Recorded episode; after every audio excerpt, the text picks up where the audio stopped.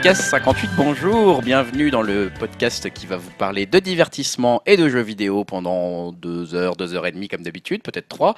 On va essayer de pas être trop trop long, toujours. Euh, on nous a dit que c'était un bon, euh, c'était une bonne devise dans les derniers commentaires du dernier numéro, donc on, on va s'y tenir. Et pour ce numéro 58, euh, on est le 13 mars 2018 déjà, et je ne suis bien sûr pas tout seul.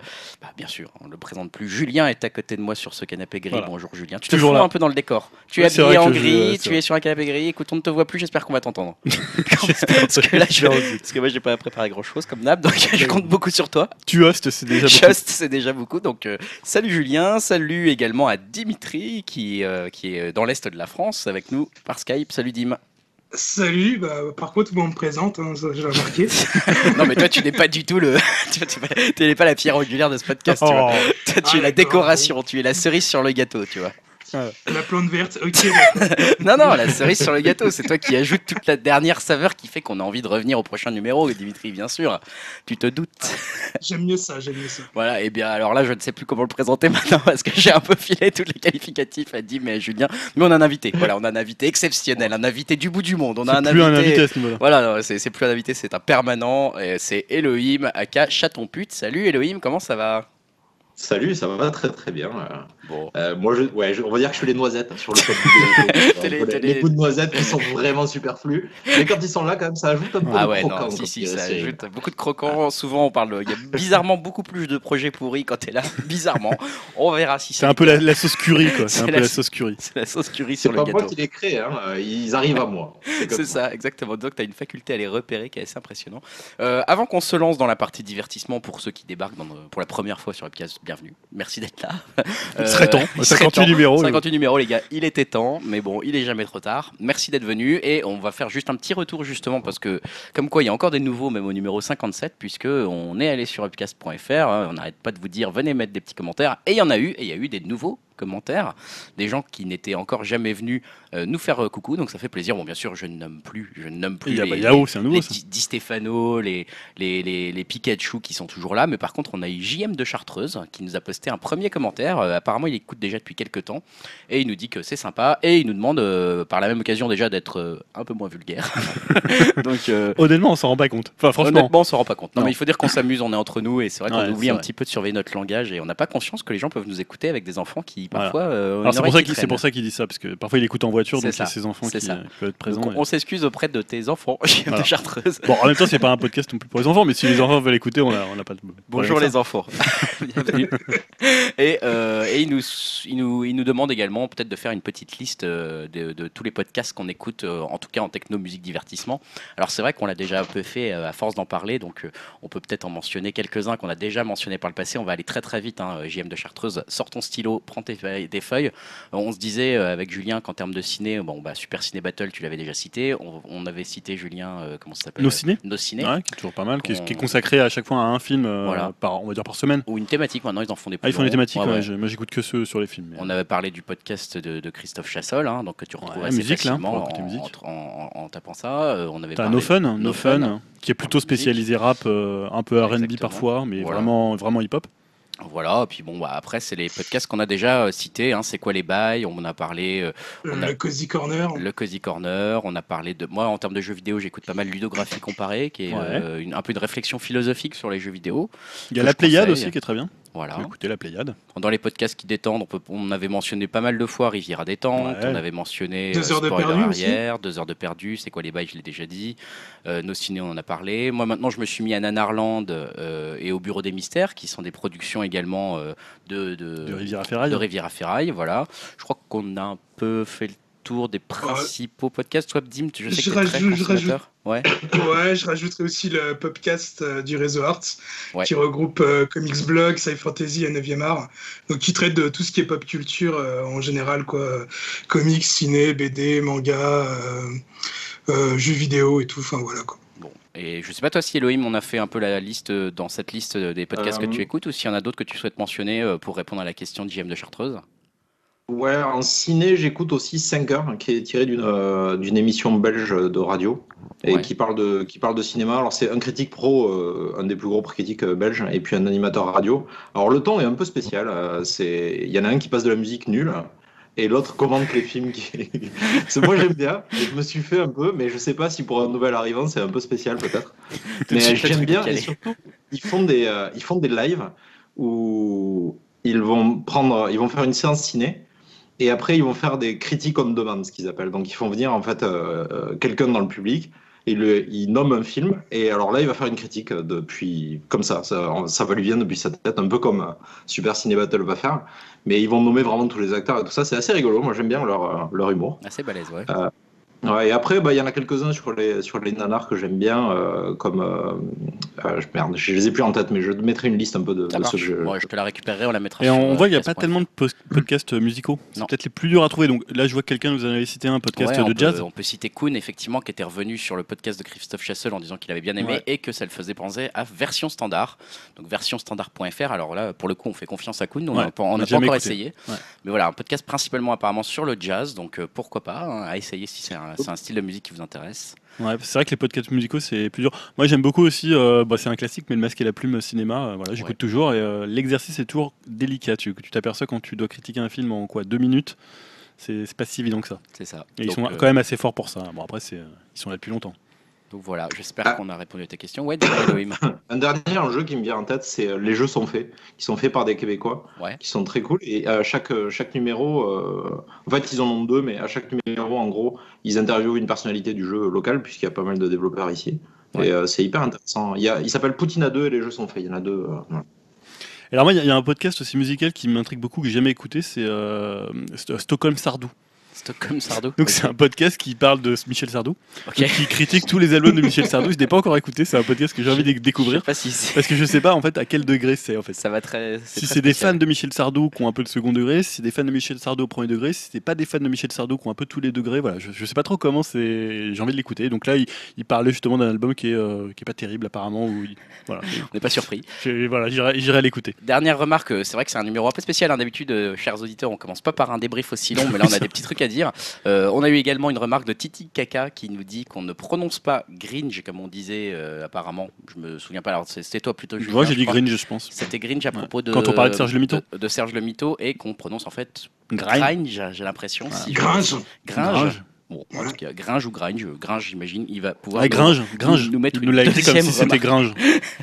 Voilà, donc, euh, donc Et voilà. Et aussi un petit merci à Tristan euh, qui a dit qu'il était souvent d'accord avec moi niveau cinéma. Bon, il aime pas par contre Pacific Rim, hein, ça c'est Ah un petit défaut. mais bon. Euh, Il a Je lui pardonne, je lui pardonne. Ouais, ouais, ouais. Bon, enfin voilà. Merci pour tous vos commentaires. On va pouvoir euh, se lancer euh, dans la partie divertissement.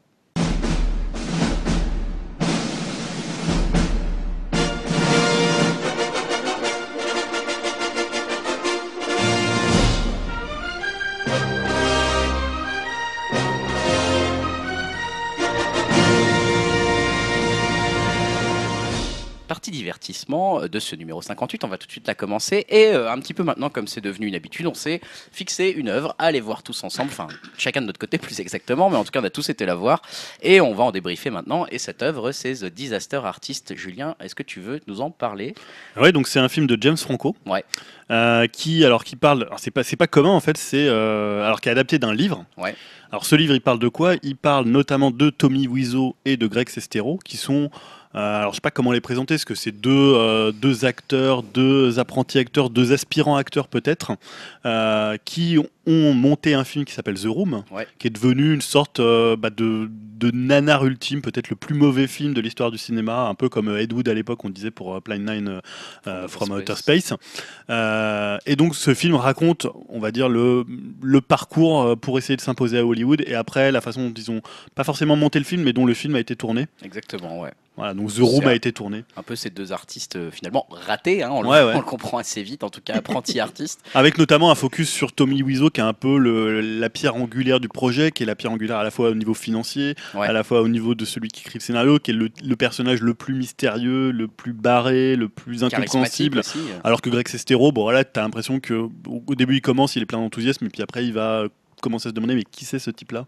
Ouais. Et c'est ce que raconte le film. euh, Alors il y a plusieurs questions qu'on peut se poser en voyant ce film. Alors euh, bah, comme à chaque fois on va en débriefer, je vais vous demander, c'est déjà est-ce que vous avez aimé le film? Et deuxièmement, qu'est-ce qu'on peut en penser de ce film derrière de, Je parle de la démarche euh, artistique finalement de Franco, de faire un film sur un film, de faire un film sur, un étrange, sur une étrangeté, de faire un film sur un nanar. Ouais. Tu nommais Ed Wood, euh, il y a Ouais, eu justement plutôt. un très bon exemple en général Avec Tim Burton, ouais. avec de Tim Burton. Euh, bah, déjà, première question, je vais peut-être m'adresser à Elohim et à Dim. Euh, Est-ce que vous avez aimé The Disaster Artist? Est-ce que vous aviez vu The Room? Est-ce que, enfin voilà, qu'est-ce que qu'est-ce que vous en avez pensé de The Disaster Artist déjà au global? Euh, Je te laisse commencer, Dim peut-être. Ouais, bah écoute, moi j'ai bien aimé le film. hein.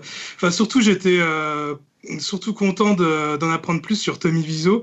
Euh, ça fait quand même des années que je le connais sans, sans le connaître.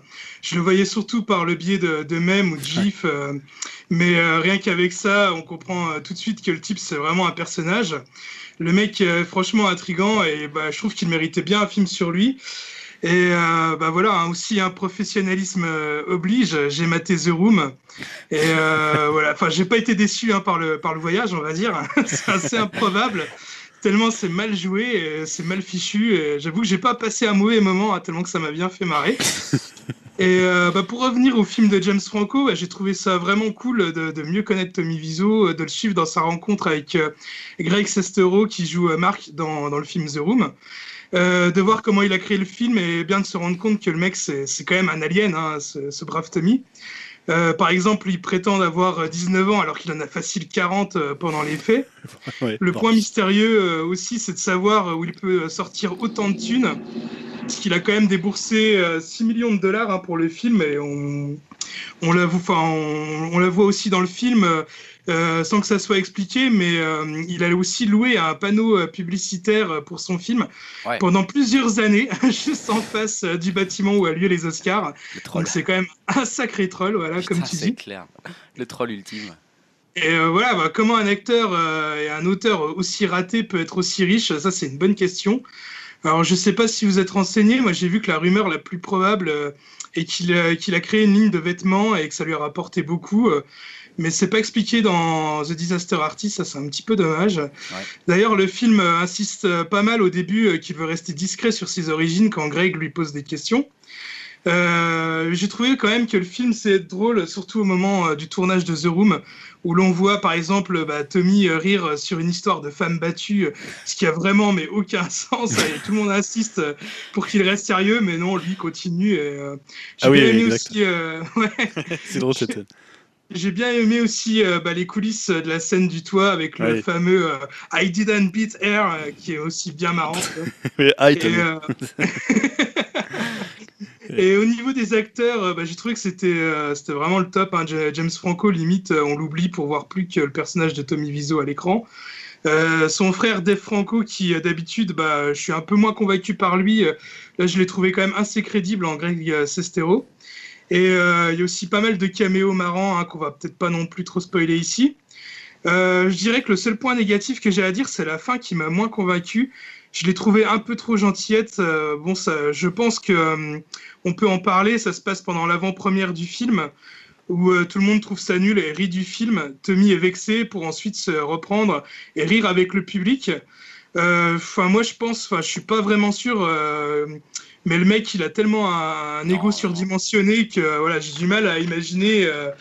On va dire cette scène. Tout d'abord, euh, je pense que les gens dans la salle euh, ont pas du tout. euh, Enfin, ils ont pas du temps se marrer que ça. Et je pense que Visso a dû prendre un certain temps avant de se la jouer. Ouais, c'est une métaphore. degré, ça. quoi. C'est une métaphore cette scène, hein, effectivement. Dans la vraie Ouais, vie, il s'est voilà. pas- il s'est passé quelques années avant que le film devienne culte et que ça fasse, euh, qu'il y ait un revirement de, de, de Viso apparemment pour dire qu'il avait fait exprès que ça soit un film un, Ouais. peu, un peu raté. Il s'est passé quelques années et là, limite, il le fait euh, dans la, dans la première projection, euh, ce qui s'est pas du tout passé comme ça. Peut-être je vais laisser aussi la parole à notre expert euh, S expert S mauvais film, euh, Elohim, qui a l'habitude de voir quand même des films le- les plus étranges possibles. Est-ce que tu étais déjà familier de The Room? Et si oui ou sinon, euh, qu'est-ce que tu as pensé de, l'idée de Franco de- d'en faire un film comme ça? Alors, j'ai vu The Room euh, il il y a pas si longtemps que ça, je pense. Je l'ai vu l'an dernier euh, parce que j'en avais entendu parler, mais je repoussais tout le temps le moment où le voir parce que je connaissais un peu l'histoire du film et ça, ça m'attirait, mais en même temps, je, enfin, sais pas, je le repoussais à plus tard, quoi. Et euh, j'ai bien aimé le voir parce qu'effectivement, c'est- on sent la catastrophe pendant le tournage. et, euh, C'était intéressant déjà, avant de savoir tout ce qui s'était passé autour, avant qu'il y ait plus d'éclaircies. Quand tu vois The Room, tu, tu, tu sais que euh, Ah, c'est affreux. tu sais que ça a dû être chaotique et tu sais que, que que l'acteur principal et, aussi le réalisateur, tu comprends que c'est vraiment un ego trip qu'il a voulu faire. Quoi. Mais euh, je savais pas tout ce qu'il y avait autour encore. Donc j'ai apprécié quelque part Disaster Artist pour ça, mais j'ai vraiment détesté Disaster Artist pour plein d'autres raisons. Je trouve que le, les raisons pour lesquelles il a été fait et la façon dont il a été fait, ça me, ça me plaît pas du tout. J'ai rarement, euh, j'apporte rarement la morale dans, euh, dans les trucs que je regarde parce qu'en général, je m'en fous si, si un acteur est pas quelqu'un de moral et tout ça, je, je trouve pas ça très très utile. Mais là, en l'occurrence, le fait que James Franco ait, monté ce film et finalement occulté les parties les plus, les plus intéressantes, je trouve, du personnage. Dans le sens où il, il explique rien en fait, il explique pas d'où vient d'où vient Tommy Wiseau, il il insiste pas sur le mystère, il insiste pas vraiment sur son son histoire d'amitié vraiment compliquée avec euh, avec Westeros. Donc je, je, sais pas, il y a un côté qui me il l'exploite. un peu vain et je me suis senti je me suis senti mal à l'aise pendant tout le mmh. film. Mmh. Parce que moi, ce qui me fait rire dans les nanars, euh, j'en ris de bon cœur euh, avec eux, mais pas, pas, c'est pas une moquerie, quoi. Et là, j'ai vraiment l'impression que c'était un peu du foutage de gueule euh, tout le temps. La fin, la fin particulièrement, mais même pendant le film, je trouve que la façon dont il le traite, il y a vraiment un côté imitation et, foutage de gueule qui m'a pas trop plu. Alors après, peut-être que j'ai eu du mal à le, voir indépendamment de ce qu'on a, ce qu'on a pu voir de, de, ce qu'il y avait autour du film aussi. Les projections, les projections qu'ils ont fait de The Room où tout le monde euh, fait des selfies avec lui en se foutant un peu de sa gueule. Enfin, moi, ça m'a un peu gêné toute cette ambiance autour du film. C'est peut-être aussi pour ça que, que je l'ai vu comme ça. Je comprends, il y a une espèce de côté monstre de foire en fait hein, dans ce film, effectivement. Ouais, qui, ouais, qui me gêne un peu. Alors après, bah, Tommy Wiseau, il s'en sert aussi. Hein, euh, et finalement, son ego est satisfait parce que parce qu'il est reconnu et parce que c'est ce qu'il voulait depuis le début. Donc, il n'est pas complètement. Euh, je ne dis pas que c'est la victime de tout ça. mais, mais je sais pas, j'aime pas trop l'ambiance qu'il y a autour du truc. Et et il y a un truc pour moi qui sauve beaucoup le film, en tout cas, c'est Seth Rogen, qui est vraiment bon dans son rôle. il est bien, Qui ah, est, drôle. Alors, je sais que beaucoup de gens l'aiment pas, mais je trouve que dans son rôle, il est vraiment parfait. Il joue un script, hein, il joue un script. Il joue très bien, hein, il joue très, très ouais, bien. Ouais. Ouais, il est vraiment, il est vraiment parfait dedans. Ouais, euh, il, a, ce côté à la fois euh, étonné, il en a ras-le-bol et en même temps un petit peu euh, presque amusé par une situation qui le dépasse. Et on a vraiment l'impression qu'on pourrait le vivre comme ça en fait, en vrai, à sa place. Ça. Genre il est payé, donc au final, au bout d'un moment, il se dit bon bah allez, hein, je fais le truc, mais j'hallucine. Et ça, il le fait vraiment bien. Ouais, ouais, je suis assez d'accord avec ça. Il le fait vraiment bien. Il joue bien sur les deux. Ouais, ouais, complètement. J'ai vraiment été aimé ça quoi. Et ce qui est bizarre, c'est qu'en plus quand j'ai vu le film, je l'ai vu alors que j'aimais pas trop James Franco, mais il était un peu revenu dans mon estime parce que j'avais vu The Deuce et euh, il était très bon dedans. Ouais. Et euh, donc j'y allais avec euh, sans a priori quoi. Et ouais, je sais pas, j'étais un peu, j'étais mal à l'aise comme j'ai pu être mal à l'aise devant certains, certaines séries où le personnage se met tout le temps dans des mauvaises situations, un peu comme Curb Your Enthusiasm. il y a un côté qui fait que c'était un peu douloureux à regarder un peu en le regardant. Surtout sachant que c'est l'histoire de quelqu'un de qui existe quoi, qui qui vit de ça, donc c'est un peu voilà. Pour ça, ça m'a un peu gêné. Mais, euh, mais après l'exercice de refaire le film, et, euh, moi j'aime bien le fait qu'on puisse faire un film sur, euh, sur qu'est-ce qui se passe derrière. Ça c'est cool. J'espère que ce sera fait pour d'autres films avec un peu plus de sincérité, quoi. En tout cas. Est-ce que toi, Julien, tu comprends un peu ce que Elohim ressent avec ce côté euh, Est-ce qu'on est dans le film qui rend hommage ou est-ce qu'on est dans le film finalement qui exploite Tommy Wiseau et qui presque se moque de lui ouvertement sans vraiment aimer son personnage en bah, fait? Je trouve quand même il y, a deux choses différentes. Il y a ce qu'il y a dans le film et ce qu'il y a eu autour du film. C'est-à-dire que ce moi, ce qu'il y a dans le film, j'ai pas tellement senti que Franco il était cynique. Moi, j'ai surtout senti qu'il avait un peu rien à dire sur cette histoire, euh, que c'est vraiment un film d'imitation. Euh, voilà, regardez, je suis James Franco, je vais jouer presque un type au mimétisme près. Et tout le final où tu vois toutes les scènes refaites, moi je trouve ça, enfin, c'est intéressant à voir, mais ça apporte pas grand chose en fait de te dire ah ouais, on a réussi à se mettre au même endroit où ils étaient, on a refait la même chose. Pour le coup, ça, ça m'a choqué moi, tu vois. Et, regardez comme on est bon, tu vois. Mais tu vois, moi j'ai pas trouvé que dedans il se moquait de lui ou il était euh, cynique avec lui, euh, parce que après il y a eu tout un truc autour quand il a eu son Golden Globe, parce qu'en fait finalement euh, The Room c'est un film qui s'est fait, enfin voilà que tout le monde tourne en ridicule, alors que The, comment Disaster Artist, c'est un film qui a été hyper bien accueilli par la critique et qui a même été euh, presque au-delà de ça en fait. Mais qui a eu un Golden Globe. Il a eu un Golden Globe, donc finalement il y a une espèce de comme ça de d'ascension pour le film de Franco et il y a une espèce comme ça de descente aux enfers pour le film. Mais ça c'est un peu tout la le truc qu'il y a autour, tout ce qui représente Hollywood.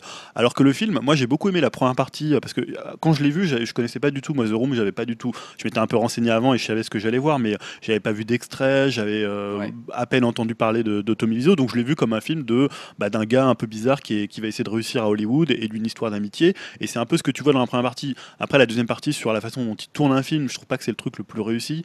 Euh, je pensais notamment à un film qui parle de ça, c'est le film de Tom DiCillo, euh, Ça tourne à Manhattan, qui est un film où en fait tu vois tout, ce qui, tout le tournage d'un film et tous les problèmes qu'il y a. Et c'est beaucoup mieux fait, beaucoup plus intéressant que ce qu'il y a là. Là, tu te dis, bon, il y a des trucs qui sont assez drôles, comment ils tournent les scènes, mais c'est vrai que si t'as pas vu les scènes originales, le truc avec la bouteille, toi, Ouais. tu, tu- ça, ça fonctionne quand même, mais ça n'a pas la- le même impact que si tu connais la scène d'origine. Donc en fait, je trouve que souvent, euh, c'est un super ex- exercice d'imitation, mais je trouve que ça va pas plus loin. On parlait tout à l'heure d'Ed Wood. Ed Wood, tu sens que bah, Tim Burton, il a une empathie pour Ed Wood. Que Ed Wood soit un bon ou un mauvais réalisateur, c'est pas vraiment la question, c'est plus ce que lui il en fait et la façon dont lui se projette à travers le personnage d'Ed Wood.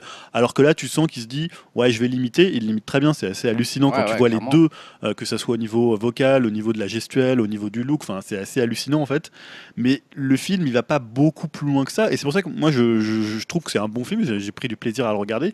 Mais par contre, je vois pas tout l'espèce de, de discours qu'il y a autour de dire il y a une mauvaise intention de James Franco, il se fout de sa gueule.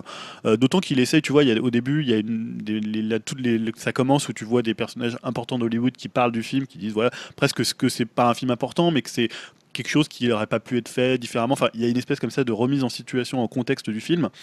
Et euh, voilà, j'ai pas l'impression qu'il se moque de, de Tommy Wiseau, même si euh, je pense que Tommy Wiseau, ça a l'air d'être un sacré gros con. Et, euh, Bah, on, on le ressent un peu quand même dans le film. C'est un peu ça le problème, c'est que et il est d'ailleurs dans le film, Ouais. toute scène, euh, Ouais, la scène fin. complètement à la fin, si vous restez tu- après le générique. tu sens que Franco n'aime pas Tommy Wiseau quand même dans ce film, je trouve un peu. Ouais, mais est-ce que c'est gênant? Et moi, je trouve pas Ah que non, ça se ressent dans le film. gênant. Bah, il te, il te fait, il essaye de se faire aimer son personnage principal, mais effectivement, le problème, c'est qu'il, comme il explique rien de, de qui est finalement Oui. ce personnage principal et de pourquoi il est motivé comme ça à faire ce, ce film, etc. euh, bah, ça le rend pas suffisamment profond en fait. On n'a pas, on a, on, on a juste l'impression d'être face à un mec qui est un alien, comme disait Dim en fait, et que on cherche pas d'explication à ça. C'est l'explication, c'est c'est un alien. Point. Et tu vois, genre jamais on va se dire, en fait, voilà pourquoi, voilà pourquoi il a besoin de reconnaissance. Ouais, mais je pense que ça, ça l'intéresse pas de montrer Ouais, ça. mais tu vois, c'est ça qui rend un film intéressant aussi, c'est que ton, les, comprendre les motivations de ton personnage principal. Là, au Mais final, je, sais pas pense qu'il pourquoi. voulait aussi le, il voulait peut-être le garder le, euh, mystérieux. De toute façon, euh, vu qu'on n'a pas trop d'éléments sur lui, peut-être que euh, il a eu aussi du mal à, à cerner sa psychologie. Enfin, je sais pas trop, mais euh, il a peut-être du mal aussi à cerner le personnage. Ouais, ouais, ouais, mais bon, c'est vrai qu'au moins, tu vois, tu disais Ed Wood, etc. Bon, c'est sûr, parce qu'on sentait quand même la passion d'Ed Wood pour le cinéma Oui. dans, dans le film Ed Wood. Euh, là, euh, Tommy James Wiseau, tu sais Franco pas. montre bien que, enfin, je sais pas si c'est volontaire pour encore abaisser le personnage, mais que Tommy Wiseau est pas passionné par le cinéma. C'est même pas lui qui a l'idée de faire le film à la base. C'est juste Ouais, parce ouais. que l'autre dit dans un dialogue, euh, sinon on le ferait nous-mêmes. Ouais, il y a plutôt le portrait d'un type qui a envie de réussir De Hollywood, gloire, qui est passé un peu à côté de, de la gloire, qui aurait bien aimé être quelqu'un et qui est finalement. euh, Et c'est vrai que finalement, le, le portrait d'Hollywood, il est pas tellement euh, ni au vitriol, ni, euh, ni très intéressant. Après, c'est plus. Je trouve que le film, il fonctionne bien parce que le personnage est tellement fascinant, en fait. Il est Ah ouais. tellement. Enfin, il, est- il part tellement en vrille que c'est ça qui le rend fascinant. Tu vois, tout ce qu'il fait, il a une espèce de gestuelle, une espèce. un- toi, la, la scène, la première scène dans le théâtre, là, euh, enfin, tu vois, tu te dis, tu sais pas s'il est nul ou si c'est un mec génial. Enfin, et je trouve que ça, finalement, ce côté mystérieux, ce côté, bah, on saura rien de lui, il le rend assez bien, James Franco. Tu vois, c'est ça qui fonctionne assez bien. Alors après, peut-être dans la deuxième partie, ça se situe un peu. Et c'est vrai que la fin, il y a ce côté un peu euh, grand guignolesque de la scène euh, Mhm. où tu as un peu toutes les réactions, où les gens au début sont consternés, après ils sont hyper contents, enfin après ils sont, ils sont hilars. Enfin, tu as, tout un truc finalement qui est peut-être un peu gros et qui fonctionnerait pas tellement comme ça dans la, dans la réalité par rapport à une salle de cinéma. Il se passerait peut-être pas ça. Mais, euh, mais voilà, en même temps, moi je, je comprends pas tout ce procès d'intention autour de, de James Franco. Euh, après, c'est peut-être parce que James Franco aussi, c'est quand même une personnalité d'Hollywood euh, bah, qui a réussi quand même super rapidement. Ouais. Euh, tu vois, il est quand même très très différent de. Enfin, il- est-ce que, en même temps, est-ce que Tim Burton il pouvait se comparer à Ed Wood? Tu vois, tu peux te dire aussi, c'est la même chose. Euh, Tim Burton, quand il fait Ed Wood, il est déjà quand même un réalisateur Ouais. qui a quand même réussi. Euh, James Franco, c'est un acteur aussi qui a réussi. Il, il prend son frère dedans. Voilà. enfin, je- je- tu peux te poser la question. Maintenant, je trouve pas que ça se ressente euh, dans le film si tu le vois sans savoir que euh, c'est l'histoire de Tommy Wiseau. Non, mais euh, tu vois. je, la- je, je comprends la réaction de, de Elohim, mais je la. Ed Wood, Ed Wood, quand, quand Tim Burton filme Ed Wood, il, il dit, euh, enfin quelque part, ouais, je pense qu'il pose la question de pourquoi vous l'aimez pas lui, enfin pourquoi ces films à lui ont pas marché et pourquoi les miens marchent? Et finalement, euh, il essaye de dire genre Ouais. on a une passion commune, etc. Là, Franco, il dit juste, euh, je prends ce gars-là et c'est l'opposé de moi en fait. Tu vois, limite, il y a un côté. Enfin, je j'essaye de comprendre un petit peu pourquoi Elohim. Moi, j'ai plutôt bien aimé le film, hein, mais mais euh, je comprends qu'il y a un côté un peu procès d'intention quand il réfléchit après en se disant bah oui mais en fait tu n'y mets aucun affect dans ton personnage et finalement il reste très froid Franco avec ce, ce personnage quoi Et tu, voilà, tu, tu sais pas finalement si c'est un film qui va participer à la légende de The Room. Ouais. Ou si c'est un film qui va finalement euh, supplanter euh, The Room en disant bah tiens c'était le film sur The Room.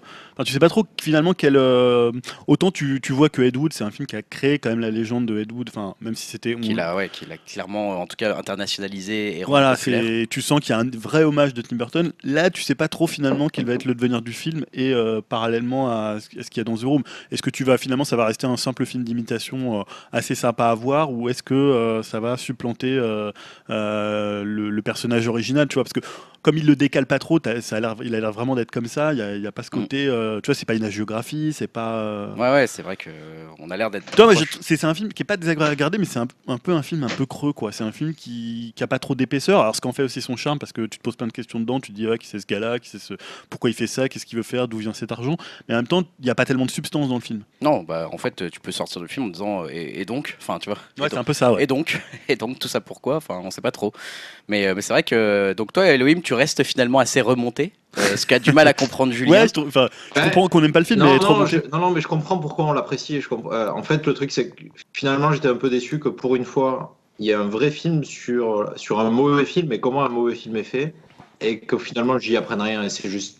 Et que ça a été fait par quelqu'un qui aime pas ça, en fait. Voilà, c'est ça qui m'a un peu gêné parce que ça transparaît. Ouais. Donc, comme tu disais, en fait, pour moi, c'est une occasion manquée de faire quelque chose de mieux. Euh, si je sais pas si un mec comme. euh, comme un Terry Gilliam ou euh, un mec passionné de ciné avait fait qu'un film sur comment on fait des films, euh, les mauvais, ça aurait été intéressant, je trouve. Et là, c'est un peu un acte manqué. Mais maintenant, ça peut peut-être ouvrir la porte à d'autres choses. Peut-être que du coup, euh, ça donnera des idées à d'autres, tu vois. Et en fait, il y a eu beaucoup de- de- d'opportunisme autour des, autour des nanars, entre guillemets, ces derniers temps. Mm. Ils ont fait des suites à des nanars involontaires, des suites volontaires. Ils ont fait des Kickstarter pour euh, Bah, des trucs comme Kung Free, tu ouais. vois. Et c'est, du coup, j'ai l'impression que ça va un peu dans cette mouvance-là, et donc c'est un peu un coup, euh, un coup dans l'eau pour moi, quoi. Voilà. mhm. Mais, euh, mais c'est pas grave, en fait. Pas... Il m'a pas mis en colère, c'est juste. Ouais. Ça m'a un peu fait chier parce que. Ouais, et puis ça finit, ça finit pas bien, en fait. Et du coup, ça m'a laissé un arrière-goût un peu dégueulasse dans la bouche, alors que j'ai pas détesté le reste du film. Et parce que, mais tu, vous pensez vraiment que Tommy Wiseau, son, il pensait vraiment faire un chef-d'œuvre? C'est un peu ça, oui. le, dedans, la scène de fin, il- elle se retourne un peu comme ça. C'est-à-dire que quand il voit les réactions, tu as l'impression qu'il y a un peu ce côté un peu opportuniste en se disant Ok, les, les gens vont pas considérer que c'est un chef-d'œuvre, mais on va pouvoir considérer que c'est une œuvre culte. Et euh, Je sais pas vois- s'il pensait que c'était un chef-d'œuvre, mais il y tenait parce que c'était son histoire. C'est assez autobiographique ce film. Euh, même s'il le dit pas et euh, qu'il a, il a mis plein de clichés de, de, de films dedans, mais c'est quand même assez autobiographique. Il, ra- il raconte quand même assez son histoire et comment il a été trahi par une meuf, c'est clair. Tu vois, il y a des moments où, euh, où quand il, le- les dialogues, il les sort pas du chapeau, quoi. Mm. C'est les trucs qu'il a vécu, il a été trahi, c'est certain, quoi. D'ailleurs, il y a même une des actrices, je crois, à un moment dans le film, qui fait la remarque. Ouais, ouais, tout à Et fait. euh, je- ça vient, ça vient pas de nulle part, quoi. Donc je pense que le film, quelque part, lui tient à cœur. Il a peut-être l'impression qu'on se fout de sa gueule en se foutant du film parce que c'est son histoire. Je sais pas ce qui se passe dans sa tête. Comme tu dis, à mon avis, c'est pas, pas un mec sympa de toute façon. Donc c'est pas le problème. Parce que tu vois, Euh, dans, le film, de lui. dans le film, c'est genre Ah. euh, les, les modèles, ça va être James Dean, ça va être Hitchcock, ça va être. Enfin, il va aller chercher ouais. de dire voilà, t'as l'impression que de- dedans il se prend pour euh, Chimino, quoi. Tu sais, il va faire le grand film qui va révolutionner Hollywood, quoi. Mais je Et- pense qu'il y croyait vraiment, moi, quand même. hein. Enfin, tu crois... Parce que toi, tu crois que c'était un coup calculé vraiment non, pas forcément calculé, mais est-ce que euh, ce, que ce que tu vois dans le film, c'est, c'est, c'est, enfin, c'est ce que le, le- le parti pris de James Franco, c'est de penser, enfin, de dire que euh, Viso pensait qu'il allait faire un grand film, mais je sais pas si c'est vrai, quoi. Ah, tu penses qu'il se... Il disait, je vais faire un film euh, quoi. Il a quand même laissé un panneau d'affichage avec le nom du film, l'affiche et tout ça pendant des années et des années à Hollywood, euh, sur une allée d'Hollywood. Je pense que si s'il avait, il avait mal pris, s'il avait honte du film, s'il n'en était pas fier, il l'aurait viré quoi. Il Ouais. aurait enterré son truc, il aurait fait autre chose. Donc s'il l'a laissé aussi longtemps, c'est parce qu'il espérait bien qu'il y ait une notoriété qui en ressorte. Quoi. Alors, Ouais. C'est pas peut-être pas ça qu'il a, qu'il a imaginé, mais euh, ou alors c'est un génie et il a fait tout ça pour ça. Vraiment, un Il a mis le coup d'avance. Ouais, c'est clair, le gars a mis le coup d'avance. Bon, en tout Et- cas, euh, je sais pas voilà, si vous avez des choses à rajouter, mais on- enfin, c'est un film finalement qui nous a laissé.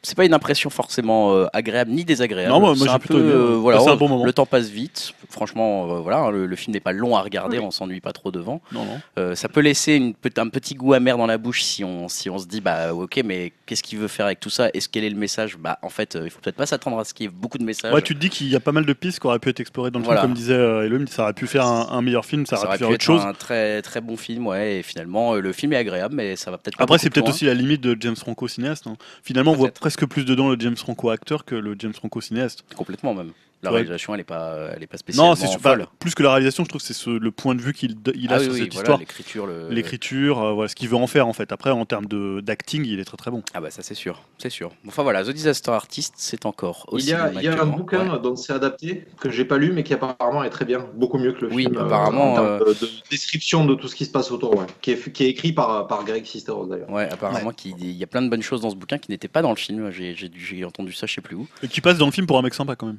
C'est un, peu Ouais. le- un peu le genre idéal. Ouais, c'est vrai. Tu vois, il C'est essaie vrai. même, même c'est un peu aussi le collègue idéal. Tu vois, il essaie un peu de rabibocher tout le monde, de faire que tout se passe bien. De, Ouais, ouais, c'est vrai. C'est vrai. il se, il se, il s'aborde un rôle dans Malcolm, euh, tu vois. Donc euh, quand même, mec Ça fait sympa. plaisir de Juste voir pour avoir une barbe, euh, Ouais, pour, pour, pour, pour être à des près, bon, sympa. Quoi. il aurait pu finir dans. euh, après avoir fait un rôle dans Malcolm, il aurait pu finir dans Breaking Bad, Ah, peut-être, ouais, tu vois, peut-être ça aurait été lui qui aurait joué le, le jeune. euh. Le jeune. Bon, bah écoute, on va, on va rester finalement sur euh, The Disaster, The Disaster Artist. Si vous l'avez vu, n'hésitez pas à venir euh, sur upcast.fr nous dire si vous, vous, avez trouvé euh, que c'était un film plutôt agréable et que vous avez passé un moment, ou si vous a laissé aussi un petit goût amer, ce qu'on a compris qui était assez possible. Avec, si vous étiez euh, des fans de The Room, tu vois, parce que ouais. c'est vrai que moi j'ai regardé un peu les highlights. C'est difficile d'être fan, culte, fan quand quand même. Ouais, mais c'est quand même- Ah, oui. Il y a Oui. quand même des trucs. Ah non, mais euh, c'est ridicule. c'est vraiment. euh, Oui, tu sens que ça va, ça va mal dans ce film, effectivement. Non, mais The que Room n'est pas, est pas un de mes nanars préférés, hein, loin de là. Mais c'est un exercice intéressant parce que tu sens que c'est un, un nanar personnel. C'est pas, euh, Oui. c'est pas un truc commercial comme d'autres, beaucoup de nanars sont d'habitude.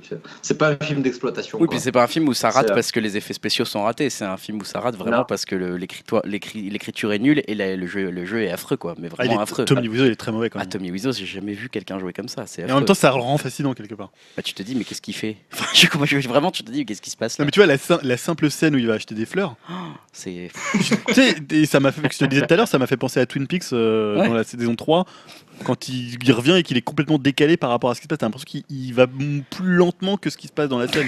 T'as l'impression Il qu'il balance des ses dialogues, ouais, en fait. que des- ouais, c'est clair. Mais par contre, je pense qu'il s'est quand même amélioré au niveau de, l'acting, parce qu'il y a le site euh, nerdist.com, euh, un gros site américain, qui lui a proposé pour euh, déconner euh, d'auditionner, euh, de faire une audition pour le, le Joker, pour le prochain film euh, qui lui sera consacré. Et euh, bon, c'est pas non plus euh, Heath Ledger ou Jack Nicholson, mais je le trouvais limite convaincant quoi, en Joker. hein. C'était assez drôle, mais bon, que- après là, euh, je pense qu'on commence aussi à être un peu dans ce que tu disais, je crois, Julien. euh, on va dire euh, un peu que ça soit une bête de foire parce qu'on on l'exploite pour, pour sa connerie quoi. Bah là, la scène où il a, et, il a, et lui il fonce dedans quoi. T'as la scène où il a, je sais pas, peut-être trois lignes de dialogue et euh, il arrive pas du. Enfin, il met je sais pas combien de temps à la tournée où t'as cette Rodgin qui en peut 63 plus. ouais, euh, 63 prises. tu vois, il se gourre à chaque fois. ou C'est le truc avec Alors, la, t'as celle avec la bouteille là. J'ai- J'ai vu euh, une vidéo aussi sur YouTube où il disait que c'était pas vrai, euh, qu'il y a eu que 4 Ah ouais. essais avant de la réussir. Alors bon, je sais pas si c'est vrai ou pas, mais c'est ce qu'il dit en tout cas. En tout cas, cette scène reste assez culte à regarder dans The Room. hein. Tu te dis, mais qu'est-ce qui. Encore une fois, en fait, le mec a l'air d'être en carton, quoi. il est Sur pas- la scène avec la bouteille. Ouais, ouais, enfin, toutes les scènes Ouais. où il apparaît, tu te dis, il est, il est pas normal, ce mec. Il a Ouais. vraiment un problème de rythme, effectivement, quoi. Il a l'image de l'impression qu'il limite les humains en fait. C'est assez étrange. Ouais, ouais, Oui. c'est un peu ça. Mais si ça se trouve, on va Je sais découvrir. pas ça. comment réagir. Ouais, ouais, c'est tout à fait ça. Il a une espèce de non-jeu qui le rend assez fascinant en fait. Ouais, ouais, complètement. Enfin bon, euh, on ne sait pas si on va. euh, Je vais passer à la, à la- à la rubrique suivante, mais finalement qui reste un petit peu dans le même domaine. Je ne sais pas si certains des films dont Elohim va nous parler, puisque euh, on va parler de projets pourris, vont atteindre le niveau de The Room un jour. Voilà. Cronenberg en fera des films. Mais il y a, y peut-être des potentiels quand même hein, dans ce que tu nous as sélectionné, Elohim, pour tes, pour tes projets pourris. Euh, parce que tu en as sélectionné trois différents. Et on peut dire que Mmh. j'ai l'impression qu'il y a du gros niveau là dans les, dans les projets pourris de ton côté. Ouais, bon, alors le premier projet pourri, c'est juste, euh, c'est plus euh, Rob Cohen, le réalisateur du premier Fast and Furious, euh, qui fait savoir dans la presse, puisque tout le monde veut connaître son avis, hein, euh, qui fait savoir dans la presse que il se verrait bien euh, diriger le, le- le Fast and Furious 10. Et mais apparemment personne lui a demandé, c'est juste lui qui fait savoir ça. Alors, Rob Cohen, parce qu'on pense qu'on veut de, de, de Fast and Furious. Je crois que le premier, bah, c'était un film de, de genre et qui était pas trop trop mal, mais Rob Cohen, c'est vraiment un mauvais réalisateur, quoi. Il est pas très très bon. Il a fait beaucoup de clips de Rammstein, euh, mais en dehors de ça, il a surtout fait des mauvais films, quoi. C'est lui qui a fait Triple X. Euh, je crois que dernièrement, il a fait Hurricane Heist, là, celui Ouais. qui est en, ce moment en, en salle. là. Mais c'est peut-être pour ça qu'il donne son avis en fait, parce qu'on doit lui poser la question au moment de la promo de Hurricane. Ah, mais oui, c'est possible. C'est vrai que je l'ai pris hors. En tout cas, moi, euh, je trouve ça, hors propos. je trouve ça marrant, sinon comme délire. Tu vois, genre, euh, tu prends la parole dans la presse. Dire, ouais, je pense que c'est- il faudrait que ça soit moi qui réalise le prochain Star Wars. tu vois, genre, je, vais le faire, je crois. Il y a un côté très cool. Le mec commande pas des rumeurs, quoi. Personne Non, mais ça, genre, personne n'a jamais tout le mentionné monde veut que ça soit Tommy Wiseau qui réalise le prochain Star Wars. Bon, de toute façon, on verra pas la différence. hein. Oh. J'ai rien entendu. Non, non, Ça a bon. coupé. Ouais, ouais. Ouais, c'est gentil de la part de Rob Cohen en fait de savoir faire savoir qu'il est dispo, mais effectivement, on va peut-être se passer de lui. Et je suis pas sûr que Fast and Furious 10 ait besoin, ait besoin de lui pour être mauvais en fait. C'est ça encore euh, Ah. l'autre truc pire quoi. ouais, et- si- ça lui- ça- je pense que ça lui irait bien de faire un film qui rapporte un milliard de dollars, mais il, il est pas là. Ouais, c'est Il sûr. est plus là. Euh, ensuite, j'avais euh, j'avais Die Hard. Donc, Ouais. Hard, on, Ouais. on a tous vu. Vous avez vu les derniers euh, depuis? Bah en fait, moi je crois que je... évidemment. non, moi j'ai appris qu'il y en avait eu un autre encore. Je savais. Moi, je me suis pas, arrêté quoi. au premier avec son fils. Ouais, ouais, bon, c'est vraiment pas bon. hein. Je crois Le, le dernier est vraiment une catastrophe. Euh, J'en ai un souvenir très vague, comme si j'avais vu un film vraiment lambda euh, d'action. quoi. Il y en a combien maintenant? Il y en a 5, 6 Il y en a 5 pour Cinq? l'instant. 5, ouais. Cinq. Ouais, je me suis arrêté au 4. Ouais, Mais et- le dernier, il est tellement mal fait que quand je l'ai vu, j'avais l'impression d'avoir la gueule de bois et de rien comprendre. quoi. C'est tellement mal monté, c'est c'est horrible comme film. Ouais, c'était vraiment moche. Hein. Je sais pas ce qu'ils ont fait avec, mais bon, bref. Donc là, il y a le projet apparemment d'un préquel. hein. Euh, donc comment ils vont faire euh, Bruce Willis jeune Ah putain. Euh, Apparemment, ils vont pas le faire. Ils vont juste prendre un autre acteur. Ah oui. Euh, D'accord, ça va aller beaucoup plus vite. Donc en gros, c'est un reboot de, de Die Hard. Ah, et bon, putain. J'ai envie de dire, euh, Die Hard, euh, la jeunesse de, de, de McClane euh, sans Bruce Willis, bah, c'est juste un film d'action lambda à Los Angeles. Quoi. Donc Ouais. je vois pas trop trop l'intérêt. Ou à New York plutôt, non? Il, était, il est de New York à la base Il est de New York, Dans- ouais, parce qu'il il est de New York parce qu'il vient à Los Angeles pour, euh, pour, fêter Noël avec sa, son ex-femme, quoi. Mais bon, enfin avec ses ça, enfants. ouais. Mais effectivement, c'est un flic de New York, Je donc en fait, ça va être une série policière à New York, quoi. Un truc qu'on n'a jamais vu. Ça va s'appeler Law and Order, apparemment.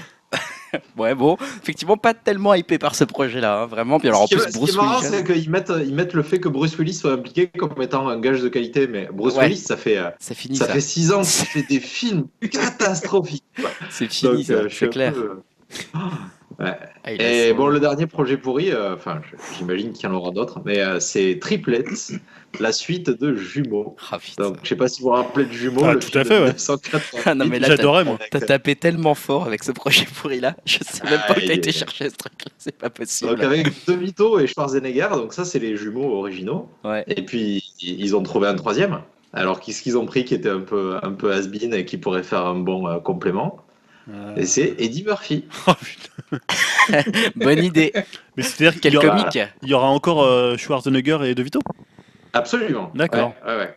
Apparemment, euh, Schwarzy, après le Terminator 6 et le Expandable 4, désolé, je, je, je, je tease les, les projets risqués, mais donc après ça, il va enchaîner sur Triplets. Ah là Et, là. euh, et voilà. Alors, Euh, Danny DeVito, je sais pas si vous l'avez vu dernièrement, mais Il est soit pas- vous ouais. avez l'image du pingouin dans Batman, soit vous avez l'image de It's. Always Sunny in Philadelphia où il est tout le temps à poil, où il mange des gras euh, et fume du crack. Donc, euh, ça promet d'être pas mal, quoi. Puis alors aller rechercher Eddie Murphy, ça fait Non, vraiment le. parce que, attends, c'est quoi le pitch ça fait un peu Expandables de la comédie, quoi, d'aller le rechercher. C'est un peu ça. Et c'est quoi le pitch en fait? Le pitch de jumeaux, bah, c'est Danny DeVito et sont D'accord, et là comment ils vont introduire Ah. le fait qu'ils aient un 3, ils soient triplés? Bah, ils vont trouver, je sais pas, un clone. Je me souviens plus du. de- Il y avait une histoire de clonage, non? Ouais, C'est je pour crois ça que qu'ils étaient différents. Je, je sais plus quel était le truc. Ouais, ils avaient Donc, sélectionné, qu'il je aura- crois, les meilleurs gènes. Ouais. Ouais, mais là, je sais pas ce que ça va donner. Alors, on peut imaginer Billy Crystal en Dr. Asbin, on peut Putain. imaginer toutes les vieilles gloires, sans doute, de.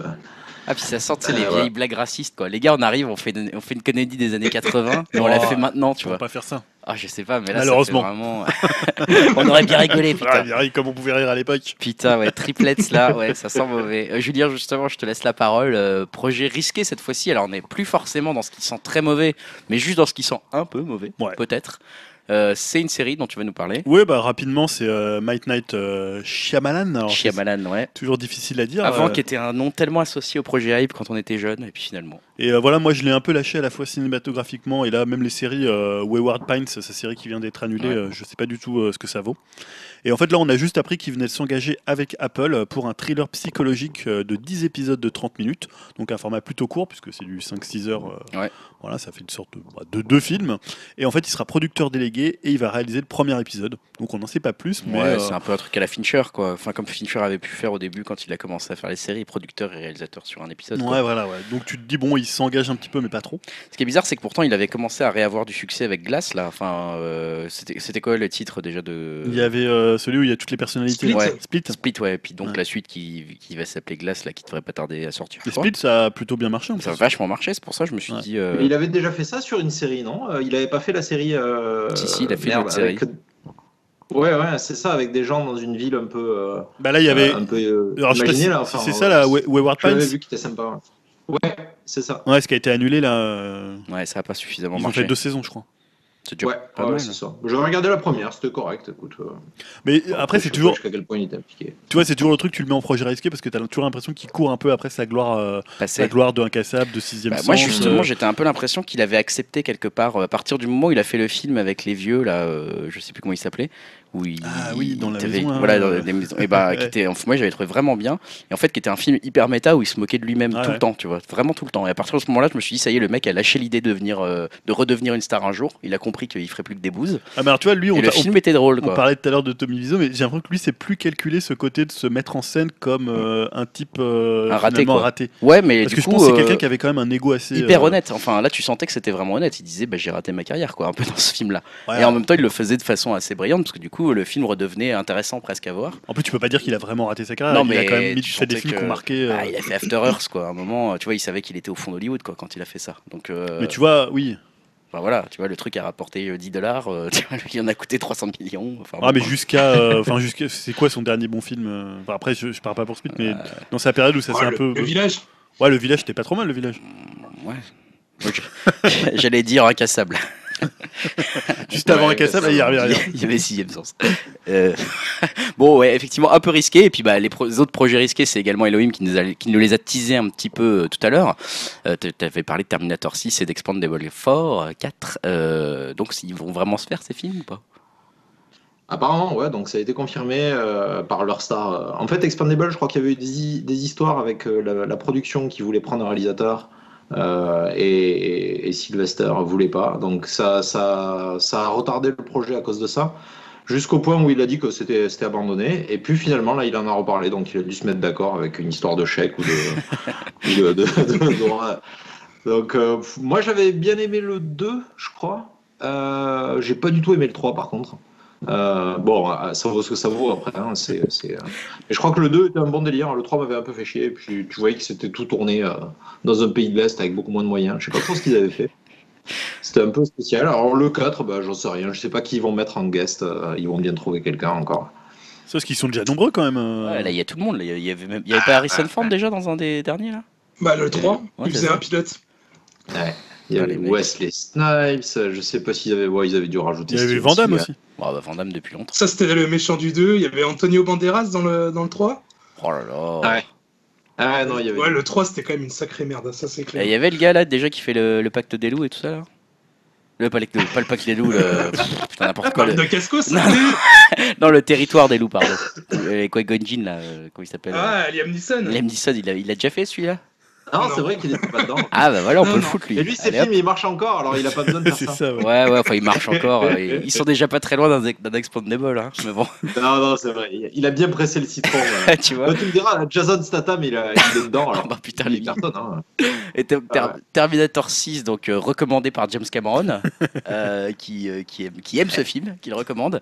Donc ça, ça va se faire aussi. C'est le vrai Terminator. Ouais, apparemment, euh, Schwar- Schwarzy a confirmé euh, donc qu'il était dedans et que Tim Miller, le réalisateur de Deadpool, était aux commandes. Donc, euh, pff, bon, j'en sais rien. Je sais pas ce que ça vaut euh, Terminator. Je crois que j'ai arrêté il y a longtemps, mais euh, Tim Miller, Mais Tim, bon. Tim Miller, euh, j'ai envie de dire, si, si Dim avait pris cette news, est-ce qu'il l'aurait pas mis dans les projets qui hype Parce que je crois que tu l'aimes bien, Ah, toi, des je, je- je crois que j'avais déjà fait un peu une news là-dessus, hein, dans Ouais, les ouais, projets ouais. qui hype, Ah. il me semble, Ouais, il y a ouais, ouais. longtemps. Mais après, ce qui peut freiner un peu, c'est effectivement Schwarzenegger, ça commence à, à- à devenir un petit peu vieux. Et puis dans les derniers, quand ils essayaient de refaire ses visages plus jeunes ou des trucs comme ça, tu sais plus trop ce qu'ils vont nous sortir en fait là. Pour euh, bon, bref, en tout cas, ouais, euh, à suivre. euh, Eh, bah, ils, ils arrivent bien quand même à refaire ça maintenant, je trouve, à, à rajeunir un peu. Ouais. Bah, je sais pas, on verra bien, mais, mais Tim Miller, moi je suis. Bah, pourquoi pas, mais euh, Deadpool, il a fait que Deadpool en fait. Il a rien fait avant ça. Donc euh, il va falloir qu'il transforme l'essai, quoi. C'est pas faux. Euh, passons au projet quand même qui hype un petit peu. Parlons des films qui vont nous faire un peu plus rêver que cela, même si cela nous intrigue. Euh, toi, c'est Julien, tu vas nous parler forcément. Alors là, celui-là, on l'attend. Bah alors ouais. pas qu'un Ouais, peu. On a déjà parlé. Le... On en a parlé Ouais. souvent et on en parle souvent. C'est un réalisateur fétiche, bien sûr. C'est Tarantino. Ouais, donc son prochain film euh, qui va arriver pas avant 2019, hein, j'en- parlerai. On a eu plus de précisions et en fait, ça sent pas forcément qu'un film sur Charles Manson. hein. C'est un peu comme ça qu'à l'époque euh, il avait été présenté ou que moi je l'avais présenté, mais ça, il va y avoir Charles Manson, mais c'est un peu à la marge. Euh, alors, ça va s'appeler Once Upon a Time in Hollywood. Donc Ouais. voilà la référence à Sergio Leone. hein. donc euh, tous les distributeurs des Sergio Leone se frottent les mains. Ils vont pouvoir ressortir toutes les BO, toutes les DVD, les collectors et tout. Il doit être content. Euh, donc on a même une date de sortie, c'est le 9 août 2019. Donc ça c'est très bien pour Cannes. Ouais. Chez Sony Pictures, hein, puisqu'il est, Eh plus, ouais. il est plus chez Weinstein. Donc c'est Sony Pictures qui a raflé la, la mise, la mise. On a Brad Pitt qui a rejoint le casting. hein. C'était un peu ça l'info dernièrement de, autour, autour du film. Ah ouais, c'est officiel, ça y est. Voilà, donc il a rejoint DiCaprio. DiCaprio et Brad Pitt. Et donc, euh, Tarantino a précisé que l'histoire se déroulerait donc à Los Angeles en 1969, à l'apogée du mouvement hippie à Hollywood. Les deux personnages principaux sont Rick, Rick Dalton, donc qui est joué par DiCaprio, qui est une ancienne star d'une série télévisée de western, et Cliff Booth, qui est joué par Brad Pitt, qui est sa doublure casquette de toujours. Et les deux vont tenter de s'en sortir au beau milieu d'un Hollywood qu'ils ne reconnaissent plus. Et Rick, il a une voisine célèbre, c'est Sharon Tate. Donc c'est là que le, le côté Charles Manson intervient. Donc Sharon Tate qui va être jouée par Margot Robbie. D'accord. Euh, et donc en fait le film va sortir, aussi, va sortir le 9 août euh, 2019 puisque ça fera 50 ans pile euh, que Sharon Tate a été assassinée euh, par les membres de la famille euh, Ouais. Manson, famille entre guillemets. Euh, voilà donc en fait quand tu lis le pitch ça ressemble Enfin, t'as presque plus l'impression d'un pitch un peu à la Pulp Fiction avec deux types Ouais, euh, ouais, qui vont se balader dans, euh, voilà, dans un Hollywood un peu euh, qui, enfin, qui comprennent pas ou qui vont être Mm. complètement décalés euh, par rapport à ce qu'ils sont. Tu vois, un, un mec, un acteur de série télévisée de western, sa doublure. Enfin, tu vois, tu te dis que le pitch, il va peut-être finalement plus, être plus décalé que ce que on, on- la façon dont on avait présenté le film au, dé- au C'est début sur Charles peu- Manson. ouais, c'est toujours un peu le cas avec Tarantino. On s'attend Voilà. à un truc et en fait, ça n'a souvent pas grand chose à voir à la fin. Ouais. Mais euh, intéressant. Putain, mais quel casting quand même. Là. Bah. J'avais- pas calé qu'il y avait Margot Robbie. En fait, j'avais pas suivi ça de près. Bon, ok. euh, Ouais, et puis bon, en plus, tu, tu te dis qu'elle va pas se sans les dire comme dans Aitonia, parce que quand tu vois Sharon Tate à l'époque, euh, oui. Une très belle femme, donc ouais, euh, ouais, puis bon, ce qui est bien, c'est que c'est en plus une excellente actrice. Ouais, euh, ouais, donc, euh, ouais, ça, ça, ça nous fait envie quoi. Ça nous hype carrément. Donc ça, euh, sortir, ça va sortir dans juste après an. Cannes, donc euh, tu vois, on sent qu'il va être présenté à Cannes, hmm, ça se sent quand même. Ça sent la palme d'or ou quoi? Toi, t'es- tu non, pronostiques, toi déjà. Non, mais tu sens que Tarantino aime bien venir à Cannes, donc il aime bien, voilà, il est- c'est c'est un peu son truc, Ken Ah, Tarantino. Il oui. est un peu né à Cannes, on va dire. hein. C'est pas, c'est pas dans faux. tous les sens du terme, pour Reservoir Ouais, Dog ouais. à l'époque et pour Ouais, puis Palme d'or, euh, Ouais. Effectivement. Ou moi, ça euh, me hype, hein, Tarantino, ça me hype à chaque C'est fois. sûr que là, et c'est son avant-dernier film, si je me souviens bien, celui-là. Théoriquement, Si tu Kill Bill, il le compte en un ou deux, je sais plus. Un je seul. sais jamais. Je, demande- pose cette question à chaque fois. c'est mais- un seul film. Un seul film Bill. Euh, de ton côté, Dim, euh, là, il va falloir m'éclairer un peu. J'avoue, mon, mon inculture profonde. Tu parles d'une- d'un projet qui hype, d'une première réalisation, et j'avoue que je ne sais pas qui est le réalisateur. Eh ben, le réalisateur, ça sera Charlton Copley. C'est l'acteur euh, fétiche de Neil Blomkamp qui a joué, euh, bah, c'était le rôle principal de District 9, par exemple.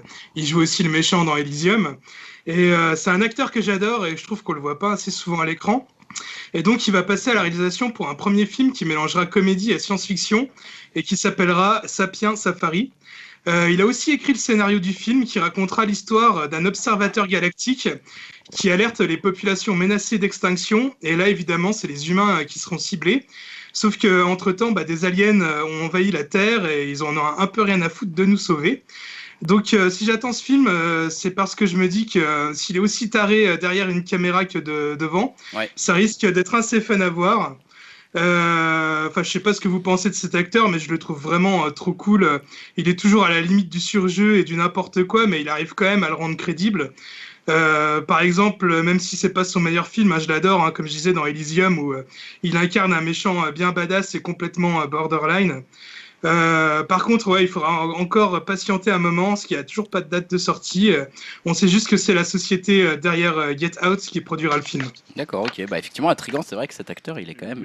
J'ai vu pourtant euh, les films de Neil Blomkamp, mais je Ouais. sais pas du tout qui c'est. Ah, il a une présence de malade. Ah, je, ouais, je- rechercherai. Super charismatique. Clairement. La boîte derrière, derrière Get Out, là, ils ont produit un nombre de films cette année, c'est incroyable, quoi. Et ils, sont, ils ont fait carton plein aux Oscars euh, l'année Mm. d'avant. Enfin, c'est assez dingue. hein. T'as des boîtes qui faut continuer à regarder. euh, Moi, je vais souvent euh, sur, sur IMDB euh, voir les, les maisons de production des, des films que j'ai bien aimés. Et, euh, et ça aide souvent à trouver d'autres films euh, qui sont pas forcément sortis euh, en France ou, euh, ou à côté. Et c'est pas mal pour, pour ça. Ça fait le tri dans les torrents, on va dire.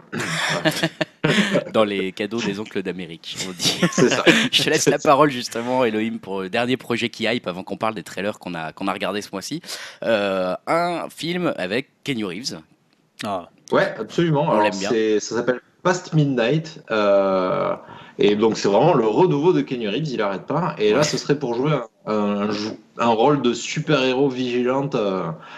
Donc, alors, le, le, le script est issu d'un mec qui travaillait dans, dans le jeu vidéo. Apparemment, il, il tourne depuis un moment. Il est couru par pas mal de studios. Ouais. Et là, ce serait les producteurs euh, derrière, euh, derrière le second euh, Captain America qui aurait pris le qui aurait pris le projet et qui se mettrait derrière. Et le réalisateur, c'est un mec qui a fait euh, un film qui s'appelle Dope, Mm. euh, euh, qui est pas du tout du tout un film d'action. Alors, je suis curieux de savoir ce qu'il va pouvoir faire avec ça. Mais euh, c'était avec euh, c'est les mecs qui faisaient du vélo là dans le. Ouais, c'est ça, c'est des teenagers là. Absolument. Ouais, ouais, c'est ouais, pas ouais. trop mal, c'est pas C'était trop pas mal. mal ça. Ouais, c'était sans plus. C'était pas extraordinaire, mais euh, l'idée Non, était pas non, mal. mais j'a- j'avais bien aimé le ton du film en lui-même. Alors Ouais. je me demande ce qu'il va faire avec le script déjà donné. Et puis, bah, c'est pas aussi ensoleillé que, que, que Dope, donc euh, apparemment, d'après ce que j'en ai vu. Mais je suis, je suis assez content euh, qu'il qu'il continue à faire autre chose. Mais du coup, c'est Et un- surtout ouais, qu'il enchaîne pas sur un quatrième. euh, C'est pas un super héros. Ouais, c'est ça. Il va vite, ça va vite nous laisser. Mais du coup, ça veut dire que c'est c'est pas un super héros qui appartient à une maison euh, type DC ou Marvel. Pas du quoi. tout. D'accord. C'est Vraiment, euh, non. Et puis c'est un script inédit, quoi. Ça, ça vient de nulle part. C'est Cool. pas une adaptation. Ouais. Cool, cool, cool. Bon, bah effectivement, on va surveiller ça. Dope, c'est un film qui est sorti en France, ça me dit rien du tout. Bah, il est, Si, il est ouais. sur Netflix justement, hein, je crois. Ah, c'est, d'accord. euh, le film. Ouais, même il est- moi je l'avais, euh, je l'avais acheté, je sais plus, en- je crois que je l'ai acheté, je dois l'avoir à la maison en Blu-ray. euh. c'est un- c'est- au début, ça, c'est des geeks qui vont se retrouver dans une espèce de trafic de drogue, euh, euh, dans un espèce de milieu un peu hip-hop. euh. Voilà. Non, mais c'était ça. Je jetterai un œil. Non, mais c'est c'est Ah, juste donc, marrant. Ce serait un film produit par Netflix aussi, d'ailleurs. Ah oui, donc on, on le verra, on le verra facilement celui-ci pour le coup. C'est ça. Super. Bah écoute, on est intrigué, mais c'est vrai que Reeves finalement, euh, on s'est toujours dit, il est, on le voit peu, on le voit peu, mais en fait, il est tout le temps là. Ça Ouais, bah ouais. Il est immortel ce gars, donc de toute façon, on va, on va en bouffer du Kenny Reeves euh, prochainement. Euh, passons à l'heure des trailers. L'heure des trailers, donc comme je vous le rappelle, c'est euh, on se donne tous des petits trailers à aller voir et on en discute ensemble. Et Julien a choisi du gros film. En fait, on a tous choisi un peu des gros films. Euh, Pas que. on va voir. Ça dépend ce que tu appelles des gros gros films. films, euh, en tout cas des gros films attendus. Toi, tu as choisi par exemple Mary Poppins. Ouais, parce que moi j'adore Mary Poppins, Ouais. par l'original avec Ouais. euh, Julie Andrews. Ouais. Et là, donc c'est euh, bah, c'est une nouvelle histoire en fait. C'est pas du tout un Ah, c'est remake. pas un remake. Non, c'est Ça une ressemble suite. pourtant la petite bande-annonce que tu nous as mis là. Ouais. Et on voit le cerf-volant, on voit le mec des- des cheminées. là, Ah, parce qu'elle revient, alors c'est toujours, elle reprend le rôle de Julie Andrews, mais les- en fait les, les enfants qui étaient dans Mary Poppins euh, sont, vont avoir grandi. Ils sont morts.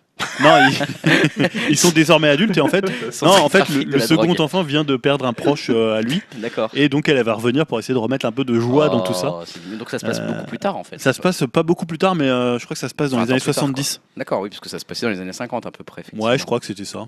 Enfin, il y je avait me une, souviens un plus crack le- boursier, même, je me souviens- mais je me souviens plus non plus. Et donc c'est Em- Emily Blunt Ouais. qui va jouer. Alors bon, le réalisateur c'est pas forcément un gage de qualité, c'est Ah. euh, Rob Marshall. Donc Ah. Rob Marshall, on le connaît pour Geisha. Alors moi j'aime bien Chicago parce que j'aime bien les comédies musicales et je trouve que dans Chicago il fait plutôt un bon boulot. Ouais, Bon, je j'entends suis- des gens qui Je soufflent. suis je pas complètement d'accord avec ce souffle. Et j'aime beaucoup. Alors à part Richard Gere qui chante comme une casserole et qui est très mauvais dans le film, je trouve que Catherine Zeta-Jones est, non, euh, non, non, non, je est très, très bien dedans. ça. Et je trouve que le film était pas trop mal réussi. C'était du Bob Fosse, un peu, euh, un, peu- un peu du sous Bob Fosse, mais moi je trouve que c'est un film qui fonctionne Mais bien. Tout ça parce qu'il y a Catherine Zeta-Jones, effectivement. Euh, ouais, ouais, qui, qui est très bien dedans, mais il n'y a pas qu'elle. Mais euh, non, non, mais je trouve que les morceaux étaient bien. Mais là, vous, vous en avez pensé quoi alors de Mary Poppins? De la nouvelle, du nouveau visage de Mary Bah, Poppins? le trailer est super court. Ouais, on la voit pas bien Ouais, on voit, on voit pas grand chose au On la voit à la fin quand met. devant Ouais. le miroir. Euh, soit c'est c'est un film que tu attends, Dim, euh, Mary Poppins Bah, pas forcément. J'ai j'ai pas, j'ai pas vraiment de souvenir du premier. Ah, il est génial, faut le revoir, vraiment tout petit. Regarde-le. Et euh, du coup, ça me, ça me touche pas trop, on va dire. Ouais, c'est pas ton, c'était pas ta, ta grosse cam, on va dire les Disney. Voilà, non. Ouais, bon. Toi, Elohim, non, euh, Mary Poppins, c'est pas un truc qui te. Ben, alors perso, je, je déteste le fait que, que Disney euh, refasse tous ses Ouais. films. Mais pour le coup, c'est le seul. Non, mais c'est le seul pour lequel, euh, bah, pourquoi pas Parce que c'était déjà un film. Ouais. C'était pas un dessin animé Oui, adapté, donc Euh, je suis, je suis assez ouvert, bah, pourquoi pas, tu vois. Euh, Moi, j'ai un, sou- un bon souvenir, même si je l'ai vu quand j'étais tout petit, Mary Poppins. Ah, c'est très bien. mais faut le revoir. Ouais. Ah, moi, je l'ai revu parce que j'ai une fille hein, qui, a, qui a 7 ans, donc euh, forcément, tu. Tu repasses Eh oui, par la oui, case oui. Disney, tu forcément. Et il a bien vieilli d'ailleurs, c'est une question. Ouais, il a bien vieilli, ouais. Bah, si tu considères que, je sais pas, euh, de Chantons sous la pluie a bien vieilli, tu vois. Ouais, il y a un Ça- côté très, Il y a un très, côté. Euh, magique. Ouais, d'accord, il y a un côté euh, un côté vintage, mais qui. ouais, la magie reste, ouais. Passons à un autre film. euh, Alors, c'est pas toi qui l'as sélectionné, Julien. Je fais, euh, je saute, je saute une de tes sélections pour passer à celle de Dim. Dim qui nous a mis aujourd'hui. euh, je crois que t'as pas eu le temps de le voir d'ailleurs, Julien. Ah Le trailer des Animaux Fantastiques 2. C'était un peu l'événement du jour, Dim. Toi, tu avais. Ah ouais, hein, à la pointe de Eh, l'actualité. on comme est là, on est comme ça, hein, on- on- c'est beau, franchement. Euh, toi, t'avais bien aimé les Animaux Fantastiques 1 ou qu'est-ce qui t'a poussé à le. J'avais, enfin comme je l'avais, euh, je crois que je l'avais chroniqué dans un ancien webcast. J'avais bien aimé, mais moyennement parce que je trouvais que c'était une une grosse introduction, à, on va dire, à un nouvel univers dans le dans le monde d'Harry Potter. Ouais. Et euh, maintenant, on va dire que les personnages sont bien introduits. Euh, J'espère que le film aura une meilleure histoire. Et euh, en tout cas, la bonne annonce euh, le laisse, on va dire, sous-entendre. Donc euh, ouais, celui-là, je l'attends plutôt pas mal. Et puis je trouve que euh, Jude Law en Dumbledore jeune, euh, ça le fait plutôt pas mal. Ah, Il joue vachement plus, je trouve, dans cette bande-annonce-là sur le côté euh, Harry Potter que dans le précédent. Là, pour le coup, euh, vu qu'on retrouve un peu Poudlard, on retrouve un petit peu tout ça. Effectivement, euh, ça rappelle plus de souvenirs. Pour le coup, euh, ça a un peu joué l'effet Madeleine euh, de Proust sur moi où j'étais content, alors que les Animaux Fantastiques 1, j'ai trouvé ça euh, vraiment pas terrible. Là, je me suis dit, ah, j'ai envie de le voir. Tu vois, donc, comme quoi le Ouais, marketing, pareil, hein, tu vois. le, le marketing ouais, ça je- marche. je, hein. je l'attends beaucoup plus que le premier, c'est clair. Putain, on est des gros pigeons. Euh, donc ensuite, moi je vous avais proposé Lost in Space, la série Netflix. Est-ce que vous avez été voir euh, ce petit trailer? Tout à fait. Et euh, non, Apparemment, mais- tu as un avis. Non, mais j'ai- je trouve que tu- c'était quand même assez impressionnant T'as vu ça euh, un peu? comme série. Bah ouais. Euh, je trouvais que les, euh, il y avait un peu des véhicules un peu à la Halo 5, euh, enfin à la Halo parce que j'ai vu que Dim jouait à Halo, je n'ai pas compris pourquoi. Je sais pas, il a joué. Il avait, t'avais récupéré une Xbox, c'était ça. Et Et ouais. euh, non, c'est, je trouvais que c'était les, les extraterrestres sont vraiment pas mal. Ils sont euh, parce que généralement tu te dis quand c'est alors maintenant c'est plus le cas, les, les séries elles ont du budget, mais euh, tu te dis ça peut être un peu cheap. Et là pas tellement. Non, là tu sens qu'il y C'est a quand même un du- peu, il y a du, ouais. il y a du, tu Il sens y a où est des beaux l'argent. plans même en fait. Ouais, Enfin, ouais. il y a un côté euh, très très, très chiadé. Je Ouais, me suis dit oula, qu'est-ce qu'ils nous font Netflix? Là Ça y est, ils nous sortent un très gros truc. Euh, donc bah c'est quand même euh, le remake en plus de le, enfin le remake, je sais pas si on peut dire ça comme ça, mais le reboot de la série Lost in Space de l'époque. Ouais. Mais euh, qui Mais était, ils, euh, sont bien les extraterrestres. Ah ouais, ouais, ils sont très réussis. C'est ça en fait qui m'a impressionné aussi. Je me suis dit, oui, ils sont très mystérieux, très bien réussis Ouais. pour le coup. Euh, juste une question, c'est Carrie Coon qu'on voit dans le trailer? Ah, j'ai pas fait, j'ai même pas fait gaffe, putain. il me semblait que c'était putain, si c'est Bon. alors la laisse tomber, c'est tout de suite meilleure série du Par monde. contre, on est quand même, on est quand même déçus pas mettre le blanc dedans. hein. Ouais, c'est ça. C'est qui c'est qui va nous faire les blagues du, du très bon film Lost in Space, hein, qui était quand même. On l'a vu ensemble, je pense, avec. Mais ju- ju- justement, Oh, moi j'avais tellement le, le sale souvenir du film que s'il n'y avait pas eu, euh, on va dire, le- l'heure des trailers dans Upcast, j'aurais même pas regardé la bande-annonce. Ça m'intéressait pas forcément et ouais, je dois avouer que j'étais aussi agréablement surpris. Quoi. Ça a l'air d'être vraiment pas mal. Bon, bah écoute, ça fait plaisir. Alors, de toute façon, on trouvera ça sur Netflix assez vite. Euh, je propose qu'on fasse une, peut-être, euh, une petite intervention euh, les, des trailers euh, des films français euh, potentiellement euh, intéressants ou chiants, selon si on est Julien ou Dimitri. Il y en a un, un qui peut être chiant, hein, l'autre il va être le plus Oh. grand film de l'année. hein, Oh, bah alors là, tu fais. Alors, pour le chiant, j'imagine que tu fais allusion à celui que j'ai choisi. Merci. Ouais, ouais. mais- Donc, place publique. Moi, j'ai choisi. euh, Alors effectivement. Moi j'ai envie de dire que le film là, on l'a vu il y a déjà quelques mois. C'est juste une édition spéciale où ils ont rajouté des cheveux à Jean-Pierre Bacry. Alors, Ça n'a effectivement. aucun intérêt. C'est exactement le sens de la film- fête, euh, Exactement le sens de la fête. avec- Director Cut. avec, euh, avec Air Extension. c'est une nouvelle option Hollywood. Putain, ouais, c'est exactement le, le sens de la fête. Moi, c'est le nouveau film Bakri Jaoui. Moi, j'avoue que j'ai une, euh, une affection pour Bakri Jaoui euh, quand il faisait leurs films. Euh, voilà, on connaît la chanson, etc. Moi, Ouais. c'est des films que j'ai adorés. Euh, Voilà, il jouait, donc on connaît la chanson. voilà, et euh, là j'avoue que je- ça m'a beaucoup beaucoup moins convaincu cette bande annonce. hein. Ouais. Euh, je sais pas, j'ai l'impression que le seul, euh, le seul registre comique c'est Bakri fait du Bakri, on lui a foutu, euh, foutu des faux cheveux et c'est ça. Il le- ressemble à Thierry Ardisson. Un peu. Avec tu sais, le costume noir, euh, avec Voilà. le t-shirt noir. J'ai l'impression qu'il y a moins de messages. On va avoir le biopic de Drucker pas fait par euh, Deniso là et on aura le biopic euh, de j'ai- est-ce que- été le, seul à aimer les, les Bakri Jaoui autour Non, de moi je suis plutôt bien, client, mais plutôt euh, moi j'aime bien dans un air de famille, enfin quand ils sont acteurs. Ouais, ouais. Euh, même après, en même temps j'aimais bien, c'est les premiers films de, de Jaoui quand il y avait comme une image, il y avait euh, celui qui était avant là, qui est l'un des plus connus là, euh, le premier. Bah, on connaît la chanson, c'est d'elle. Hein. Non, non, pas. on Ah connaît non, la chanson, c'est René. euh, non, non, euh, c'est euh, le, le goût des autres. Le goût des autres. Le goût des autres. Ouais, ouais. ouais c'était pas le goût des autres. Ouais. Bah, moi, Bah, je- Finalement, elle fait toujours un peu le même film, hein, mais bon, j'ai pas trouvé ça Bah, dans le goût des autres, il y avait pas mal de, de, de- de trucs, quoi. Il y avait plein de couches de lecture de machin. Et là, bon, j'ai l'impression que c'était plus comédie française, quoi. C'était des, des- des films de gauche sympathiques. Donc voilà pour Place Publique. hein, Même pas besoin de le voir, qu'on a déjà un avis. Euh, Non, mais ça a l'air annonce beaucoup plus réussie, j'ai trouvé, pour ton choix. Ah bah, avec. Euh, Make to My Love. Donc le nouveau film de Keshish, hein, il a vendu tous ses Césars pour pouvoir euh, payer le financement. Putain, ouais, mais j'ai l'impression qu'il a bien fait. Et alors là, moi je trouve la bande-annonce géniale. Elle est tellement réussie cette bande Donc c'est uniquement musical. Ouais. Avec le You Make Me Feel là. Avec euh, des corps de jeunes euh, sur une plage, Ouais. avec euh, un sentiment de drague, des relations. Ouais. T'as- T'as déjà l'impression de comprendre plein de choses sans les comprendre C'est vraiment. ça. Ouais, je suis d'accord. C'est très réussi. J'ai rien d'autre à ajouter. Je trouve que c'est non mais c'est ça, c'est-à-dire que tu. C'est incroyablement réussi. C'est juste de la mise en scène et tu te dis, Bon, tu après- sens que ça va tourner autour de, de ce personnage. Pour ceux qui connaissent un peu les personnages d'Upcast, vous savez que Julien et moi, euh, on peut nous mettre euh, Keshish, Keshish sur Alors, une je sais table. pas, et est-ce que Elohim, on sera, on sera Elohim, t'as impressionnés. vu le, je sais pas si t'es fan de Keshish ou si t'as vu le trailer. euh.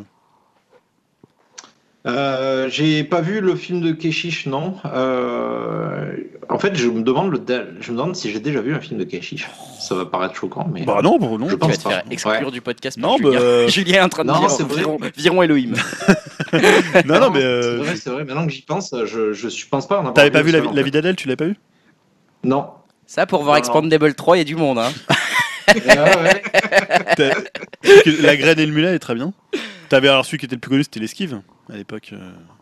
Mais je crois, je crois qu'en fait, c'est les, les... certains de ces films sont sortis à un moment où j'ai arrêté d'aller au cinéma. Ouais. Euh, alors j'y allais plus parce que mon fils est né à ce moment-là et pendant un moment j'ai fait un peu la la la, la, la friche quoi. Enfin, voilà, ça, pendant longtemps je suis pas retourné au cinéma et, et du coup ouais je pense que j'ai complètement loupé le, le Non, mais de toute façon, il y, a- film-là. et- il y a forcément des cinéastes dont on. Tu Ah, vois, bah par, ça, oui. je sais pas, moi, par exemple, j'ai jamais, eu un- j'ai jamais vu un Denis Villeneuve.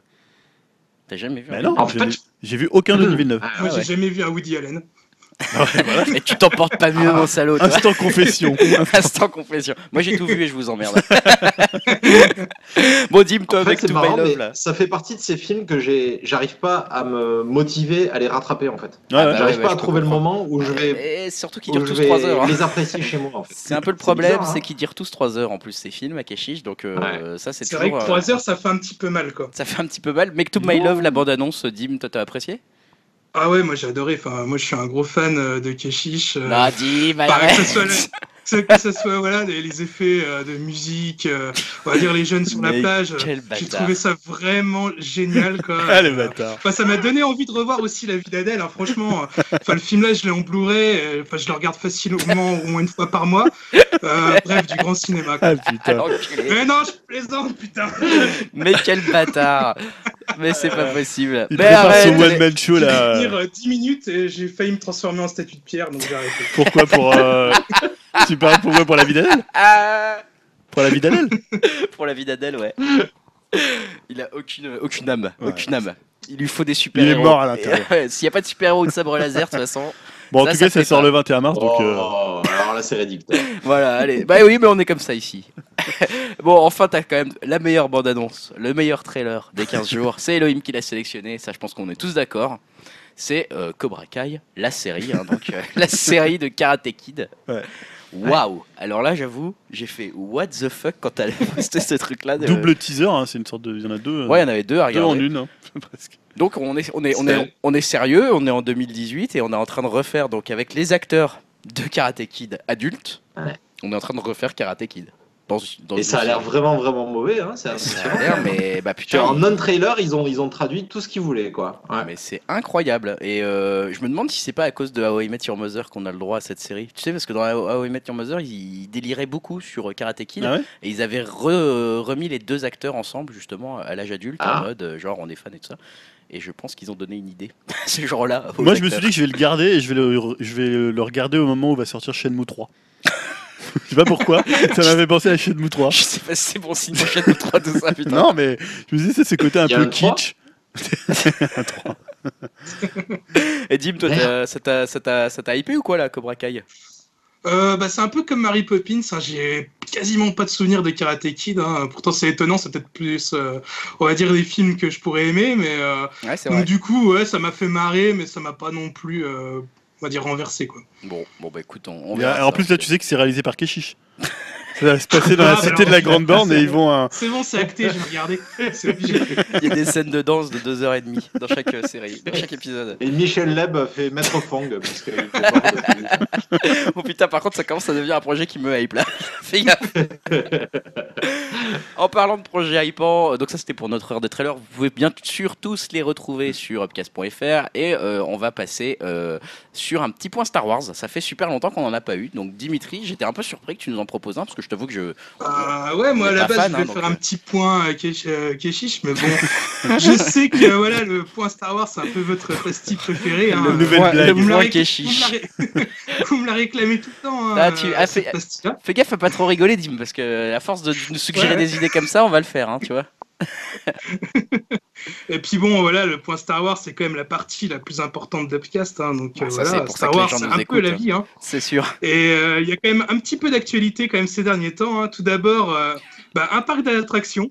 Alors, chose un peu inhabituelle hein, chez Upcast, hein, on va parler de, de manège, on va dire. Ouais, ouais, ouais. Euh, on sait maintenant que Disneyland Paris va accueillir toute une partie Star Wars dans son parc. Euh, on a encore, euh, on a encore pas mal le temps hein, parce que c'est prévu euh, au mieux, on va dire en 2022. Mais j'avoue que je suis impatient de faire le plein d'attractions avec Julien et Greg hein, et surtout de les voir avec des oreilles de Mickey sur la tête. hein. Ouais, et un rien sabre Dark ça. De quoi? Et un sabre laser dans la main. Évidemment, hein, rien que pour ça, je remercie euh, Bob Iger, le, le boss de Disney, et Emmanuel Macron hein, d'avoir signé le deal. Et euh, à noter qu'il y aura aussi euh, une extension euh, Marvel et Reine des Neiges. Donc euh, voilà. Tout le monde sera content. Et Ouais. ensuite, euh, une autre news intéressante, c'est John Favreau, le réalisateur d'Iron Man, qui travaille sur une série live sur la saga. Alors là, en ce moment, c'est un peu la foire des annonces entre Ryan Johnson euh, et les showrunners de Game of Thrones. On va encore en bouffer pas mal euh, pour euh, notre plus grand plaisir, enfin surtout celui de, de Julien de Greg. Ah. Après, la question, c'est de savoir s'ils vont piocher dans les scénarios de Star Wars Underground, la série live écrite il y a quelques années, et qui n'a finalement jamais abouti. On sait déjà que certaines histoires ont inspiré Rogue One ou la série Rebels. Euh, après, pareil, un sans spoiler, la série Rebels qui euh, vient de se terminer aux États-Unis. Et euh, mine de rien, au niveau des histoires, elle ouvre pas mal de nouvelles portes à la saga. Et ça serait intéressant que tout ceci soit creusé dans l'avenir. Surtout que bah, c'est encore pas fini, hein, parce qu'on sait aussi qu'une nouvelle série d'animation est prévue et que Star Wars Resistance, c'est un nom de domaine qui a été déposé. Euh, peut-être pour un futur show entre le 6 et le 7. Bref, je pense que vous n'avez pas fini d'avoir des points Star Wars, les amis, pour votre plus grand bonheur. Ça fait plaisir. Écoute, euh, juste, je vais poser une question de gros noob, euh, mais tu vas me hurler dessus. Mais du coup, Star Wars Rebels, la série qui vient de finir, c'était une série animée? C'était une série live? C'était une série animée, alors on va dire euh, en quatre saisons. Les deux premières saisons, c'était un peu plus euh, enfantin, enfin surtout la première. Ouais. La fin de la deuxième, euh, il y avait un épisode spécial de 45 minutes qui était vraiment mais euh, exceptionnel, j'ai trouvé. Ouais. Et euh, la 3 et la 4, euh, malgré quelques épisodes un peu de remplissage, il y avait vraiment euh, des pures histoires et euh, enfin là les derniers les 5 6 derniers épisodes de la série euh, c'est juste dingue quoi. Ça ouvre euh, énormément de portes et des trucs qu'on n'avait jamais vu dans Star Wars un peu comme le 8 a pu faire. Enfin ça c'était assez osé quoi j'ai trouvé. C'est un truc qui se, qui se trouve via des oncles d'Amérique ou il y a quand même une diffusion légale, on va dire, en France de ce genre de truc? Euh, je crois qu'il doit avoir un service euh, Disney VOD ou un truc comme ça qui doit peut-être le, le proposer Ouais. mais bon moi j'ai fait appel à mon cher tonton Bah ouais, ouais. Ouais. Il, faut... Il va bien d'ailleurs, il, est... S'il peut, ouais. il Ah, va il est bien en là-bas. hein. Ah ouais, Je vais peut-être l'appeler prochainement. Là, toujours à Los Angeles. toujours à Los Angeles. Au plus près d'Hollywood. Et toujours le, le- le cœur sur la main, prêt nous envoyer main, tous ces Et le haut débit avec. Il est gentil quand même. Euh, écoute, bah, merci pour ce point Star Wars. Ça fait finalement, euh, je m'y attendais pas à te le dire comme ça, mais assez plaisir d'avoir des nouvelles de Star Wars. On t'a vendu du parc d'attractions, donc t'étais content. Ouais, t'es ouais. Puis il s'est passé quoi? Bien deux mois quand sans, sans point Star Wars, je commençais à m'inquiéter, à me dire tiens, ils vrai. ont pas annoncé une nouvelle trilogie. Entre temps, ils récemment. sont... c'est huit trilogies. ils ont annoncé 8 séries. Donc ça va, ils sont un peu rattrapés. Euh, on va faire une petite pause dans les, dans les films euh, et dans tout ce qui est, on va dire, euh, vidéo. On va plutôt parler un peu musique cette fois-ci pour faire, pour faire une petite pause. Vous l'avez peut-être déjà entendu le mois dernier. C'est une, c'est, c'est une rubrique qui a eu un succès énorme. énorme. Julien, Ouais. on- non mais les gens, mais non mais je suis sérieux, les gens m'en ont parlé. Il y a des gens à qui je, des collègues, etc. qui j'ai dit écoutez mon podcast. Ils ont dit euh, ouais, euh, dis donc ton truc là, c'est génial. euh, Le, le- le mec qui parle de ces cinq musiques là. D'accord, mais per- Je personnellement, pense que personne n'en a c'était parlé, mais. Bob que- Iger et Emmanuel Macron, ils en ont parlé. hein. Ils en ont parlé. Non, non, c'est vraiment la rubrique là, c'est c'est Voilà, chaud. Je préfère ce genre de blague. Ça- non, mais attends, je suis- moi je suis très sérieux. Donc euh, je te mets la grosse pression pour que ça soit encore mieux en février qu'en janvier, puisqu'on va parler de ton top 5 des albums Spotify du mois de février. Et on commence avec le numéro 5 qui est. Alors, il n'y a pas de classement. Non, je rigole. Julie. C'est Non, pour c'est faire pour euh, dire. comme les animateurs. je, je, serais, je sais pas si ce sera mieux que, que janvier, mais il est pas trop mal quand même. Il y a, Ouais, il c'est y a vrai, quelques content bons trucs. Bon. Ouais, ça va, je suis assez content. Euh, bah, le premier extrait qu'on va entendre, c'est euh, MGMT, donc c'est Little Dark Edge.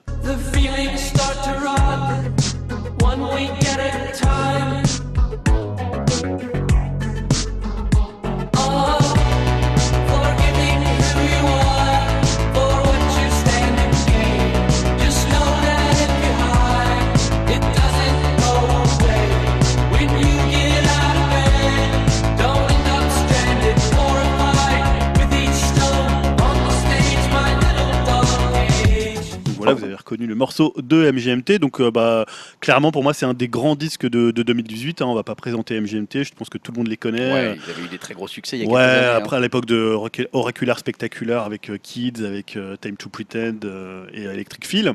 Et leur deuxième album était très bon aussi. Le troisième était un peu en demi-teinte. Moi, j'avais trouvé peut-être un peu moins chatoyant. Et là, pour le coup, je trouve qu'ils reviennent vraiment avec. bah, pour moi, c'est leur meilleur disque. Euh, c'est euh, une réussite pop totale. Il est à la fois tubesque, à la fois beaucoup plus complexe que euh, pouvait l'être le premier. Il repioche un peu de, de, dans, de Congratulations. Il a un côté un peu 80s qui peut un peu surprendre au début. Euh, notamment, bah, il y a Me et Michael qui est quand même très très 80s et qui est très très cheap. Euh, mais ils vont quand même chercher dans les. Alors moi, je, l'ai déjà dit ici, je sature du côté 80s euh, à toutes les sauces, même si là, euh, musicalement, on commence à repasser un peu dans les années 90 avec pas mal d'artistes. Mais là, ils vont chercher des choses un peu plus sombres que ce que on pouvait entendre dans ce qui était un peu singé dans les côtés 80s. Et là, voilà, je trouve que c'est à la fois un album de tube, c'est à la fois un album qui est hyper agréable à écouter, en même temps qui est assez complexe.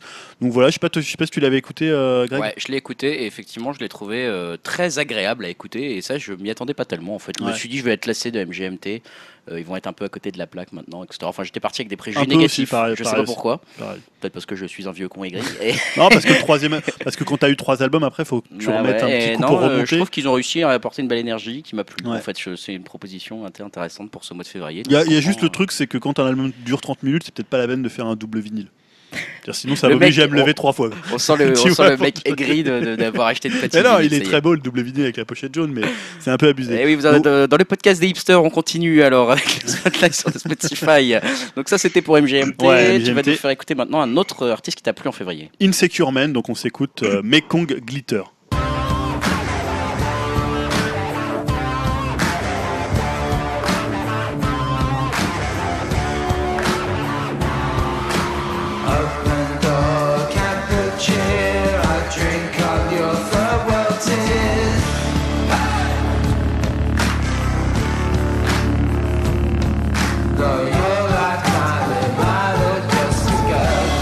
Donc Insecure Man, euh, peut-être ça parle pas à grand monde, euh, ça va peut-être plus parler à beaucoup de personnes si je dis que c'est un side project de plusieurs membres de la Fat White Family. Donc c'est un groupe anglais. Euh, leur son euh, sur la Fat White Family était plutôt euh, plutôt sale, un peu à la Cramps.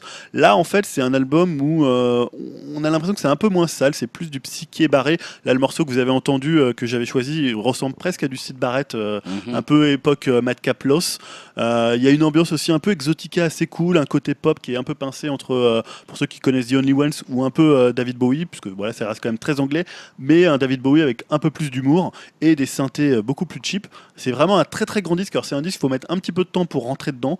Au début, comme ça, il paye pas de mine, et en même temps, derrière ce côté un peu, euh, un peu pop, euh, pop gentillette, il y a des trucs. euh, je crois qu'il y a une, il y a un morceau qui parle, c'est peut-être celui-là d'ailleurs, qui parle d'un pédophile.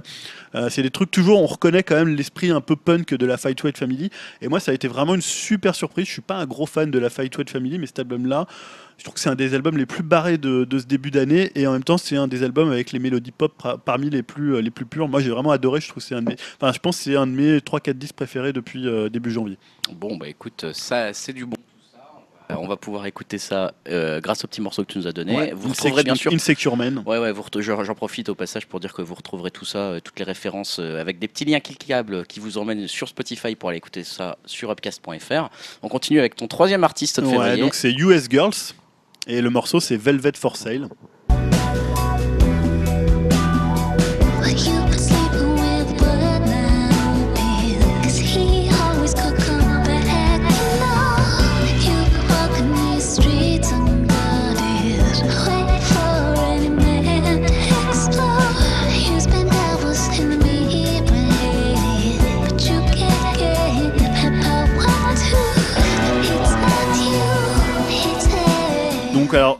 Pas, pas forcément évident de décrire la musique de US Girls. Euh, Même là, euh, bon, en l'entendant, ça va vous parler beaucoup plus simple que finalement que des mots. Et en plus, je trouve que l'album est pas hyper facile d'accès dans les premières écoutes. Alors, US Girls, c'est euh, comme ça on dirait, c'est plusieurs filles, mais c'est surtout une fille qui s'appelle Mag Remy. Euh, c'est, on va dire, alors c'est pas son deuxième disque, mais c'est son deuxième disque chez 4AD. Euh, donc D'accord. 4AD, c'est un album mythique. hein, pour ceux qui connaîtraient pas 4AD, c'est Dead Can Dance, c'est Cocteau Mm. Twins, c'est les premiers Birthday. Party, donc le groupe de, de Nick Cave. Et depuis qu'elle est chez eux, elle va beaucoup plus vers la pop.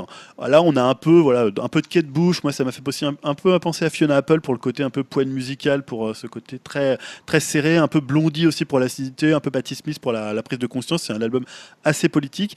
Et euh, voilà, moi, je trouve que c'est un album, plus on l'écoute, un peu comme les Curman, plus voilà, il se dévoile, plus il grandit. Je sais que toi, tu l'as écouté, euh, Greg, on en avait parlé un petit Ouais. peu. euh, Tout et, à fait. Voilà, moi, je trouve que c'est un super disque, à la fois très très pop et en même temps quand même assez complexe. Il y a Ouais, du ouais. sax, il y a des arrangements, enfin, il y a énormément de, de monde sur le, sur le disque. Hein. C'est pas du tout un disque fait toute seule et il y a beaucoup de gens qui sont intervenus dessus. Et euh, moi, il m'a fait penser presque un peu au, pas au- alors pas forcément musicalement, mais un peu à Saint-Vincent, c'est-à-dire ce côté de faire de la pop, mais en même temps de l'amener un peu plus loin que ça. Quoi. Oui, c'est de la pop déguisée en autre chose. Enfin, voilà, un ça- peu ça comme prend- Grimes aussi. euh, ça, prend, avait fait, ça euh, prend le déguisement de la pop, ouais. mais c'en est plus trop en fait. Enfin, oui, parce que dedans, part. elle commande vraiment l'Amérique de Trump, euh, la place des femmes. Il y a Mm. tout, tout un contexte politique derrière. Et j'ai trouvé que vraiment c'était un super disque. Euh, voilà, je sais pas ce que t'en- toi t'en as Ah pensé. si si ouais bah, Ouais. complètement d'accord effectivement ouais, moi c'est vrai que j'ai du mal à savoir ce qui est sorti en février en janvier etc donc je en suis moins l'actualité que, que toi mais effectivement quand je l'ai écouté je me suis dit ouh ça c'est ça c'est intéressant à écouter effectivement pas forcément simple Ouais, et Pas pas, forcément forcément simple de, de le décrire. ouais pas forcément simple à écouter pas forcément simple de se concentrer suffisamment pour Ouais. bien justement comme tu dis euh, bah ça reste un peu politique les propos etc donc euh, tu l'écoutes pas forcément euh, disons Même que tu s'il est- saisis pas toute l'intégralité si tu l'écoutes en fond euh, et que ça vaut le coup en fait d'y jeter une deuxième oreille presque en se disant tiens non seulement le morceau est un peu euh, surprenant dans sa construction mais en plus euh, euh, les paroles sont peut-être intéressantes à écouter donc euh, ouais très bon choix encore une fois Euh, ce qui nous amène à ton quatrième choix Ouais, donc c'est choix euh, préféré. Marlon Williams, hein, et donc on va s'écouter What Chasing You. Just what I I can do with a lover who tries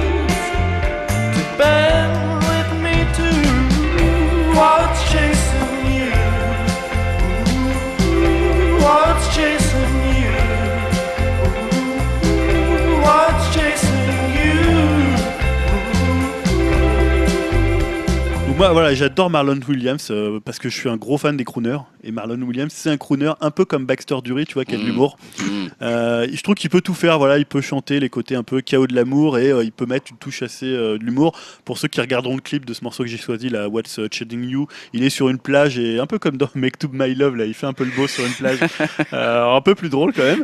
Ouais. Voilà, donc il y a quand même une distance. Maintenant, ça reste quand même un disque de rupture, donc c'est un disque qui raconte sa rupture avec Aldous Harding, dont j'ai peut-être dû parler, Ah oui. peut-être pas l'année Ah ouais. dernière, mais on en avait mis, il y avait des morceaux sur euh, sur le, le Spotify de, euh, de Upcast. Euh, là, en fait, il a composé essentiellement au piano, donc avant, il avait un côté un peu plus folk, un peu plus country, et là, c'est plus plus des balades, et je trouve que ça lui va vraiment bien. Alors c'est vrai qu'on l'a beaucoup comparé à Roy Orbison Ouais. pour vocalement. Moi, je trouve qu'il ressemble plus à Richard Hawley, donc euh, le guitariste de, de Pulp, hein, qui avait mené une et qui a fait des super albums. Je pense que Richard Hawley est un peu au-dessus parce que voilà, il, bon, a un petit peu moins d'humour. C'est un côté un peu plus sombre, un peu plus, euh, euh, un peu plus désemparé, et ou peut-être des fois pre- presque le J.J. Johansson de Poison, voilà, quand il faisait vraiment du, vraiment du crooner avant qu'il aille vers l'électronique un peu ridicule de Antenna. Voilà, donc c'est un super disque pour ceux qui aiment les, les gens qui croonent un peu comme Roy Orbison, quoi. Après voilà, si t'es pas si pas fan de ce côté, voilà, j'ai l'impression que la terre s'écroule euh, quand j'écoute ça. Ou Vous ferez votre choix euh, en ayant écouté ce petit morceau que tu nous Voilà. as mis parce que je pense que ça sera assez même si c'est peut-être le morceau le plus rapide de l'album, les le autres sont plus rapide d'accord donc c'est euh, encore sont plus un petit peu plus lent, mais il y a toujours ce côté avec cette voix très euh, très grave. ouais Ah, moi j'aime beaucoup l'album. Bon, bah écoute, ça c'était pour le quatrième euh, artiste de février et ton dernier euh, artiste que tu vas nous conseiller d'écouter pour Ouais, j'ai hésité, j'aurais pu mettre Thérapie Taxi, tu voudras le rajouter Mais pour, bien sûr qu'il faut pour, le mettre. pour rigoler, donc je l'ai pas mis, j'ai choisi donc Reggie Snow et on va s'écouter Egyptian, euh, Egyptian Lover. Pink like pussy, extra pushy. Hands up off me, she's so lovely. Fame and fortune, all those habits. Pink and white, them panties matching. I want you to stay forever. I want you to stay forever. I want you to stay forever. Donc voilà Reggie Snow, c'est un rappeur qui vient d'Irlande, Ouais. Euh, qui s'est installé récemment, enfin récemment, euh, là pour son premier album, euh, un peu avant aux États-Unis. Et en fait, c'était un album qui était vraiment attendu parce qu'il avait fait deux, je crois que c'était deux EP et, euh, qui étaient vraiment, qui avaient vraiment été bien accueillis. Et là, apparemment, il a plutôt pas mal déçu avec ce disque. Ouais. Moi, j'ai vu quelques critiques, j'ai vu des gens que je suis un peu sur Twitter qui étaient assez déçus de l'album.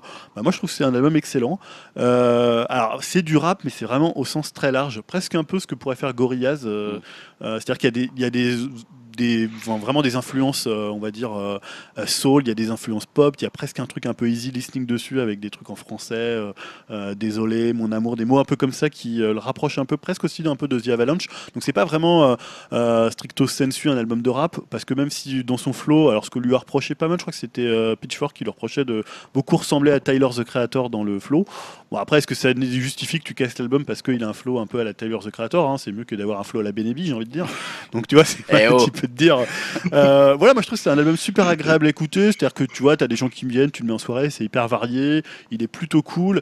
Euh, J'aime bien ce en fait, ça raconte son histoire d'amour avec euh, Annie, donc ça, un peu comme euh, avait fait Marvin Gaye avec My Dear qui racontait son amour avec Anna Gay jusqu'au divorce. Là, il raconte en fait depuis le début, il y a des interludes où il raconte des choses. Il y a voilà presque un concept album.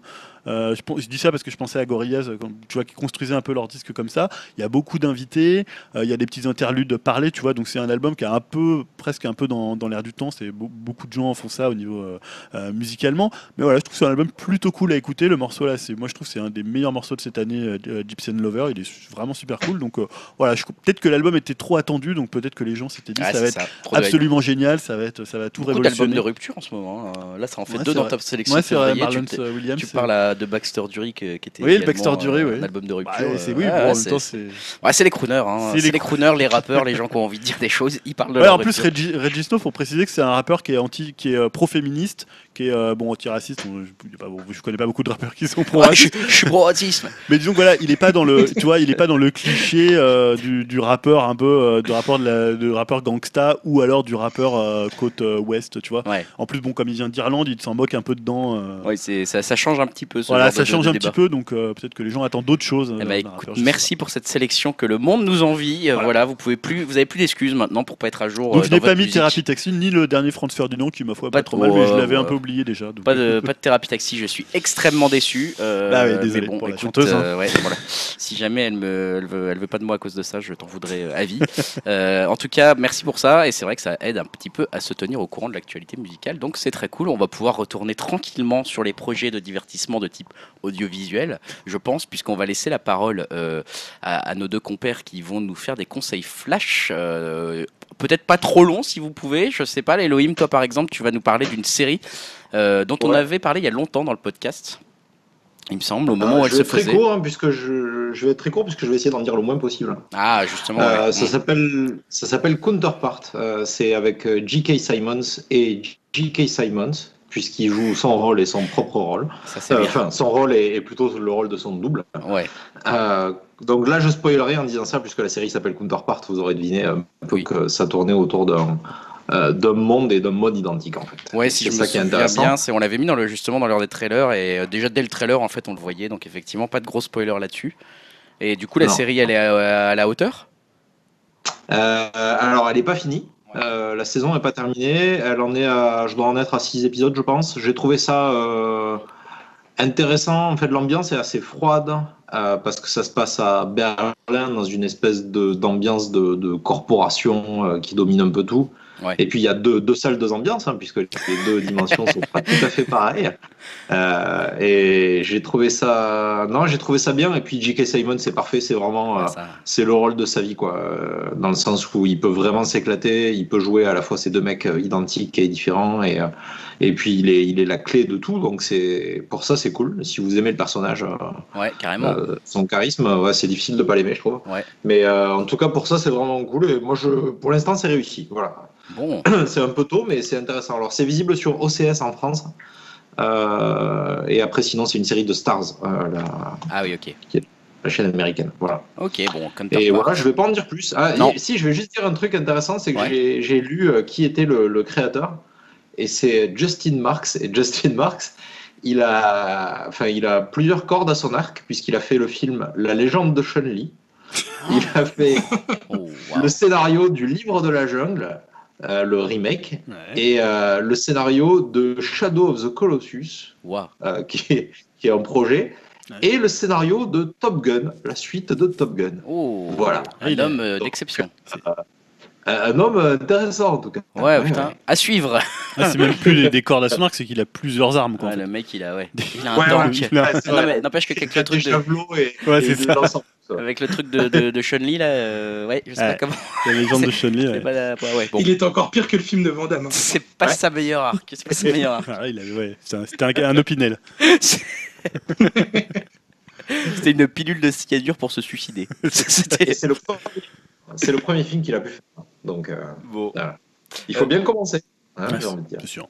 Je passe la parole à Dim également, qui a un conseil flash, euh, j'imagine, assez rapide, puisque c'est assez récent et qu'il va pas trop nous en dévoiler. C'est un film, hein, si je ne m'abuse, dont on a parlé dans le dernier podcast, euh, Dimitri. Ouais, qu'on avait conseillé dans les 15 derniers jours. Ouais. Donc, euh, bah, c'est un film qui m'a bien plu, c'est La nuit a dévoré le monde. Euh, ça m'a bien plu parce que pour une fois, on a un film de genre vraiment bien foutu en France. Eh Et ouais. C'est important de le signaler, hein, parce qu'après Grave, euh, l'année dernière, bah, ça fait quand même bien plaisir. Alors, euh, j'ai envie de dire que c'est un bon film de genre français, et surtout pas un film de genre à la française. Quand je, je dis euh, je- film de genre à la française, je parle bien sûr de production minable où on singe c'est ce qui- ce, ce qu'on fait à l'étranger euh, avec des acteurs euh, nuls à chier dignes des productions AB, où l'on sent euh, clairement que personne n'y croit, à part peut-être le réalisateur. Et c'est peut-être d'ailleurs pour ça que la plupart des metteurs en scène de genre français se barrent aux États-Unis. Parce que bon, en France, on ne s'intéresse pas vraiment à ce style. Ouais. Et là, euh, bah, j'ai bien aimé, euh, parce que c'est un film d'horreur tout court et il ne s'excuse pas d'être français. Euh, pour comparer à échelle, on va dire comparable, euh, on va dire euh, qu'on a réussi à faire notre rec. Et c'est déjà plutôt bien cool. Le, film, le film a clairement pas trop de budget, mais c'est pas grave, hein, au contraire, car son scénario est assez intelligent pour le prendre en compte. En gros, le film suit le seul survivant d'un immeuble d'une attaque de zombies. Le peu de passage extérieur se situe en bas de la rue et c'est tellement infesté bah, de zombies que généralement il fait trois pas dehors et retourne vite fait à l'intérieur. Cela commence euh, bah, donc comme un film de zombies pour se transformer vite euh, en un huis clos euh, sur la solitude et sur le combat du personnage principal pour ne pas tomber dans la folie. Et l'acteur principal, alors son nom c'est Anders Danielson Lee, j'espère que je l'écorche pas, Ouais. euh, qui tient quasi tout le film sur ses épaules, bah, le joue vraiment très bien. Euh, bref, le réalisateur euh, Dominique Rocher euh, a vraiment fait un, super film, malheureusement euh, mal distribué, euh, avec, il me semble, je crois, juste 34 copies euh, Oh. seulement. Oh putain. Donc euh, voilà, bah, si vous avez la chance de pouvoir euh, le voir près de chez vous, hein, franchement, n'hésitez pas euh, clairement à soutenir euh, le film. Bah écoute, euh, Voilà. ouais, on le fera. Le message est passé. C'est vrai que je ne savais pas que c'était aussi peu de copies et rien que, on l'avait dit hein, pour le titre, ça vaut le coup de le voir. Ouais. Non mais c'est bien si, si tu confirmes que c'est réussi. euh, C'est vrai que c'est tellement rare de La voir musique. des films, ouais, de voir des films français euh, de genre euh, qui qui se plantent pas comme des merdes, euh, que ça me rend très curieux d'aller voir ça. Donc la nuit est dévorée le monde au ciné actuellement. Julien, je ne sais pas du tout ce que tu nous Mais conseilles. c'est un, c'est un rappeur. Ah, ah, non, alors on va passer tout de suite au 15 prochain jour au ciné. Donc le 14 mars, on a Tomb Raider qui sort. non, parce qu'en 2016, je vous ai fait chier avec PNL. Ah non mais pourquoi tu non Mais tu sais, en Est-ce qu'il 2010. utilise du vocodeur Ouais. Alors, et voilà, et voilà, et non. Alors, parce que non, justement, C'est le nouveau truc. en 2010, voilà, c'est votre rappeur de 2018. Alors, quand je dis Attention. Ça, les gens vont aller écouter, ils vont me dire, ah, mais c'est C'est de pas la si bien. merde. Donc, c'est Mo Alasquale. Donc, Mo Alasquale, c'est un jeune rappeur de 22 ans. Alors je précise, c'est en trois mots. Moa Moa. comme Mohamed. Voilà. Moa, la, la, comme et la squale. Squale, hein, comme voilà. Voilà, la squale. Mm. Tu vois, voilà, la squale. Euh, donc, c'est un rappeur qui a commencé le rap en, juillet de 2017. Ah bah écoute, il doit. Ouais, Voilà. sent- et en fait, euh, donc c'est euh, un mec qui vient de la Banane, donc un quartier pour que, des gens connaissent peut-être, qui est dans le 20e arrondissement. Et c'est un type qui, dès 13 ans, il vendait du shit. Il s'est retrouvé après à Fleury et après il a fait les cours Florent. Donc on le voit aussi dans un court métrage qui s'appelle La Graine. euh, qui est passé sur Arte et euh, donc depuis juillet il s'est lancé euh, toutes les semaines à faire un morceau de rap euh, qu'il a mis sur son Facebook. Ils ont tourné après des clips. hein. donc euh, depuis euh, jusqu'à la fin de l'année, il y a eu 30 sons environ, peut-être 28. Et pour le coup, voilà, c'est un rappeur qui revient un peu, on va dire, pas forcément à la source du rap, ça ferait genre un 995, tu vois, on revient à la source du rap. Non, mais c'est un peu ce côté, il n'y a, pas- de vocodeur. Ah. C'est quelqu'un qui veut, entre guillemets, en finir avec la trappe. et revenir vocalement il ressemble un peu à ce que Joe Star faisait au tout début Il y a des petites intonations, euh, voilà. Euh, je sais pas si on passera un extrait d'ailleurs, ça aurait Non. peut-être été l'occasion de, de passer Ah, notamment un si, morceau si. qui s'appelle euh, Pour la 20e, donc on passera peut-être un petit extrait. Pour la 20 e Ouais, pour la 20e, c'était Ouais, on va écouter ça tout de suite. euh, quelques secondes de ouais, pour la quelques 20 secondes. Squad plus le vrai vécu, mon cœur te parle, il s'emballe, sans bluff et sans banane. Pourtant la squad vient de la banane, c'est côté est de la capitale, on est à l'ouest du 16ème à 10 minutes des quêtes. Mais le scénar n'est pas le même ici, maman a 5 enfants, maman a 5 enfants. À ce bas seul gros, tu m'entends là, ceux qui t'attendent au palais, prête à tout pour un câlin. Car tu finis au crachot, t'es sur le carreau, il gâche ta vie. Vivement la sortie de Zozo, que la squad pète la clique, oh, j'irai chercher en bolide. Au fait, j'ai même pas le permis, mais je me permets d'arracher. Déboîte le rage, me fait flasher, je suis sous flash, j'ai pas d'attache, la 20ème c'est pour maman. La squad pour la 20ème, guette le parcours d'Ara dans le four, c'est vers moi qui rend full rap, c'est bon, j'entends la trace. Pas triste, c'était la street, c'était la squad sur du risque. Et voilà, moi ce que j'aime bien, c'est justement, voilà, il revient au côté naturel, il n'y a pas de vocodeur, il y a pas de- il trafique pas sa voix, les beats sont assez lents. Euh, c'est pas forcément le meilleur technicien, mais il est complètement vrai. Euh, bah, il raconte ce qu'il a vécu euh, dans la rue quand il dit il est du shit à 13 ans. Il raconte sa mère. Il raconte. C'est pas hyper original, mais il le fait avec une, vérité. Il le fait avec un. Il est très très direct, très rentre dedans. Et en même temps, moi, je trouve qu'il écrit très très bien.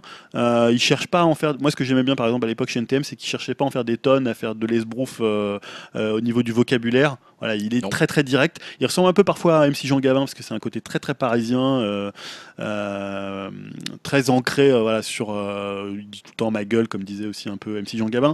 Et voilà, et c'est on en parle énormément en ce moment. Ah ouais Ça- ouais, parce que ça va être vraiment tous les médias s'en sont emparés parce que forcément les médias ce qu'ils aiment c'est que quelqu'un ait un passif et il a un passif puisqu'il a fait de la prison, puisqu'il a été dealer de shit à 13 ans, puisque après il a fait les cours Florent, puisque maintenant voilà donc ça c'est un truc qui Il y a une histoire. voilà, il y a une histoire à raconter et en plus il fait entre 4 et 6 millions de vues par vidéo YouTube. Mmh. Euh, ce qui en 6 mois est complètement voilà c'est colossal. Donc, là, tu ouais. multiplies par 28 30 euh, voilà il fait un nombre de vues assez hallucinant. Et à mon avis il prépare son album qui va sortir chez Warner. Donc là, il faut, si on veut être, avoir l'air cool auprès de ses neveux, ses nièces, là, c'est ça, c'est c'est moi la squale qui ouais sortir, disons que si tu voulais avoir encore plus cool c'est de l'écouter dès qu'il a fait ses trucs dès juillet hein, ce qui est mais pas ça, forcément Ouais, je pense que les gens l'ont découvert plutôt vers novembre. Et après là ça, là on est un peu dans la période grosse Ah, hype. Et après ouais. on va peut-être être dans la période retour de bâton si l'album est moins bien que toutes ces productions qui avaient un côté très brut de décoffrage donc maintenant avec la production il y a Bandolero déjà je pense qu'il sera sur l'album et qui est un morceau qui est plutôt pas mal mais qui est déjà beaucoup plus habillé que ce qu'il faisait et si vous regardez les clips sur YouTube à chaque fois il y a une petite il y a une petite citation de Jacques Brel qui euh, il a pris les sons de Jacques, Brel- de Jacques Brel qui intervient des interviews de Mmh. Jacques Brel qui, qui alors, il a pas pu les utiliser sur Spotify parce que vous pouvez retrouver les morceaux sur Spotify mais voilà moi je le trouve euh, vraiment génial et euh, je pense qu'il va cartonner en 2018 D'accord, Voilà. ok. Donc Il c'est eu- fini le vocodeur alors. mais c'est fini et voilà il va enterrer la trappe comme il dit Donc ça y est, le- j'enterre la trappe quand PNL va revenir, ils vont être has quoi. bah, je sais pas, mais il y a peut-être quelques sons qui pourront être encore un peu trap, mais euh, la trappe c'est pas un peu fini. Et puis c'est bien qu'il y ait des jeunes qui arrivent et qui essaient de Bah bousculer ouais, un peu. le- bravo, bravo Moa. Voilà, bravo moi à la squale. Bon, merci. ce que vous en pensez. Quand je fais écouter à des gens, ils me disent ah c'est pourri. Oui, en général, euh, la première réaction quand tu le fais écouter du rap à chaque fois, c'est Oui, on n'aime pas trop. Mais oui, les gens disent ah c'était ah, mais c'était mieux avant, c'était pas comme ça. Les mecs. mieux avant. Bon, allez, passons aux 15 prochains jours au ciné pour finir la partie divertissement avant une courte partie jeux vidéo. Euh, 15 prochains jours au ciné, euh, Dim, euh, enfin tout le monde a un petit peu mis Tomb Raider, j'ai l'impression. Hein, Dim, euh, Julien, Elohim, là, ça c'est un film. Euh, Là, euh, j'ai l'impression que ça fait carton plein chez vous. En même temps, on a vu que la bande-annonce était plutôt réussie euh, et que c'était assez efficace, donc pourquoi pas. Par contre, il y a d'autres films qui ressortent, notamment chez Elohim. J'en Ah moi j'ai très envie de le voir là, Tomb Raider. Ah ouais, t'as très envie Ouais, Très envie. ouais. Ah ouais, Pour une, pour un, je sais pas, j'aime bien la bande annonce en plus. ouais. Bon, la bande annonce de 6 minutes là. mais- Ouais, c'est un peu long quand même, non enfin, Non, là, la- celle c'était une de une 30 ou. Parce que c'est ouais bon, moi je suis un peu dubitatif est maintenant. bien, je trouve qu'ils ont un peu trop montré presque déjà. Ouais, bon, je me rappelais plus donc. Euh. Elohim a mis euh, d'autres films dont j'ai pas trop entendu parler. Je vais te laisser en parler. euh, Elohim, euh, Chien et euh, Ouais, l'affaire j'ai mis, Romanji. j'ai mis Chien de Samuel Benchetrit, euh, mais c'est parce que j'adore vraiment l'acteur euh, Vincent Macagne. Euh, et du coup, bah après, enfin, le film a l'air assez, assez particulier. Ça a l'air de pas mal parler de dépression et euh, ça a l'air d'être un peu fou, mais euh, je sais pas, ça m'intéresse en tout cas. Je sais pas si malheureusement je pourrais le voir au Québec euh, tout Ouais, de suite, ouais, mais, euh, mais bon, je, je, je vais regarder ça quoi. Et euh, après, qu'est-ce que j'ai mis? Ouais, Tomb Raider, bah, parce que je, je trouvais ça assez intéressant, euh, euh, qui reboot un peu la série. Je pensais que ce serait laissé tomber, et puis finalement, le film me, me botte bien, j'aime bien l'actrice. Ouais. Et enfin, j'ai mis le dernier film de Danny Leroy qui s'appelle L'affaire Romanji. Et Et c'est Yahoo avait avec parlé. Denzel Washington. Ouais. Comment Ouais. Dont Yao avait parlé, je crois qu'il avait mis le trailer dans, dans l'heure des trailers. Ah, ben voilà, ouais, ouais, c'est ça, c'est pour ça que je, je pensais que vous en avez parlé avant. Donc, euh, bah, je crois qu'il sort le, le 14 là aussi. Ouais, ouais, c'est aussi, euh, ouais. il- Ouais, voilà. Je suis assez curieux de, de voir ce que ça va donner, quoi. Il y a également euh, Ghostland que Dimitri a choisi. Ghostland, c'est quoi, Dimitri Euh, c'est un film d'horreur réalisé par un Français qui est parti aux États-Unis, hein, comme je pouvais le dire tout à l'heure. Pascal Logier, euh, celui qui avait fait euh, Martyr, entre autres. Ouais. Et euh, voilà, bah, ça me tente bien. En plus, il me semble qu'il a gagné des prix à Gérardmer, ça a confirmé. Et voilà, je, je pense que ça peut être sympa à voir. Ouais, Je crois qu'il a eu, il me semble qu'il a eu le Grand Prix, hein, euh, Gérard Ouais. Ghostland. Ouais, ouais. C'est possible. Et euh, petite parti- particularité, il y a Mylène Farmer dans ce film. Ouh, voilà qui fait un bon film d'horreur, Ouais. effectivement. Voilà. Oh putain. Hostile également, Dimitri. Ouais, bah, un petit western, on n'en voit pas souvent, donc ça fait toujours plaisir hein, quand ça arrive au ciné. Surtout quand il y a Christian Bell et euh, Rosamund Pike dedans. Ah donc, ouais. euh, Elle est terrible Voilà. hein, dans la, la bande-annonce, là. Euh, Rosamund Pike, bon, après. Et c'est réalisé par Christian Bale, non? Ah, c'est réalisé Non, je demande. Ah, je sais pas, non, moi. c'est euh, dénommé Scott Cooper. Alors, je sais pas ce qu'il a fait d'autre. Scott Cooper. Le mec a le nom le plus passe-partout du monde. Ouais, c'est un peu générique. tu sais pas s'il va te vendre des jeans ou s'il va faire un film. Je m'appelle euh, James Smith. ok, ok, ouais, c'est vrai qu'au style, euh, bon, bah, moi, Rosamund Pike, euh, tu peux la mettre n'importe dans quel film. Enfin, je la trouve tellement, elle a une présence à l'écran, cette nana, qui est quand Ouais, même ouais. assez hallucinant. Donc, euh, effectivement, au style, ça me vaille pas mal aussi. Et on n'a pas mentionné tous tes films encore, puisque Julien, il y a beaucoup de choses, hein, dis donc, dans, ce, dans cette sortie du plus ce que 14 j'ai mars. Tu as choisi également America. Ah oui, America, c'est un court métrage d'un Français qui est parti aux États-Unis dans, dans l'Arizona. Bon, vous arrêtez Euh, de faire des Français qui partent aux États-Unis. Non, et là pour en fait euh, pour en fait interroger les habitants à la fois donc ça parle à la fois de, de Trump et on voit que c'est pas que des pro-Trump, euh, ça parle à la fois des armes. Donc voilà, c'est un reportage, ça a l'air vraiment très très bien. Moi j'avais vu ça dans je crois que c'était dans C'est à vous où il était invité et euh, voilà, c'est un portrait de l'Amérique donc là, un peu le côté white trash de l'Amérique mais parfois un peu différent, parfois au-delà un peu des, des clichés qu'on qu'on peut avoir. C'est pas mal, ok. Ok, c'est j'en ai- et c'est un court métrage, c'est rare qu'on Non, non, c'est pas un court métrage, Ah. c'est un documentaire. Ah, pardon, d'accord. Il fait parce que 1h20. J'ai j'ai compris que. Ah, c'est t'avais peut-être dit moi qui ai court-métrage, dit court métrage pour le coup. je. Euh, et avant que nous disparaissions également, t'as choisi. Euh, avant que nous... Oui, ah oui, c'est le, Putain, le mec Qu'est-ce sait que plus c'est que que ce cette- qu'il prend. C'est que cette chose. Euh, c'est le nouveau film de, euh, de Kyoshi Kurosawa, Ah, qui avait fait Cure, moi qui est un réalisateur que j'aime beaucoup, euh, qui a l'air d'être un film complètement barré, à la fois très très drôle, avec une, une, une espèce d'héroïne qui tire sur tout le monde, qui détruit tout, voilà. C'est du Kyoshi Kurosawa, donc c'est à la fois très très esthétique et en même temps très barré, même s'il a fait des films très très différents. Voilà, bah, je trouve que ça a l'air vraiment cool, la bande-annonce c'est vraiment bien. Ok, bon, bah ça c'était pour le 14 mars et on passe au euh, 21 mars. Là, il y a quand même un film qui se dégage euh, assez nettement, en tout cas pour Dimitri et Elohim, c'est Pacific Rim Uprising. Enfin, Eh ouais. Dim, enfin. Putain, tu nous as saoulé tellement de temps avec ce film. Enfin, je tiens à préciser que je suis surtout fan du premier. Celui-là, il me fait un peu plus peur. Pourquoi il te fait peur? Bah, vu que c'est réalisé- plus réalisé par euh, Guillermo del Toro, Ah mais oui, par ça. euh, Steven D. Knight, euh, qui était auparavant le showrunner de Daredevil, et il avait réalisé euh, dans la première saison le pire épisode de, de la saison, donc Ah, ça, ça fait va un être petit une peu merde. peur quand même. Ça va être une merde. Mais bon, on peut pas dire que ça va être une merde. Il y a des robots géants, il y a des kaiju, euh, il y a John Boyega. On dirait, bon. on dirait Yao quand tu dis ça, quoi. On dirait il y a des robots géants, il y a des kaiju, on dirait, on dirait que c'est Yao qui nous le vend là. Il est piloté, télécommandé par euh, Yahoo. Ça, mais le- les- Voilà, c'est si c'est ça vos arguments, mais non. Ça Elohim, tu l'as mis aussi, toi Non, Elohim. Moi, mes arguments, c'est que j'ai- pas spécialement euh, adoré le premier. Ah. Euh, J'en garde un beau souvenir, mais sans plus. quoi. J'étais un peu déçu. Euh, Peut-être que je l'ai- j'étais pas en bonne condition quand je l'ai vu, je sais pas. Et celui-là a l'air vraiment nul, donc je suis beaucoup plus impatient de le voir. Là, voilà. C'est pour ça qu'on aime avoir Elohim dans la vie. Ça, c'est un meilleur argument que John Boyega. Voilà, là, là, tu m'as donné envie de le voir, là. Franchement, d'un coup. la prochaine fois, on invite euh, Yao. hein. Non, non, non, non, non, non, non. Je crois que là, il a gagné son golden ticket euh, de Ouais. Charlie à la chocolaterie, là, Elohim. Là, c'est, il a l'ouverture de la, de la, de- du truc parce que là, c'était parfait. Euh, à côté de ça, on a des vraies bandes annonces, hein. on a de- des vrais films qui sortent, hein, Julien. Hein. to My Love. Ah bah oui, mais je vais pas, je vais pas en parler. Parce qu'en fait, je me suis aperçu après que ça sortait oui, 21 mars. c'est, c'est bientôt. En fait. là. Non, non, c'est là, ouais, c'est maintenant. Donc je pense que Ah, ça va, zut, être... j'ai oublié de le mettre. et ça va être le film qu'on va choisir pour le- la prochaine fois, non? T'as entendu, Dim? Ah, mais la prochaine fois, je peux pas. euh, je, dois, je dois accrocher des posters euh, dans ma chambre.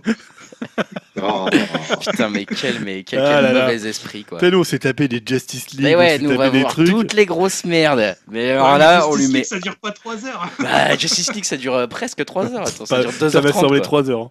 Bon, Euh, voilà, donc bref. tout le mec Et la là. prière, t'as mis. Ah oui, et donc euh, c'est le nouveau film, j'ai oublié, attends, c'est non, le nouveau film de Cédric Kahn. Euh, le, le- qui, avait, qui avait fait l'ennui donc là c'est Ah oui, d'accord. Donc c'est un espèce de jeune un peu délinquant ou un peu drogué qui va se re- qui va se ressourcer dans un espèce enfin qui va essayer de se ressourcer qui va essayer d'être euh, pris euh, dans une espèce de communauté euh, religieuse euh, voilà donc des prêtres. Et qui va découvrir à la fois l'amour et euh, peut-être l'amour de Dieu je ne sais pas par la Mhm. prière.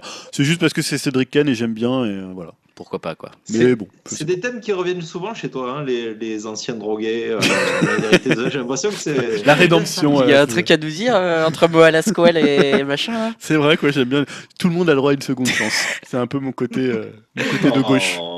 C'est ça. Et c'est surtout que dro- drogué, il l'est, mais lui, c'est au, au petit dessert Picard, là. Ça, Ouais, je veux ouais, dire, voilà. vous l'avez pas vu avant, là, mais il s'en est ça fera un bon pitch de film Oh, hein. putain, ouais, il je- essaie de se Julien se sort doucement de son addiction Voilà. au gâteau Picard. Il, euh, il, il part dans une communauté avec un jardin bio et il essaie de se sortir des. Putain, filez-moi une brioche Filez-moi une maillage Picard, vite tu auras avec des légumes. Sur ce, on va vous laisser et on vous retrouve pour la partie euh, jeux vidéo.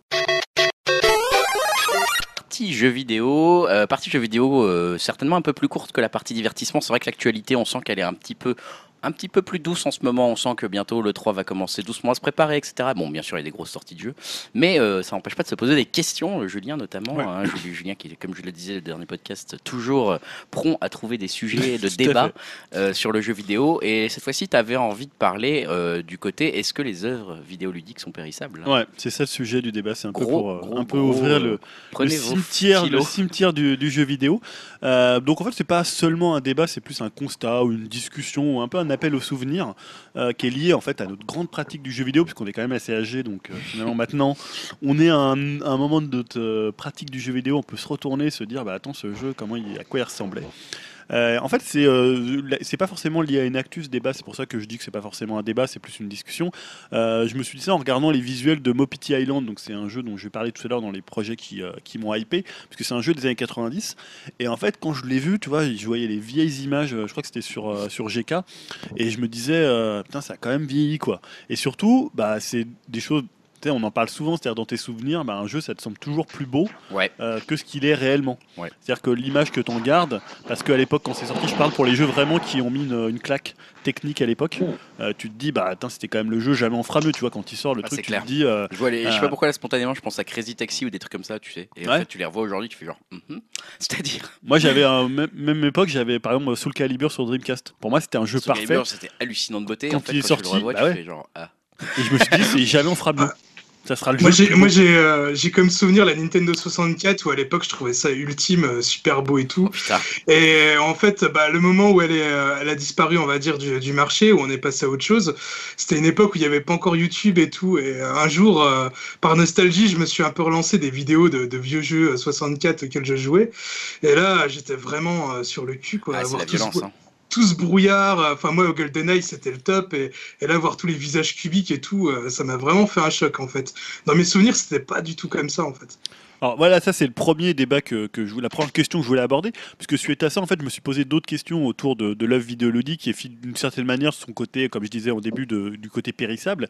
Et euh, voilà, c'est-à-dire qu'aujourd'hui, je me dis, il y a peut-être des jeux, alors entre guillemets, qui sont injouables parce qu'ils sont beaucoup trop éloignés des standards techniques euh, actuels.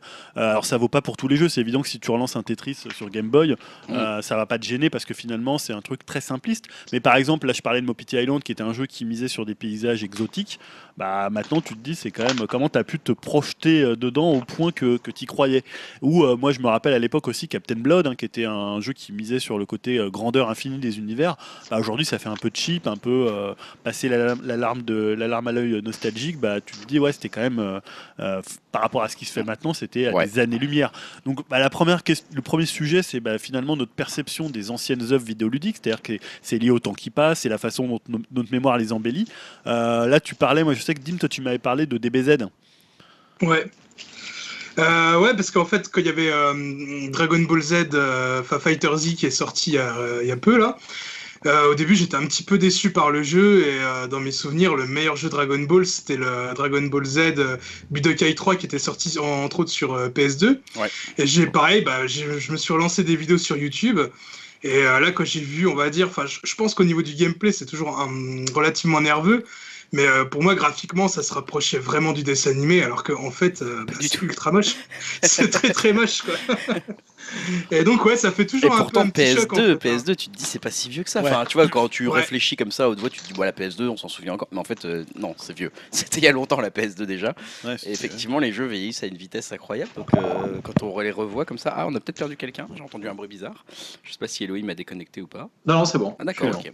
Et Dib est toujours là, c'est bon Ouais, ouais, Ouais, ouais, c'est bon. On a, tout On a eu un petit bruit euh, spécial, excusez-nous à l'enregistrement. Mais oui, euh, les jeux comme ça où tu te prends des vieilles claques, euh, mais dans le mauvais sens du Ouais. terme. Alors Elohim, toi, t'as des jeux où tu t'es dit à l'époque c'était un peu ton standard graphique ultime, on ferait jamais mieux, et puis finalement quand tu les as revus, tu t'es dit ah putain ça ressemblait à ça. Bah, déjà, il y a plusieurs. euh, je trouve que les, les, les jeux, les premiers jeux 3D, euh, tout ce qui était PS1, Ouais, ouais, ça, je suis d'accord. 64, comme tu disais, c'est ceux qui ont pris le plus gros coup Ouais. parce qu'effectivement, c'était eux ceux qui apportaient un gros progrès graphique et finalement, c'est ceux qui vieillissent le plus mal.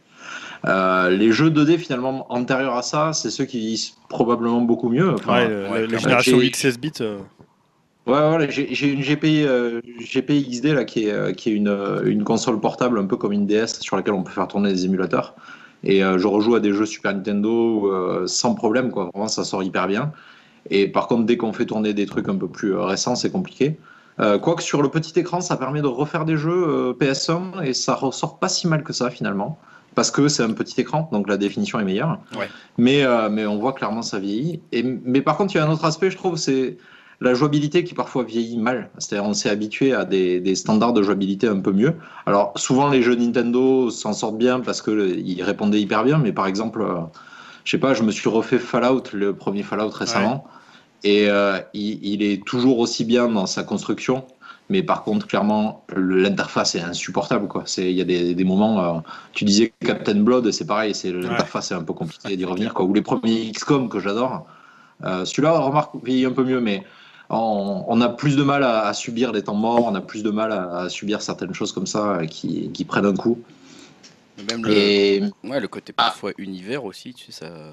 Enfin, je pense Ouais. à même à Zelda 3, tu sais, tu disais euh, le, le côté 16 bits, euh, on va dire le- le- les chefs-d'œuvre de la 16 bits ressortent encore bien, et c'est vrai que graphiquement ils s'en sortent bien.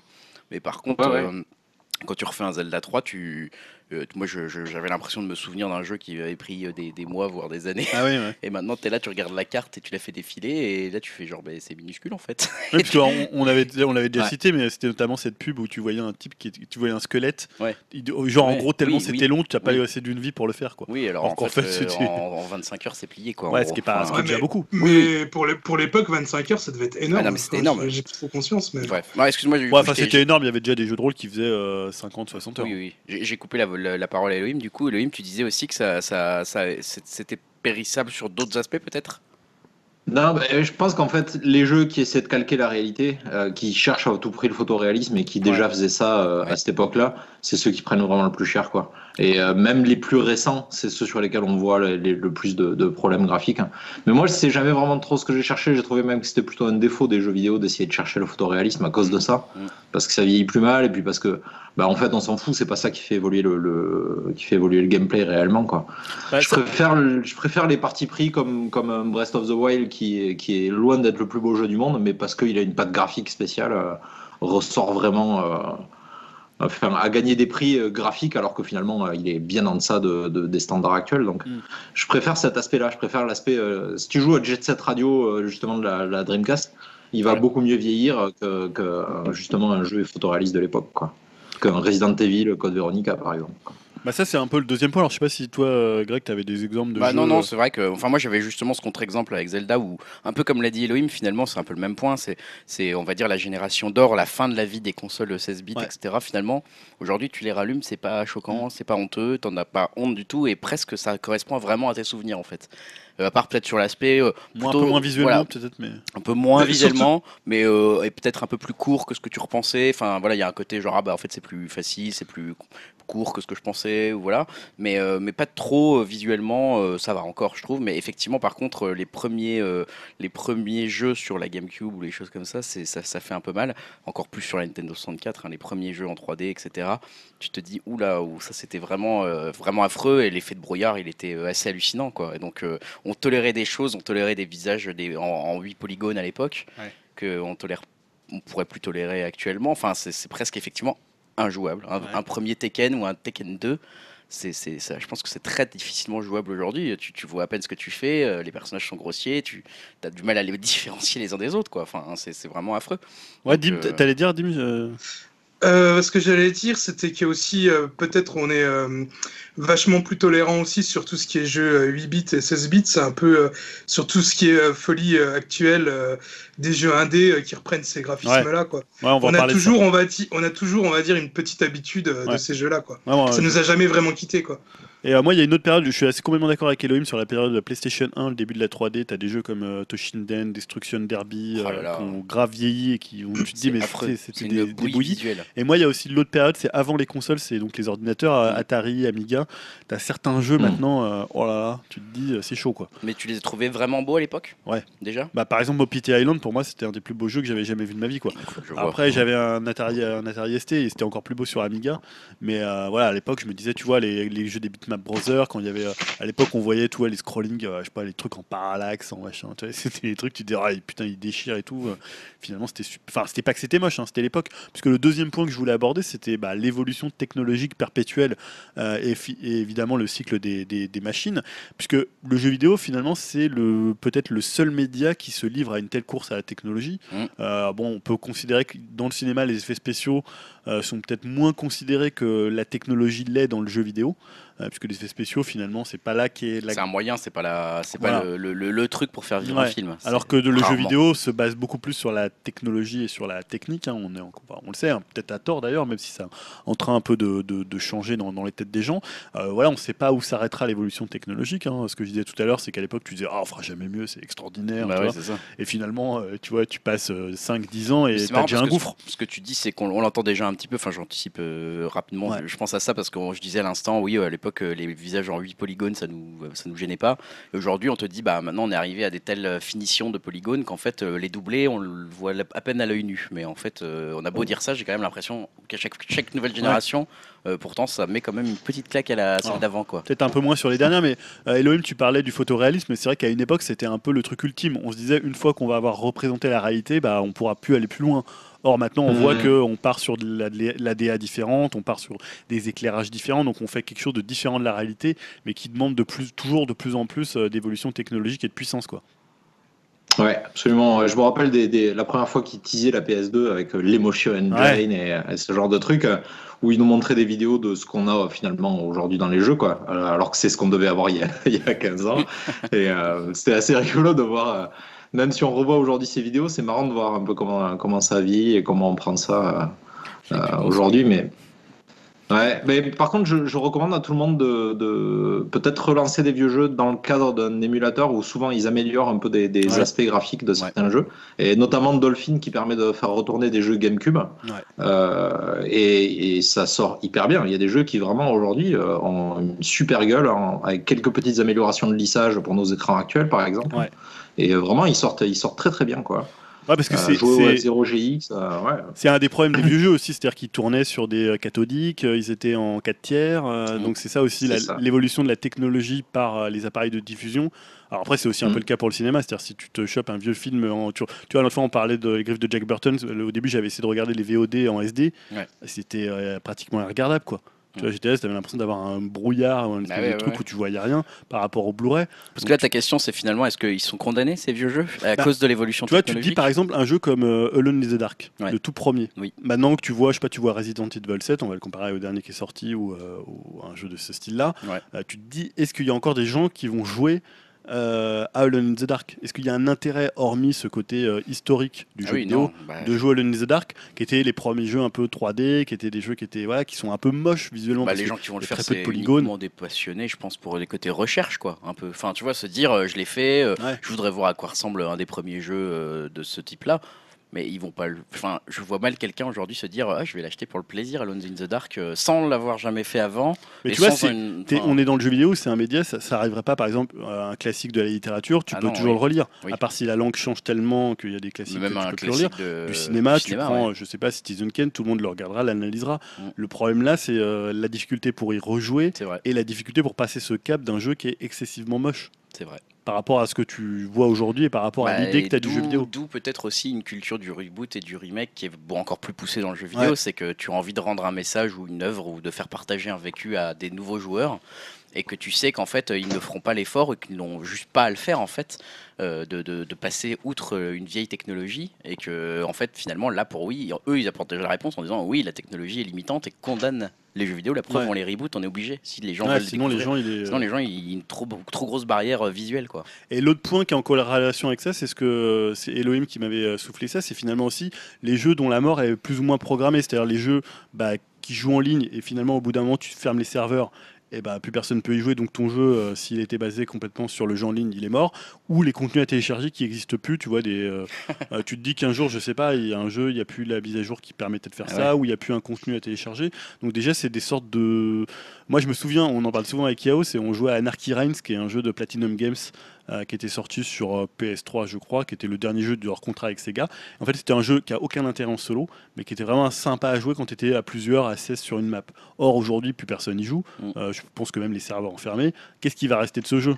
Tu vois, c'est-à-dire, si tu le ressors, tu joues en, en so- en solo, tu vas te dire c'est nul. Bah, c'est vrai que les, les, les- alors c'est un très bon exemple effectivement les jeux entièrement euh, Ouais. multijoueurs Prends un Destiny, est-ce que dans 10 ans, Destiny, Bah, plus fait, personne sera- pourra y jouer À part des jeux qui maintiennent des serveurs, tu sais, il y a beaucoup de gens qui Ouais, font ça. des, fa- des serveurs PC, ouais tu- mais même en faisant ça c'est Tu difficile ouvres de des le- serveurs et. euh, Enfin, il y a certains jeux qui sont condamnés à disparaître de toute façon. Enfin, voilà. euh, euh, les, les... Et du coup, effectivement, est-ce que, tu... est-ce que si la question c'est est-ce qu'on pourra encore les, les, les- faire, on va dire, l'expérience de ces jeux vidéo-là euh, dans le sens euh, œuvre d'art, expérimenter cette œuvre, quoi bah, Ouais. Non, en fait, effectivement, ils sont destinés à se dire cette œuvre, elle est inclue dans une période de temps donnée qui est entre cette année et dans 10 ans. Ouais. Et après, c'est fini, plus personne ne pourra jamais y jouer de leur vie, quoi. Oui, ça restera que du souvenir dans les Voilà, jeux qui ce ont. sera des vidéos qui tourneront sur, euh, sur, sur, Ouais. sur le YouTube de l'époque pour dire euh, regardez, ça ressemblait à ça.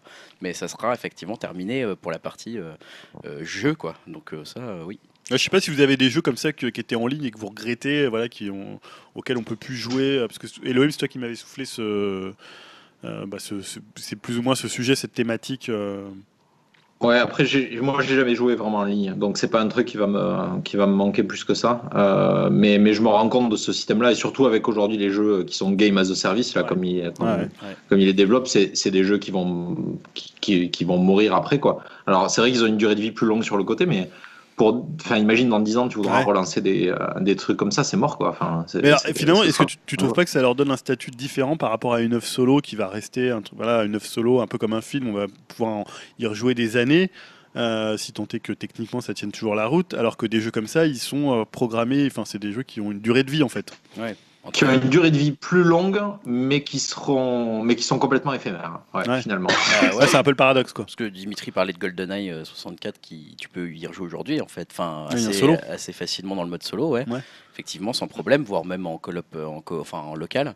Euh, des jeux euh, comme euh, je sais pas Fortnite ou je sais pas quoi là, les trucs en ce moment Ouais. hyper à la mode. Bah, dans, dans 10 ans, on pourra, enfin 10 20 ans, on pourra peut-être plus Surtout, enfin tous ces jeux qui euh, qui a en ligne actuellement. euh, Enfin moi je suis pas non plus un gros joueur euh, de, de, jeux en ligne, à part dernièrement où je joue pas mal à Battlefront 2 et à Dragon Ball Fighter Z. Et en fait je me rends compte que la communauté elle est ultra exigeante aussi. C'est-à-dire que les jeux ils sont sortis il y a même pas six mois et les gens euh, commencent déjà à gueuler. Ouais il y a pas de nouveau contenu. euh, c'est quand le prochain euh, DLC C'est quand le season pass Nanani nanana. Et il y a déjà plein de gens qui dessertent le jeu euh, parce qu'ils en ont déjà marre quoi. C'est Ouais, mais- des jeux, euh, ils ont des durées de vie de- des fois de, de six mois, quoi, à peine. Ouais, hein, bah ouais. Parce qu'après, les gens, ils vont vite changer de, de jeu. Et, euh, ouais, c'est ça, c'est comme, euh, comme disait Elohim, c'est les- tous les jeux Game as Service, finalement, euh, on va les éloigner un peu de cette euh, là, est- histoire on- du jeu vidéo. Ils vont rester un peu comme des souvenirs des gens qui vont raconter tiens, on jouait à ça. c'est plus tellement lié, euh, enfin ça, on s'éloigne un peu de la question dans le sens où c'est plus tellement l'évolution technologique, là c'est l'évolution du modèle que- économique en fait. Presque, Mais c'était qui- plus sur l'idée d'avoir des jeux qui sont Par contre, périssables. effectivement, c'est des jeux qui sont périssables et dans le sens où est-ce que même du coup c'est encore des œuvres? Enfin, tu vois, est-ce qu'on peut se. enfin, je, je- je- là, je pose une grande question philosophique, Ouais, mais tu vois, qu'une œuvre est-ce que est-ce c'est encore une œuvre euh, Est-ce que c'est encore une œuvre d'art, un jeu, s'il est destiné de toute façon à, mourir dans les dans les dix prochaines années qu'après euh, il soit inexpérimentable que ce par- serait juste un produit de consommation Bah, en euh, fait, pour ça- une période donnée. et- C'est un peu ça. C'est est-ce qu'on n'est plus dans, dans un truc euh, qui est effectivement uniquement un produit de consommation dont on se dit de toute façon c'est comme un yaourt et euh, finalement avec une date de péremption plus longue? Et dans ce cas, euh, voilà, qu'il le dise. Enfin, est-ce qu'il faut le voir comme ça quand même? Est-ce que toi tu le vois comme ça, par exemple, Julien? Parce que c'est toi qui instaure le débat, mais on n'a pas ton avis là-dessus. Est-ce que tu te dis, tiens, si ce jeu-là, il est destiné à vivre jusque, allez, en 2020 et que tu sais qu'après c'est injouable, c'est fini, les Mhm. serveurs sont terminés, etc. Est-ce que tu te dis pour autant, bah, je le vois un peu comme un yaourt avec une date de péremption euh, plus longue, donc pas du tout une œuvre d'art, ou est-ce que tu continues à te dire, ça reste une œuvre d'art, euh, ils ont voulu faire quelque chose, enfin, est-ce que tu le considères du coup comme un jeu que tu pourrais garder pour l'éternité? Non, après, moi, je le considère comme une partie de l'histoire du jeu vidéo. Mm. Euh, C'est-à-dire un peu comme il y a des époques que tu n'as pas connues, mais finalement, on te les raconte ou on les retrouve ou parce que des, des gens racontent ce qu'ils ont vécu ou parce qu'on, je sais pas, dis n'importe quoi, sur la, la préhistoire, on va te raconter comment ça s'est passé par rapport à des recherches. Donc finalement, ça fait partie de cette histoire du, euh, du jeu vidéo. Et d'ailleurs, c'est, bah, ça fait une bonne transition pour le, le dernier point parce que après, je, je trouve que finalement, le côté périssable, ça, ça s'atténue de plus en plus parce que finalement, il y a un travail sur la mémoire du jeu vidéo. Et euh, je pense que le, le média jeu vidéo, qui est un média quand même assez récent et qui a grandi extrêmement vite, il n'a pas tellement eu le temps de se construire à la fois une mémoire et à la fois un appareil critique. Et un appareil critique dans ce qu'on appelle la réception par rapport à l'émission des œuvres d'art, je trouve que c'est un truc hyper important dans un média. C'est-à-dire c'est ce qui fige un peu euh, ce que sont les standards, euh, ce que sont les jeux cultes, ce que sont les grandes œuvres de ce média. Aujourd'hui, on pourrait citer, on le fait souvent quand il y a les top 100 et les trucs qui t'énervent parce qu'il n'y a pas telle, euh, telle Ouais. ou telle œuvre. Euh, et je pense que ça, c'est un truc qui est en train de se développer à la fois par des sites, par des, des associations. Je pense à MO5, Ouais, aussi, MO5 qui fait toujours, un, travail en France sur ça, par des livres aussi, par des livres qui vont traiter de la mémoire du jeu vidéo. Il y en a plein maintenant qui le font avec des hauteurs et des, degrés différents, même par des classements aussi, ça fait partie aussi du truc. Donc je pense qu'il y a un travail sur la mémoire du jeu vidéo, alors que dans les années 90-2000, on était plus sur euh, bah, l'actualité du jeu vidéo, ce qui sort aujourd'hui. Et euh, Dim l'évoquait tout à l'heure, je pense que le fait que maintenant on ait des jeux, euh, je sais que toi, Greg, tu n'étais pas trop d'accord quand je disais ça, c'est-à-dire qu'aujourd'hui, je pense que le pixel art, c'est une forme qui est figée. Oui. Euh, C'est-à-dire que c'est une forme finalement euh, qui reprend ce qui se faisait en 8-16 bits. Et finalement, maintenant, le pixel art, il est entendu comme euh, une espèce de courant, un peu comme dans la peinture, il y a des courants. Et on dit, bah tiens, on va faire un jeu en pixel art. Il a cette, tête-là. Alors, on peut faire un jeu 8 bits comme Shovel Knight. On peut faire un jeu plus inspiré 16 bits comme Iconoclast ou comme, ou comme Celeste. Mais finalement, c'est des jeux qui obéissent à des codes visuels et en fait qui, qui vont pas vieillir, qui sont dans une sorte d'espace-temps où euh, il n'y a pas un début et une fin pour eux. C'est que- plus là où j'étais pas d'accord. Autant le, le fait de considérer que c'est un mouvement, comme on peut dire euh, le mouvement pointilliste, euh, finalement le pixel Mhm. art euh, se rapproche de ça dans le jeu vidéo. Ça, je suis d'accord. Mais le côté genre ils vont pas vieillir, euh, c'est là où je suis moins d'accord parce que bah justement, tu disais Céleste, euh, typiquement a fait le choix de, de gros pixels pour Ouais. le coup, presque plus 8 bits que 16. hein. Euh, là, pour le coup, moi je le trouve déjà presque daté visuellement. Tu vois, moi déjà il y a un inconfort Ouais, visuel. mais à il est sorti en, 2000, euh, en 2017. Je en sais. 2018, pardon. Je- il est sorti de là. Et pourtant, déjà, moi je le trouve, je, je sais que c'est un rendu presque fait exprès. Ouais, mais il est daté par moi, rapport à quoi est- Il est pas daté par rapport à Uncharted 4. Non, il, il est, est- daté il est parce qu'il utilise Il est daté dans le sens où je trouve qu'il n'est pas agréable à regarder, qu'il n'est pas beau et qu'en fait c'est presque un choix euh, qui est malheureux. C'est comme si on avait fait une. Oui, mais c'est pas un choix peinture lié au temps. ratée. C'est pas un choix Non. lié au temps. C'est, euh, ils se sont mis. C'est comme si moi je disais, bah, je vais choisir de faire du cubisme euh, moche. enfin, tu vois, ou, ou tu vois, enfin, je, je veux dire, ou je vais choisir de faire une œuvre qui ne va pas plaire visuellement aux gens. Ce qui peut se faire dans l'art. hein. Tu vois, tu peux faire de l'art moderne en disant, je, je vais, je vais juste dire à tout le monde d'aller se faire foutre et je vais faire un monochrome, quoi. Et, Mhm. euh, et du coup, les gens vont se dire, mais c'est de la merde ton tableau. Mais là, c'est un peu, il y a un peu de cette volonté Ouais, presque mais là. que, ce que tu dis là, quand tu feras un monochrome, quand tu feras, je sais pas, les, les ready-made de Deschamps, ça va s'inscrire dans l'histoire d'un art. Ça, Comme aujourd'hui, le pixel art euh, qu'on fait aujourd'hui s'inscrit le- dans, dans, une- dans, dans l'histoire d'un art. Et même comme, comme tu dis, les jeux as a service, les software as a service vont en fait s'inscrire dans l'histoire du jeu vidéo, euh, finalement pas tellement pour ce qu'ils puisqu'on pourra plus y rejouer, mais plus comme un mouvement de fond et de dire bah, aujourd'hui le jeu vidéo est en train de se trouver une culture euh, qui est en train de- justement de s'éloigner de celle du cinéma. On a toujours dit qu'ils étaient très proches, mais là voilà, le software as a service c'est clairement un truc qui, est, euh, Ouais, qui a été un truc un peu éphémère. voilà, un truc éphémère, qui est beaucoup plus dans le jeu vidéo que dans les films pour le Et coup. ceci dit, on pourrait le rapprocher de l'art contemporain. C'est-à-dire, si tu fais une installation, cette installation, hormis si tu la filmes, euh, parce qu'on peut penser ça aussi, on peut dire par exemple, tu dis ça va disparaître, mais par exemple Fortnite, PUBG, il y a des gens qui Oui. ont filmé, il Ouais. y a de la vidéo, des gens qui ont joué, donc ça tu pourras toujours la revoir. Un peu comme tu fais une installation, bah, l'installation elle n'existe plus en tant que telle, mais il y a des gens qui ont pris des photos, il y a des gens Ouais. qui peuvent la raconter, donc finalement on est proche de ce côté peu ça, ouais. installation éphémère et finalement sur une durée, une période, une courte période, et après on en parle et on recrée l'appareil enfin, Le, le- le seul moyen de la, de la vivre finalement, c'est par le- le- l'expérience d'autres en fait, l'expérience Ouais. d'autrui. Euh, oui, mais donc effectivement, ça fera partie de l'histoire du jeu vidéo euh, et ça va peut-être même être devenir le, jeu vidéo, ça va être peut-être plus que ça. Ou autre possibilité, c'est que tu fais des remakes. Donc Ça, tu, reprends des jeux, bon, on en parlait la dernière fois avec Yao sur euh, Shadow of the Colossus, bah, tu utilises les technologies modernes pour réutiliser un jeu que tu refais de A à Z coup, ça- en gardant quand même la trame. Ce le- qui est pas mal, c'est que pour l'industrie du jeu vidéo, ça t'annonce euh, des, des- des- des dizaines potentielles de remakes si la Ouais. technologie évoque, euh, tu vois, Oui. sur les 500, sur les je sais pas, 300 prochaines années, tu Ouais. vas te dire, bah, Shadow of the Colossus, il va falloir le remaker 10 fois peut-être. Peut-être, Pour que ouais. dans Ouais. 300 ans, ils sont encore d'actualité, quoi. Mais, euh, mais du coup, pourquoi pas? Après, c'est une autre, euh, c'est une autre possibilité.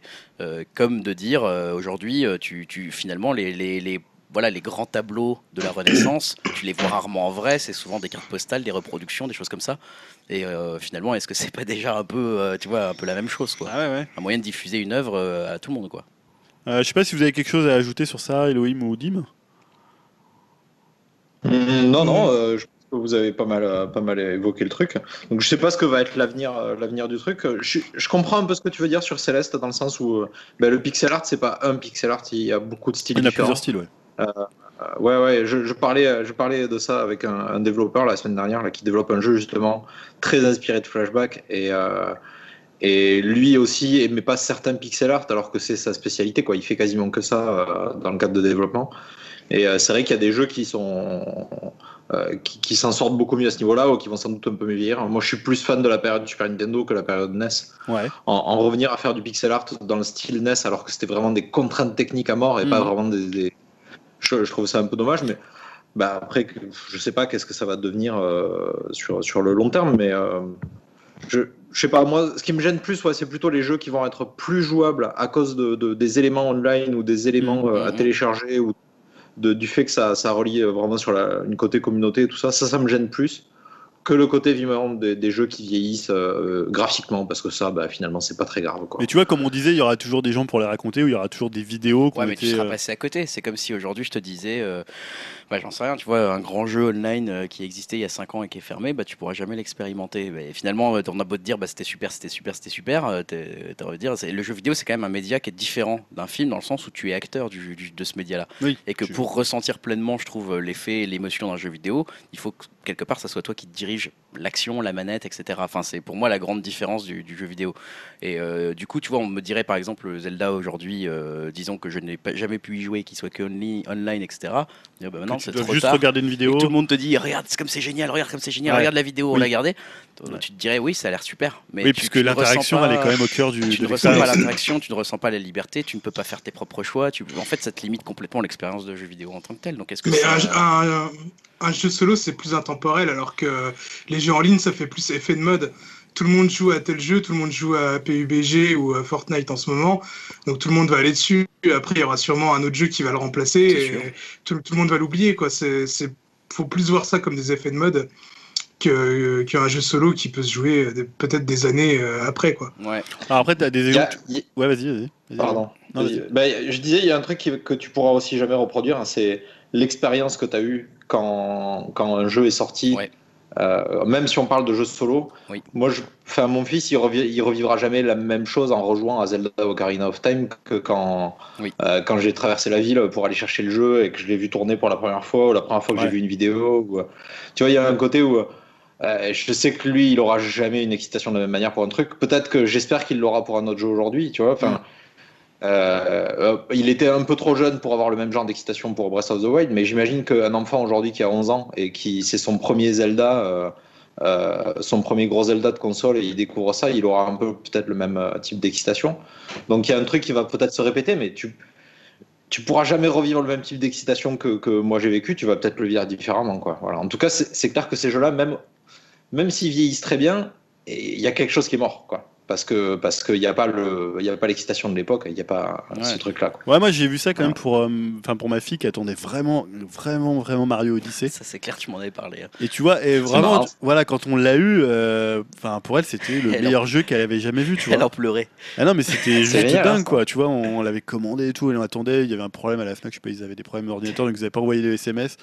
Tu vois, elle, elle en pouvait plus, quoi, comme moi. Et ça m'a rappelé quand moi j'étais petit, que j'attendais les jeux, que j'envoyais ma mère pour acheter les jeux Neo Geo qui étaient Ah ouais. poussés. Tu vois, c'était des trucs. Et, et elle ressentait cette même chose-là. Et tout ce qu'il y avait, pouvait y avoir autour sur est-ce que ça allait être un bon jeu, est-ce que c'est un grand Mario, tu vois, elle s'en foutait que ça lui passait. Enfin, elle attendait ce truc, elle voyait les costumes, elle voyait les niveaux que tu pouvais faire et tout ça. Et il y avait ce côté complètement innocent du, euh, euh, du jeu vidéo que tu attends comme pour la, pour la première fois. Donc, ouais, voilà, c'est vrai qu'un jeu vidéo, c'est aussi lié à une, à une temporalité et, Et ça naît à un instant. Et que si vrai, sûr, tu le fais après, c'est comme euh, au cinéma. hein, C'est pour ça que finalement, même c'est une, une expérience qui est différée dans le quand temps. tu, quand tu dis les, les vidéos, les photos des, des jeux vidéo permettent de garder la mémoire du jeu vidéo, je suis pas tout à fait d'accord en fait. Enfin, il y a un côté pour moi qui me. Je suis à la fois d'accord parce que oui, ça veut dire qu'on verra des gens jouer à PUBG dans, dans 20 ans en se disant Ah, regardez comme c'était. Ouais. Mais en même temps, tu n'auras jamais l'expérience. Et euh, voilà, cette, cette excitation, etc., déjà, ça fait partie constitutive de, de l'expérience du jeu vidéo, mais aussi, comme je te disais, le côté euh, manette technique, manette en main, etc., expérimenter la jouabilité, mine de rien, toi-même, c'est aussi ça l'expérience de jeu vidéo. Pour ça, d'ailleurs, MO5, quand ils font des expositions, ils les font jouer, les jeux. Ils Ouais. les font pas juste. Ouais. euh, Quand ils vont dans les musées, parce qu'il y a la musification du jeu vidéo, on n'a pas parlé aussi, mais c'est aussi très important le- de refaire font. jouer sur les Exactement. machines d'origine avec les, les écrans montrent pas d'origine. juste en vidéo, ils te les font jouer. Ah. Et je pense que c'est une vraie démarche, pour le coup, réfléchie de faire ça. C'est qu'ils veulent que tu comprennes aussi quel était euh, derrière la- le ressenti en, en termes de jouabilité et de contrôle Ouais. du truc. quoi. Mais tu sais, je me suis dit ça, ça n'a pas grand chose à voir, mais finalement, si ça m'a fait penser, c'est le jeu de rôle en lui-même. Tu sais, le jeu de rôle papier. Oui. Finalement, je trouve que c'est un domaine qui pourrait complètement disparaître. qui C'est un- c'est quelque chose. J'ai même l'impression que ça a un peu disparu. Il y a toujours des gens qui en font, mais beaucoup moins qu'à une époque. Ouais. Mais j'ai l'impression que c'est un média qui a jamais à la fois eu de reconnaissance et finalement c'est un média qui a pas de comment tu pourrais le tu vois le, le, quantifier le, le muséifier en faire euh, une espèce d'œuvre à part entière? C'est un truc qui est complètement lié au moment où tu joues à l'expérience puisque finalement c'est un peu du jeu et en même temps il y a, tu sais pas s'il y a vraiment des grandes œuvres du jeu de rôle qui sont reconnues comme telles il y en a il y en a mais tu vois c'est un, un truc qui est passé un peu d'entre les mailles de la reconnaissance et euh, c'est pour parce que peut-être qu'il n'y a pas d'appareil critique autour parce que c'est un truc qui a été assez vilipendé. Je sais pas, je me disais, ouais, c'est quand même un truc qui est assez bizarre, le jeu de rôle. C'est un truc que finalement, ça parlera qu'aux gens qui ont joué à un moment donné. Oui, ce sera jamais une reconnaissance culturelle euh, ouais, globale. ça sera jamais une, raison- une reconnaissance culturelle globale. euh, Peut-être parce que c'était quelque chose qui est éphémère aussi, qui est Ouais, une puis, expérience. euh, euh, Après, c'est surtout aussi un. Enfin, j'ai l'impression, moi, j'y connais rien pour le coup, donc je te dis ça justement avec euh, un point de vue complètement naïf, mais c'est que c'est pas, euh, une- c'est pas un art majeur, quoi, entre guillemets. C'est-à-dire que justement, le, le- c'est facile, on va dire, d'attirer les gens vers une télé, vers des jeux vidéo, vers Mm. une expérience, etc. Euh, leur dire, euh, bah voilà, là, vous devez lire d'abord le, le bouquin de 400 pages pour comprendre les règles, etc., puis ensuite jouer. plus contraignant. Euh, je sais pas si c'est vraiment un truc grand public, voilà, c'est ça que je voulais dire. C'est pas, c'est pas, c'était pas du tout un critique quand je Ah ouais. disais. euh, Non, mais après, en plus, c'est complètement différent parce que chaque jeu raconte, enfin, chaque jeu Oui, raconte la même histoire, alors que chaque jeu de rôle raconte une histoire différente et te plonge dans des expériences différentes. Mais voilà, je m'étais dit ça en me disant, c'est Mm. bizarre que ça passe aussi entre les mailles de la reconnaissance que, tu vois, certains. Je pense pas que le jeu vidéo passera euh, Non, entre bah les non. mailles de la reconnaissance, même s'il y a certaines difficultés à le, du coup, à le conserver, comme a pu l'évoquer Elo- Elohim justement avec sa remarque des Bah jeux non, maintenant mortels. ça irrigue totalement euh, tous les pans de la culture, que ce soit la musique, que ce soit les arts, que ça soit, enfin, je veux dire les arts plastiques. Euh, voilà, maintenant c'est complètement le cinéma aussi. Enfin voilà. Après, de quoi va-t-on pouvoir se souvenir exactement? Ça, c'est une autre question. Après, c'est une sélection qui est liée à la réception des œuvres. Et, ouais, euh, il y aura toujours cet aspect finalement Ouais. critique qui sera un premier filtre. Vois, je pense, euh, tu vois, Mario, il sera toujours dans l'histoire du jeu vidéo. Tetris, il sera toujours dans l'histoire du jeu vidéo. Ouais. Voilà, il y a des choses qui évolueront pas, voilà, qui sont figées sur les premières années, un peu comme dans le rock. Bah voilà, dans les premières Mm. années 50-60, il y a des choses qui seront là pour toujours, quoi. Ouais. Voilà. Intéressant. on est parti loin dans les, dans les réflexions là. Je sais pas trop si on est, pas- euh. si on est resté sur, tes, sur ton débat, mais en tout cas, Non, on est parti loin. ça, je pense. Plus. euh, On est parti, on est parti loin. On sent que effectivement euh, le- le- l'heure se, se pousse et qu'on commence à se dire en philosophe, en philosophe autour d'un feu. Voilà, c'était un peu la, la philo selon Philippe. hein. J'ai envie d'allumer un feu de cheminée sur ma, ma peau de bête, Julien, et de continuer à parler jeux vidéo avec toi.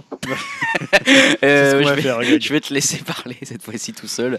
Oh, pas Euh, tout seul, non? bah, Non, mais en tout cas, je vais te donner la parole plus, plus exactement. euh, alors, cette fameuse rubrique qu'on appelle Les Trois Gros, Oui. j'adore ce titre, hein, donc je l'ai dit à chaque fois. Les Trois Gros, mais cette fois-ci, c'est le gros. Ouais, parce qu'en fait, alors, euh, je vais surtout parler du Nintendo Bah ouais. Direct qui s'est tenu le 8 mars, mais il y avait aussi à la, à la base, je voulais parler du Inside Xbox, mais en fait, c'était tellement peu intéressant. C'était tellement nul. que je me suis dit bah je vais parler quoi des manettes qu'ils ont fait de Sea of Thieves euh, voilà pourtant ça durait je crois 1h50 j'ai pas tout vu mais c'était un peu chiant et sinon il y avait Sony qui avait vendu presque 8 millions d'Horizon Zero Dawn donc c'est une très Ah, bonne euh, très bonne vente pour une première euh, IP Euh, mais non voilà le, le gros truc c'était bah, Nintendo bah, qui a essayé de nous faire croire que la Wii U n'avait jamais existé puisqu'ils ressortent tous les jeux Wii U sur Switch et là le prochain qui va ressortir ça va être Captain Toad Treasure Tracker hein, qui Ah. était plutôt sympa et qui sort aussi aussi sur 3DS. Ah bah, c'est c'est- des malins. Et avec des niveaux inspirés de Mario Odyssey, puisqu'ils vont remettre quelques niveaux. Et puisque la 3DS dans ce Nintendo Direct, on a vu qu'elle n'était pas morte, puisqu'on avait même des jeux qui étaient prévus jusqu'en 2019. Alors ça, c'était quand même assez surprenant. Tu te dis, Putain. bon, la 3DS. Bon, alors voilà, après les jeux, j'ai juste listé rapidement les jeux 3DS. Il y avait une compilation de mini-jeux WarioWare, là, euh, le Gold, avec Mhm. 300 mini-jeux. Euh, un Mario et Luigi- Luigi 3 euh, au centre de Boozer, donc c'est celui-là qui sortira en 2019. Le détective Pikachu qui arrive là le 23 mars. Et euh, un remake remaster du premier Luigi's Mansion euh, de la GameCube. On en parlait tout à l'heure. hein, on parlait de comment faire vivre une œuvre. Euh, là, on va pas trop l'améliorer techniquement parce que ça va tourner Non, sur c'est bon, 3DS. sur 3DS, il n'y a pas Ça la va pas être, euh, pas être terrible. Mais voilà, c'était juste pour dire que la 3DS, elle n'est pas tout à fait morte et qu'ils ont même prévu des trucs pour 2019. Alors qu'est-ce que ça veut dire? Ça veut dire que Nintendo va complètement se recentrer sur la Switch et pas forcément euh, alimenter énormément la 3DS, à part comme ça un peu de temps en temps. Ou alors que, bah, je sais pas, est-ce qu'il y a une machine qui va être prévue, une nouvelle machine portable? Je ne sais pas. Mais euh, le fait est que voilà, il y avait des trucs sur 3DS qui arrivent, qui continuent d'arriver, mais qui sont pas non plus des trucs hyper intéressants. Bon. Euh, donc on va parler tout de suite de la Switch. Alors je sais pas, après vous me dites si vous voulez en parler. Il y a- ils ont montré donc euh, Kirby Star Allies, donc qui sort là à la fin de la semaine avec euh, mise à jour des anciens persos de Kirby. Est-ce que ça c'est un truc que vous voulez aborder Je sais pas. Mm, Bah, je sais que c'est un des, un des- effectivement un des jeux vidéo qu'attendait Elohim. hein. Il l'avait mis dans les prochains, dans les 15 prochains jours au ciné. Euh, ça veut dire que tu vas, la- tu comptes l'acheter toi, par exemple, Elohim ce- ce non, Kirby je pense pas parce que j'ai déjà plein de trucs sur le feu. Mais Ouais. euh, en fait, Kirby, je suis super curieux. Je crois que le dernier auquel j'ai joué, ça devait être sur euh, peut-être Game Boy Advance. Euh, C'était il y a vraiment longtemps. Et pourtant, c'est une série que j'ai toujours regardée d'un œil, euh, tu vois, un œil cool. Attendri. euh, je trouve. Ouais. Ouais, ouais, mais j'ai jamais, enfin, j'ai pas envie de passer à la caisse pour ça. C'est bizarre, mais. Ouais, ouais. Oh, C'est un peu étrange. C'est un personnage que j'aime bien, qui a tout le temps des mécaniques super intéressantes. et je clairement. pense que grâce à Kirby, ça, c'est un peu un laboratoire aussi qui amène des idées de gameplay pour d'autres jeux après. Euh, je pense que c'est pas, c'est pas innocent si dans Mario Odyssey tu peux lancer ta casquette et prendre les pouvoirs des autres. Ouais. Il y a un peu de Kirby là-dedans. Je pense qu'il y a pas mal de- d'idées dedans. Et Donc t'as voilà, essayé, je- t'as là, il y a essayé la démo ou euh, parce que tu as une démo qui est sortie? Euh, non, je l'ai pas essayé. Bah, c'est une bonne idée. Écoute, Bah, je vais voilà. jeter un œil histoire de faire, de faire mon petit shoot de ça. ouais. Alors c'est deux niveaux, euh, tu peux jouer jusqu'à 4, donc si, t'as- si tu peux jouer avec euh, ton fils, c'est pas mal. hein, ça Ouais. va. Ah, parce que c'est Ah, extrêmement bah, facile, hein, parce qu'il Ah y a oui. écrit niveau difficile, et c'est hyper facile, Ouais, mais c'est difficile. pour les enfants. Et euh, là, on a joué avec euh, ma fille. Bon, alors, c'est sympa, tu peux jouer à 4, c'est plutôt cool, c'est assez joli. Euh, voilà, mais je l'attends pas plus que ça. Ils ont montré donc Okami HD qui va donc sortir sur Switch.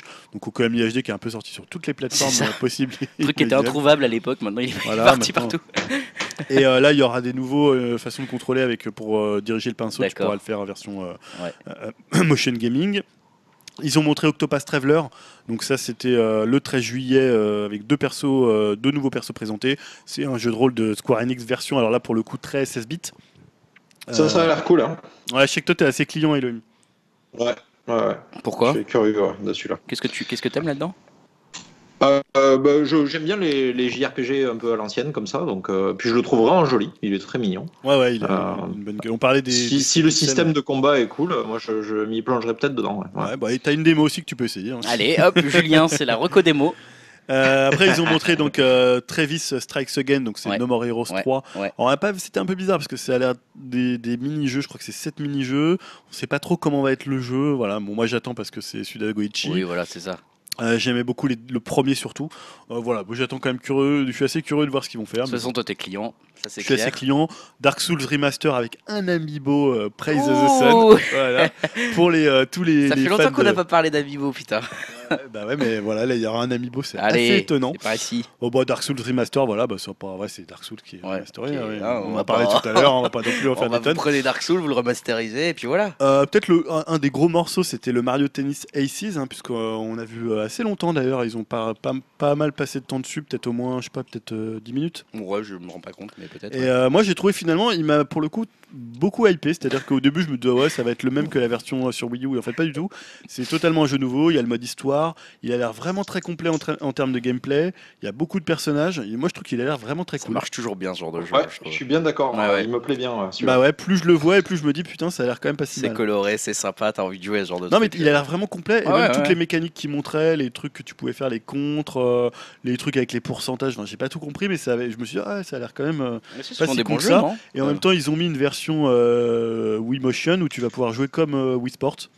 Euh, à faire des coups assez basiques avec un petit lift, euh, un petit lob, un petit coup Ouais, ils ont, ils ont compris quoi, ils ont compris, ils vont bien utiliser les deux jouabilités et en même temps tu auras quand même un truc assez, euh, Ouais. assez profond à Et faire. finalement, en je me disais, tu fun. vois, c'était un jeu qui allait pas du tout, mar- enfin, qui avait pas un gros potentiel. Bah si, Et je me dis finalement, fille, attends, là, tu joues avec ta fille, il a un petit potentiel. tu, tu peux jouer, à- tu peux jouer à plusieurs avec ce truc-là, tu passes un bon moment, honnêtement, ça c'est sûr et certain. hein. De toute façon, les Mario Tennis, les trucs comme ça, ça marche toujours très bien. Moi, je sais que je suis pour le coup assez client, donc euh, ravi que ça soit, ça soit bien montré ce truc-là. Après, rapidement, une petite euh, série de jeux qui arrive sur Switch. Il y avait Undertale, hein, donc le, Ouais. le jeu qui, euh, pour le coup, aussi un style graphique Oui, un peu euh, Bien vieilli, bien vieilli. Voilà, Crash Bandicoot, euh, Ah. la trilogie N-Scene qui arrive. déjà, voilà. Voilà, Little Nightmares, euh, qui est un jeu qui est un peu style Limbo, moi que j'avais pas fait, qui était déjà sorti, je crois, sur PS4 et One. Ouais, Le South Park euh, Fractured But All en anglais. voilà. Qui sort en avril, Hyrule Warriors qui va revenir, hein, donc euh, encore un jeu Wii U qui revient et On a, bien, 3DS. on a bien fait de l'acheter la Wii U. Voilà, la Wii U, hein, veulent fait faire croire que ça n'existe plus puisque tout est sur Switch. Euh, Splatoon 2 qui arrive en version 3 et qui va avoir un DLC solo, Ah, ok, ouais. donc pourquoi pas, qui s'appelle Octo, euh, qui était plutôt assez chiadé dans la mise en scène. Ouais, ouais, mais de toute façon, il y a une communauté de, de fans euh, là-dessus sur, Ouais. les Splat- sur Splatoon qui est assez. euh, assez Bah, c'est étonnant qu'ils aient choisi un DLC solo, puisque Bah, je sais pas, parce que ouais, ouais, ouais, moi ça m'étonne pas trop en fait. Parce que Et finalement, ça m'attirerait plus que. parce que j'ai plutôt envie de le refaire en solo que. Ouais, ouais, j'ai l'impression que ça marche plutôt bien en fait, finalement, le, le- le mode solo euh, qu'ils ont prévu. Et le dernier, dernier gros, grosse, grosse annonce qu'on a vu, on a d'abord cru que c'était un remake du premier Splatoon, mais en fait non, c'était une bonne annonce pour. alors, est-ce que c'est un nouveau, est-ce que c'est un remake de euh, Smash Bros sur Wii U Euh, Apparemment, c'est un nouvel épisode. Un- Moi j'ai compris que c'est un nouveau, hein. C'est ce qui se dit. On ne sait pas trop puisque euh, Sakurai euh, travaille dessus. c'est mystérieux. C'est assez mystérieux. Donc là, on a vu, tra- tout, ils ont toujours le sens euh, quand même de la. De, La mise en scène. Ils cassent les internets dès que c'est Smash. hein, Ah bah tu là, montes n'importe quoi. Tu montes un pauvre Mario Ah, en là- feu là et les gens ils sont fous. Quoi. Reddit était complètement cassé. hein. Après, Voilà. c'est tous les tous les subreddits de- du monde parlaient de ça, quoi. Voilà, euh, donc moi à chaque fois qu'il y en a un arrive, je me dis ah enfin je vais m'y mettre, je l'achète et puis au bout de deux semaines, mais en fait, je la, joue plus. la technique de combat est beaucoup plus, est beaucoup trop poussée presque en fait dans ce truc-là. Et Ouais. en fait, on croit que c'est pour rigoler, mais non, c'est un, jeu- c'est un jeu ultra hardcore et, assez technique. ouais, c'est super peux- technique. Donc, euh, en Donc fait, là euh, j'espère voilà. m'y mettre encore euh, cette fois. Bah ouais, ouais, moi j'y crois toujours pas, mais bon, euh, c'est- après moi c'est un jeu qui m'intéresse à regarder, mais pas vraiment à jouer. Je, je trouve Ouais. que c'est toujours un peu trop n'importe quoi perso, mais bon voilà. Mais c'est un gros voilà, c'est un Après, gros ça- truc qui va arriver Je- pour là je me Switch. suis dit c'est c'est bon, enfin la Switch, euh, on- ouais, ils ont quoi Ils ont trop de palettes ou qu'est-ce qui se passe? Enfin tu vois genre euh, ils, ils savent, Ah, ils si en savent plus qu'ils vont en vendre ils des lancent le millions, quoi. Pokémon en même temps à la fin de l'année, non, euh, bah ça c'est fini. Bah là c'est fini. ils hein. cassent tout. Bah là ouais. Donc voilà, c'était un Nintendo Direct euh, pas pas pas des plus euh, passionnants, euh, pas c'est non pas plus. trois euh, pattes un canard, mais il était pas mal. Il était solide, il était il solide. était écoute. voilà, il était un peu à l'image de leur euh, première partie d'année qui est euh, qui est un peu sur. C'est se- pépère il se- tranquille, ouais, ils se reposent hein. un peu sur Ouais, leur laurier, ouais. ils se reposent un peu Je sais sur pas la si Wii U. on peut dire ça quand même. Repose sur ses lauriers, t'es un peu dur, mais euh, Il n'y a pas grand, grosse non, nouveauté. voilà, quand en même. fait, il- effectivement, il y a un côté un peu. Par contre, euh, on a bossé pour la Wii U et euh, comme elle a pas marché, on va quand même la rentabiliser maintenant, en fait. Et ça, c'est un peu. euh, moi, j'ai toujours un peu du mal avec ce, ce truc-là parce que bah, juste, ça veut dire que les grands fans de Nintendo qui avaient acheté la Wii U se font un peu baiser dans l'histoire. Et je le ressens un peu comme ça, quand Ouais, même. Tu vois, t'as as un peu à côté, genre, bah, je l'ai déjà acheté celui-là. on va arrêter de me, me le revendre. Oui, mais là. on t'a mis des nouveaux niveaux, tu vois. ouais, c'est ça, ouais, T'as ouais. mis trois euh, nouveaux niveaux, tu vas payer 45 euros. Ouais, ouais, donc euh, bon, même si j'adore euh, Captain Toad, euh, Est-ce que t'as envie de le racheter juste pour les niveaux Mario Odyssey quoi. il est tellement mignon en même temps. il est tellement chou. Écoute, c'était tout pour le Bah oui, il n'y avait Direct. pas d'autre. Eh ben c'est gentil. Je vais te laisser ta voix te se reposer quelques minutes, euh, pas très longtemps, euh, le temps de passer euh, la parole à Elohim pour un conseil flash, même deux conseils flash, j'ai l'impression. Tu as eu un peu de temps pour jouer dernièrement, Elohim, et tu, tu vas nous conseiller peut-être deux jeux? Est-ce qu'ils étaient bons ces deux jeux? Ouais, alors ben, Into the Breach, je vais, en fait, je vais être bref dessus parce que bah, il a été traité dans pas mal de médias déjà et, et tout le monde en a dit du bien et c'est vraiment très très bien. Ouais, Donc the Breach, c'est sur PC uniquement, c'est les créateurs de, de FTL ouais. et euh, ouais, donc Father Than Light absolument. Donc ça reprend de FTL le modèle de, de ce qu'on appelle roguelite, c'est-à-dire que vous commencez une partie, vous perdez et vous recommencez avec des trucs que vous avez pu peut-être garder euh, avant de votre précédente partie. Ouais. Euh, sauf que là, par contre, ça prend un modèle totalement différent puisque c'est un tactical. Donc euh, on a une grille de 8 par 8 et on a des mecs euh, des, euh, qui viennent du futur et euh, qui doivent, qui doivent foutre dehors des, euh, des kaijus, donc des monstres euh, qui sont là pour Putain, mais même quand on ne parle pas, on en parle. Il va être content. Et, euh, et donc c'est un tactical qui se, joue, qui se joue en tour par tour, mais qui est hyper malin, euh, puisque on sait ce que va faire l'ennemi avant qu'il le fasse, et le but c'est de l'empêcher de Ah, détruire le maximum Et euh, donc ça prend vraiment un contre-pied sur le. Moi je joue beaucoup beaucoup à des tacticals et celui-là est super intéressant et assez original. Et quand on n'a jamais fait Alors, un je conseille- tactical, est-ce que c'est, est-ce qu'on peut commencer avec ça? Ouais, absolument. Je suis Ouais. vraiment. euh, euh, ouais, ouais, ouais. Bah, déjà, les tacticals en général, c'est assez, c'est assez simple d'accès, mais celui-là est particulièrement simple. On comprend tout de suite ce qu'il faut faire. Ok, C'est pas évident. Je conseille de commencer le jeu à le faire en easy. ok. Euh, faut pas avoir honte parce que parce que ça permet d'avancer, de comprendre des systèmes de combat un peu plus avancés et après de refaire le jeu en normal, pourquoi pas. Mais euh, mais je, ouais, je conseille de le commencer en easy. Ça vaut, je crois, 15 euh, probablement 15 euros, peut-être un peu moins. Moi, je l'ai payé 18 des- 18 dollars canadiens, donc ça doit être ça. Et euh, ça vaut vraiment le coup. Je pense qu'on peut facilement. y Moi, j'ai foutu 25 heures de jeu alors que je joue pas souvent. Et euh, ça se joue sur n'importe quel PC parce que c'est style un peu Super Nintendo, hein, comme on disait, en, en 3D isométrique. là. Et euh, ouais, je le trouve, je le trouve bien foutu. La narration, elle est pas. En fait, on s'en fout, quoi. Mais, euh, mais la narration, elle est dans le jeu. Elle est, euh, on défend des petits immeubles et les gens sont contents de vous voir arriver. Ils font ouais, ils sont là pour nous sauver. C'est vraiment, je trouve ça vraiment très cool. C'est hyper mignon et euh, ça se joue super Ça vite. donne envie, ça donne envie. Euh, Ok. Et ton deuxième jeu, c'est un En Worms. tout cas, on en parle beaucoup. hein, Ouais, pour- ça, c'est sûr. coup, Il y a une grosse hype euh, sur du jeu. Ouais, ouais. Et mon deuxième jeu, c'est Worms, qui est, qui est, qui est délaissé. euh, de- personne n'en parle, alors que. Bon, alors moi, j'étais un gros joueur de Worms du premier, euh, qui était sorti sur PlayStation et PC euh, en 97, je crois, ou 96, je sais plus. Et euh, j'avais beaucoup joué à ça avec des potes. C'était vraiment très cool. Vous voyez, euh, vous voyez à quoi ça ressemble? Ah bah ouais, ouais, Ouais, complètement. cool. ouais. Ouais, voilà, donc cette vue, cette vue de côté, et vous avez euh, quatre petits verres, que ça, ressemble à- ça ressemblait assez aux Lemmings avant. Donc maintenant, c'est beaucoup plus joli, il s'appelle Worms WMD. C'est dispo, je pense, sur toutes les consoles et PC, et euh, donc récemment la Switch.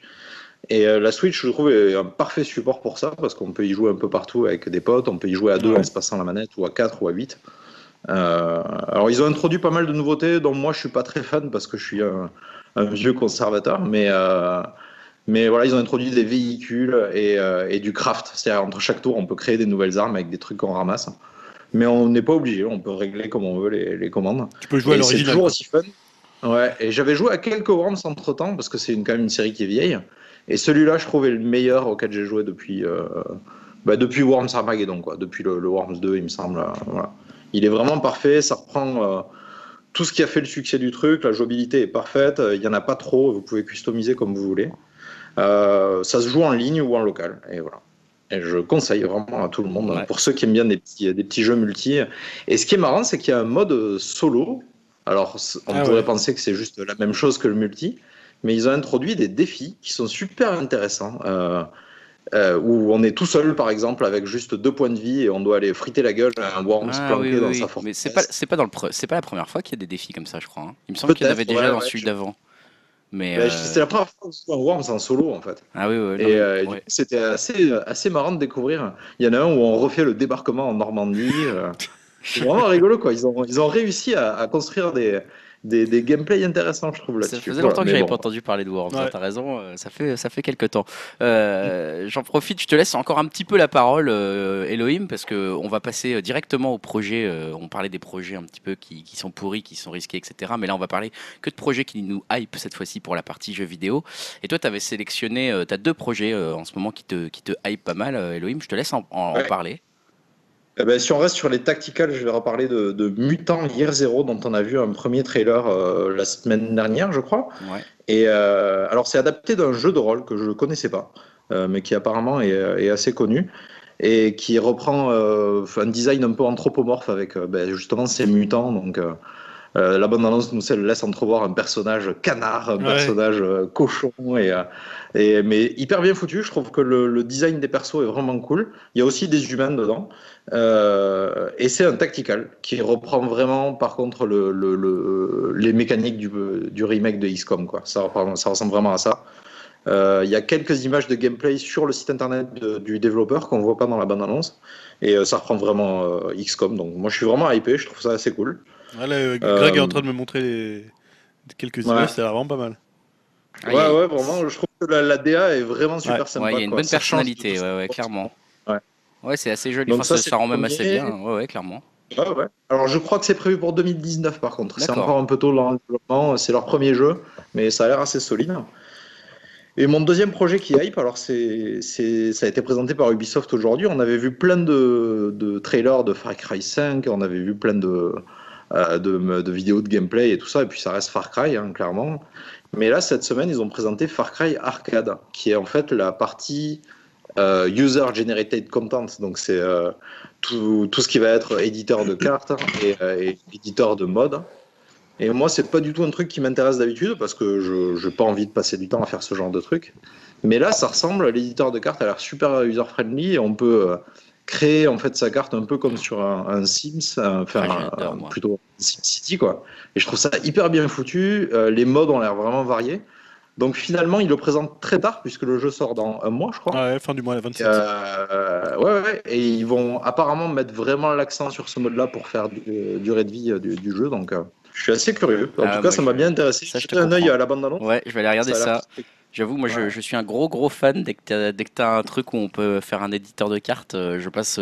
En fait, je fais jamais les Ah, jeux. Après, dès que je découvre ce truc-là, en général, je finis là-dedans. Euh, Je me souviens, j'avais fait ça pour euh, comment ça s'appelait le, le, le truc de moto euh, cross hyper difficile là où il fallait passer. Des... Ah oui, Trials. Trials, voilà. Je, je Ah oui, mes oui. propres Ouais, bah pistes. voilà, et- mais je pense je que d'ailleurs l'équipe derrière euh, doit pas être loin parce que Ouais. les mecs de Trials appartiennent à Ubisoft maintenant. Et, euh, C'était- il était hyper bien le fait. côté hein. hein. Ah ouais, il était Ouais, hyper ouais. bien fait celui de Trials et il pouvait euh, voilà te faire passer. euh, moi, j'avais dû y passer 60 heures dessus. hein, Et il me, semble, il me semble avoir lu que tu vas pouvoir importer des éléments d'autres jeux Ubisoft. Oh waouh, Ah, bah, Il me écoute, semble avoir en tout entendu cas, ils ça sur, euh, sur GK, mais euh, à vérifier. Ouais, mais, ouais. euh, Je demande à voir comment ça marche en termes d'échelle ou de. Enfin, Ah, sais bref, ouais, bonne, bonne euh, intéressant. soit j'ai rêvé, soit j'ai. Ça m'a hypé pour Far Cry. Ouais, clairement, marrant, mais ouais, de toute façon, voilà. ce jeu-là, on en aura entendu parler, ça c'est clair et net. Euh, dernier projet qui hype, c'est Julien cette fois-ci. Je te repasse la parole maintenant que tu t'es un petit peu reposé la voix. Euh, bah ouais, j'évoquais tout à l'heure ce jeu euh, lorsqu'on parlait du, Je du vois débat pas du tout sur euh, l'obsolescence des vieux jeux. Donc, euh, bah, justement, je sais pas si Mopiti Island ou le studio là encore, ça parle encore à beaucoup de, de monde aujourd'hui. Mais euh, voilà, moi qui ai joué aux jeux vidéo sur Atari dans les années 90, bah, c'était, euh, on va dire, avec les Bitmap Brothers, pour moi, c'était euh, mon studio préféré. Donc, pour deux jeux, donc Mopiti Island, dont je vais parler, qui a bénéficié d'un remake, et aussi une autre œuvre qui est assez connue, qui est peut-être plus fondatrice encore que Mopiti Island, c'était le, le manoir de Mortevieille. Alors, c'était un jeu d'aventure, une espèce d'enquête policière, un point and click, qui euh, avec un héros qui s'appelait Jérôme Blanche. Il avait pas trop la classe comme nom, le héros, tu vois. Jérôme Blanche, ça t'appelle pas trop, quoi, tu vois. Et en fait, il arrivait dans un vieux manoir euh, qui était encerclé par la neige. C'était une sorte de, tu vois, jeu Cluedo façon un peu des petits nègres, hein, où tu devais trouver qui avait euh, euh, tué, euh, je sais plus qui euh, dans le truc. Et surtout, on se souvient du jeu parce que c'était un des premiers jeux qui avait des digits vocales. Comme on disait, on disait pas des digitalisations Ah. vocales, on disait des digits vocales. Digit vocal. Et On euh, savait parler à l'époque. on savait parler et moi tu sais c'était très euh, c'était hyper vieillot tu vois c'était des, des sons euh, t'avais l'impression qu'ils avaient un peu tous la même voix euh, genre un peu la voix un peu enrouée et c'était je me rappelle t'avais une phrase où il disait la neige la neige redouble de violence il vous faut rester parce qu'en vrai t'étais coincé dans le manoir tu pouvais plus repartir parce qu'il y avait trop de neige et il disait aussi un terme c'était il est là et disait un nom genre Anita Sabru et moi le terme bru à l'époque si j'ai pas je me disais Ça brûle. ça Et En fait, ça fait tellement flipper quand tu imites ces vieilles Ah, voix là. J'ai l'impression de lire un truc d'horreur, c'est affreux. Ah ouais, parce que c'était très très cheap. Je crois qu'il y avait peut-être euh, 40 minutes de digit vocal. C'était pas énorme. Moi, j'avais l'impression que tous les persos parlaient, mais euh, il n'y a Non. pas tant que ça. En fait. Non. Et euh, donc, en fait, quelques années plus tard, euh, deuxième aventure, c'est Mopiti Island. Alors là, c'est un cadre beaucoup plus exotique. Euh, une enquête sur fond de traite des blanches, avec, alors personnellement, une feature que adoré avec mon frère. C'est-à-dire que tu pouvais interroger les. euh, c'est une enquête policière, donc t'interrogeais des témoins et tu pouvais les frapper. Oh putain. C'était génial. Oh Et alors des fois tu les frappais et ils te rentraient dans la gueule parce que euh, c'était des mecs des îles, ils étaient hyper balèzes, ils étaient, ils étaient élevés, élevés au rhum donc ils te ruinaient et t'avais, t'avais un game over. Mais euh, parfois en fait c'était pour les intimider, t'avais l'impression qu'ils voulaient pas tout te dire, mais nous on les frappait tout le Ah temps. je te, je te connais ce que j'allais dire. Je me suis dit, toi, tu, on s'en foutait, tu tu vois. devais y aller, toi. On Toi, disait ouais non mais c'est bon t'as un truc à nous cacher on te frappe. Tu vois c'était un peu notre technique, euh, notre technique d'enquêteur. On Toi, était, on voilà. te frappe. Grosse technique. Gros, ouais, Police Academy, quoi. Voilà, nous on était comme ça, on frappait les gens. Euh, voilà, ça c'est pour l'histoire, mais l'actu c'est qu'il y a un projet de remake de Mopiti Island qui est en chantier. Donc c'est un studio canois qui, canois qui est totalement inconnu, puisque c'est leur premier jeu vidéo. En fait, les gars, ils s'appellent Millennium Prod, et en fait avant ils bossaient sur des sites internet. Donc ça, aurait pu le faire passer dans projet risqué. Ouais, ça c'est projet risqué des mecs qui hein. n'ont jamais fait de jeu vidéo qui se lancent dans un remake de Mopiti Island, c'est un peu flippant. Et le jeu est prévu pour sortir en 2019 sur PC et plein de consoles et peut-être même en VR. Euh, donc là, en- en- actuellement, ils attendent d'avoir une démo suffisamment avancée pour lancer un Kickstarter ou un Ulule. Ils estiment euh, avoir besoin d'un budget d'environ 100 000 euros, donc c'est pas un truc non plus énorme pour un jeu comme Opity Island, euh, à moins que tous les gens qui y ont joué soient déjà morts et que plus personne veuille le, financer. Mais côté nouveauté, ils annoncent que bon, c'est un remake, donc il y aura quand même des gros changements pour, on en parlait tout à l'heure, bah, quand même rendre justice à un jeu qui fait son âge. Donc il y aura des décors en 3D avec un éclairage temps réel, il y aura une caméra qui sera partiellement mobile pour que tu puisses admirer les paysages, il y aura des persos animés en 3D avec euh, des portraits et une synchro labiale. hein. C'était un, des pro- un problème du jeu, c'est qu'il n'y avait pas du tout de synchro labiale, hein. il faisait deux, deux petits mouvements de lèvres et puis euh, hop, on te mettait la digite vocale dessus. Il y aura un pointeur contextuel avec un zoom sur les éléments à inspecter et ils vont réécrire l'histoire et euh, pas forcément le- les, tous les arcs narratifs, mais ils vont changer un peu quelques dialogues. Je parlais de la bru, peut-être, euh, tu vois, ce côté. Non, ça, il faut le garder. tu vois, un peu, alors ça c'est dans le garder. Morteviel, mais il y avait des expressions un peu surannées qui étaient à l'époque, euh, voilà, c'était pas toujours hyper bien écrit, donc ils vont essayer d'améliorer ça. Donc voilà, moi je l'attends, euh, je l'attends énormément. euh, on verra ce que ça va donner. voilà, c'est plus une curiosité parce que j'étais fan du jeu. Je sais pas trop si le jeu a vieilli dans, l'histoire qu'il racontait. Je sais qu'il y avait quand même des thèmes traités qui étaient assez, assez matures ou assez adultes à l'époque. Et voilà, c'est un jeu marquant des années 90, donc euh, à voir ce que ça va donner. Ouais, sympa, écoute, euh, là tu m'as intrigué, j'avoue que je le connaissais pas, Voilà, je vous pourrez frapper des gens. euh, On pourra, j'espère qu'on pourra continuer à frapper les. J'espère aussi. C'est en général le- pas cette feature. toujours le, le plus drôle dans les jeux vidéo, quand fait. même. euh, Restons, restons sérieux. Parlons des 15 prochains jours dans le jeu vidéo avant de finir en musique, quand même. Du coup, bah, Far Cry 5, on en a parlé le 27 mars. forcément, on va pas se répéter là-dessus parce que on sait que de toute façon, ça va être. on va beaucoup en entendre encore parler. On a déjà parlé également pour Elohim de, de Kirby euh, Star Allies qui devrait pas tarder à sortir. hein, c'est euh, mi-mars, un truc comme ça. Euh, Là, vendredi. Vendredi, d'accord. Bon bah oui. donc c'est 16. vendredi, ouais. ouais. donc le 16 mars. Euh, Elohim, t'avais omis aussi The Long Reach sur Switch, PC, PS4. Qu'est-ce que c'est que ce Euh, Long ouais, Reach? c'est un, c'est un jeu d'aventure qui a l'air euh, qui a l'air bien sympa. Je trouve que euh, je sais pas, j'aime bien la DA. En fait, je vous invite à jeter un œil au truc. Euh. Après, ça sort un peu sur tout, je crois. Euh, c'est du pixel art, hein, encore une fois. Euh, mais j'aime bien l'ambiance et j'aime bien les jeux d'aventure contemporains qui se passent dans un univers un peu réaliste. Donc euh, voilà, ça a l'air d'être ça. Je sais pas si c'est bien. Donc me jetez pas la pierre si c'était nul. Mais, Si, ça sera de ta faute. mais voilà, en tout cas, la, la bande-annonce m'a bien, bien saucé. Quoi. On verra ce que ça donne. Ash of Gods Redemption, ça c'est c'est quoi? Euh, alors, Ash of God Redemption, c'est un tactical. Encore une fois, vous allez me prendre pour un mec Le obsédé. gros, ouais, excuse-nous, Euh, mais oui. Ouais, non, je joue quasiment qu'à ça, c'est n'importe quoi. Et euh, euh, bah, ça reprend un design très très proche de Banner Saga. Je sais pas si vous Ouais. vous rappelez de, de- de ce jeu-là. Un côté un peu dessin animé, euh, euh, enfin super bien dessiné quoi. En tout cas, moi je trouve ça super joli. Euh, donc je suis curieux. Ça sort que sur PC et Mac, par contre. D'accord, ok. euh. Et alors, ouais, par contre, une particularité, c'est que les combats se font avec un système de cartes à jouer. Et il y a un côté visual novel entre chaque, euh, entre chaque combat. Donc euh, voilà, ça prend plusieurs types de jeux. ouais, ça commence à devenir pointu dans le, dans le type de jeu. La tactical, carte à jouer, euh, visuel combat. euh, euh, ouais, ça fait un petit peu roman photo là. je, commence à, je commence à être perdu.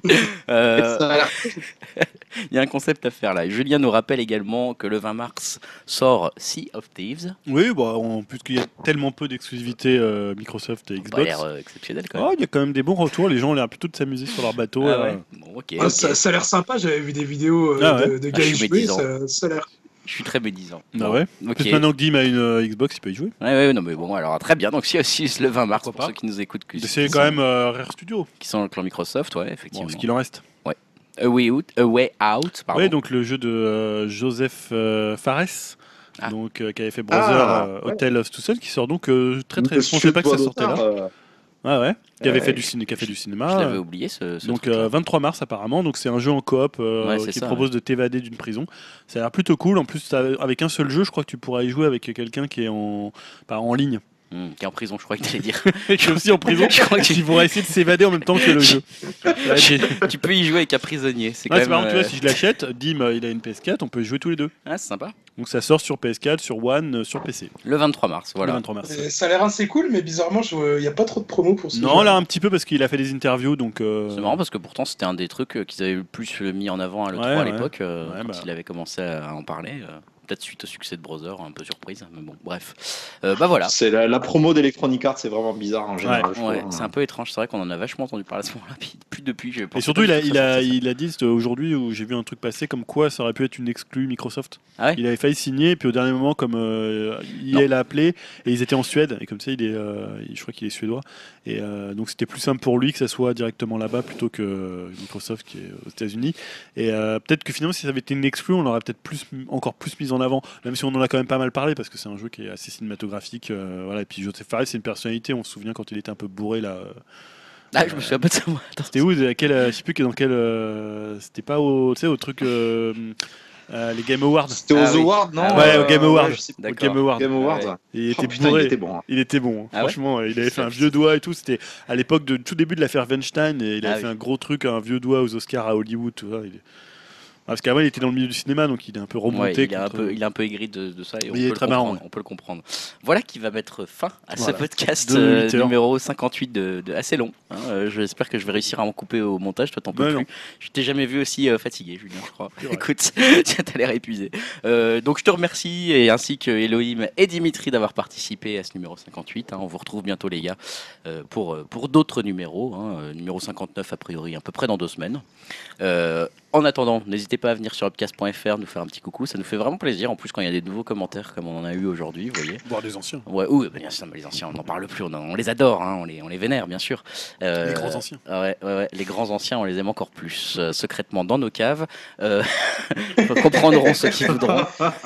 les étoiles sur euh, Apple et tout, voilà, tout ça c'est dit. On va finir en musique, on va finir en musique. Chose inhabituelle, c'est moi qui ai choisi la musique. Donc, pas si inhabituel que ça en ce moment. je crois que c'est la première fois. hein. Oh, Ouais, c'est la première fois que je crois que je choisis la musique. Donc euh, ne me détestez pas trop. Euh, j'ai pris un truc un peu chelou.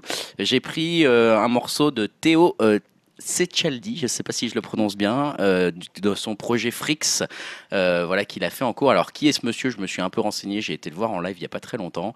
Euh, en fait, c'était un mec qui, c'est donc du jazz hein, qu'on va écouter un petit peu là, mais c'est du jazz un petit peu particulier parce que c'est un mec qui a eu pas mal de prix, notamment Révélation française de l'année en 2014, musicien français de l'année en 2016. Euh, ensuite, il a eu Révélation de l'année aux Victoires du Jazz en 2017. Euh, et pourquoi il a eu tout ça? Parce qu'il a, quand même un truc, euh, il fait un projet qui est très hybride dans le jazz, puisqu'il essaye de mélanger euh, du jazz avec un peu du trash metal, disent certaines critiques. Je suis pas tout à fait d'accord avec ce terme-là, mais en tout cas, euh, il n'hésite pas à essayer de casser un peu les, les genres et à, à multiplier un peu les styles de musique.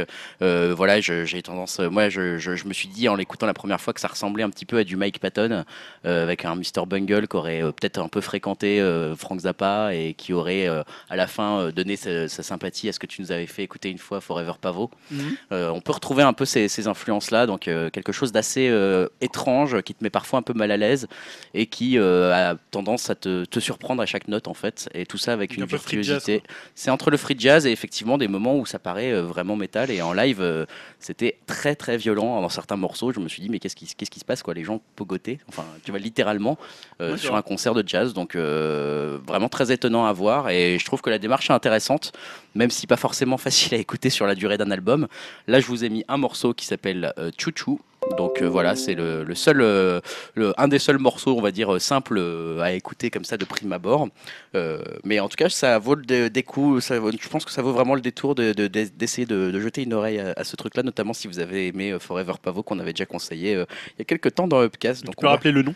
Donc ça s'appelle le- le- le- le- l'auteur derrière s'appelle Théo Secaldi, donc c'est C E C C A L D I et le projet ça s'appelle Frix. Chanson Chouchou. Je remettrai tout ça sur upcast.fr. On se quitte avec ça et euh, on vous dit à dans 15 jours pour le numéro 59. Salut à tous. Salut à tous. Salut. bientôt.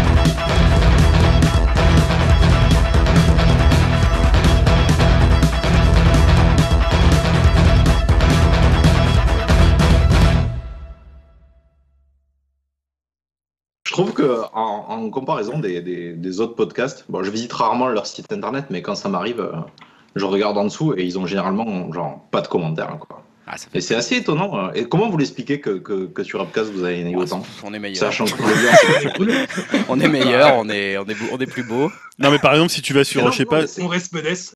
balancer des trucs sur nous quand tu disais que Back to My Love durait 2h55. Et alors, alors, et tu sais qu'il veut faire un- une battle, hein, je sais pas si c'est toi qui as proposé de faire une battle entre, d'appeler ça Mektoub euh, Uprising, de faire une battle entre Ouais, ouais, mais My Love et... euh, ça, moi, je suis chaud pour le faire. hein, Faut qu'on creuse l'idée. ah Bah ouais, donc ça veut dire que tu vas te cogner 2h55 du Keshish. hein. Ouais, parce qu'il faut voir les deux films. Euh, oh, on peut faire une règle, non? Euh, Ah non, non, tu pas, vois... pas voir le film de l'autre équipe. Ah bah c'est plus marrant si tu vois les deux. Là, moi, Ouais, je vous vrai. troll avec ce genre de film, mais euh, enfin, c'est vraiment un cinéma que je comprends pas, quoi. Tu vois, du style euh, La vie d'Adèle, ouais, j'ai tenu un quart d'heure, quoi. J'en pouvais plus. hein. Je- Alors que c'est un, c'est un fucking chef-d'œuvre. Hmm. Alors qu'il y a des filles qui font des trucs ensemble et tu tiens Ouais. un quart d'heure. C'est juste, euh, en plus, des... c'est pas n'importe qui, quoi. C'est pas, c'est pas Janine Ouais, euh, dans euh, du, du j'ai- 78, quoi. Je l'ai pas chargé pour rien non plus. J'ai quand même avancé sur certaines scènes. Oh putain, regardez le gros pervers, quoi. Là, ça pour voir Adèle Tu sais, Extrapopoulos je pense à qu'elle doit poil. être sur Pornhub. euh, elle doit être sans doute sur Pornhub les scènes. euh, C'est clair. hein. les Ouais, scènes sûrement, comme ça. ouais. Elles sont Oh, beaucoup, on- elles sont on ira beaucoup mieux. que- on mettra un lien. On ira vérifier.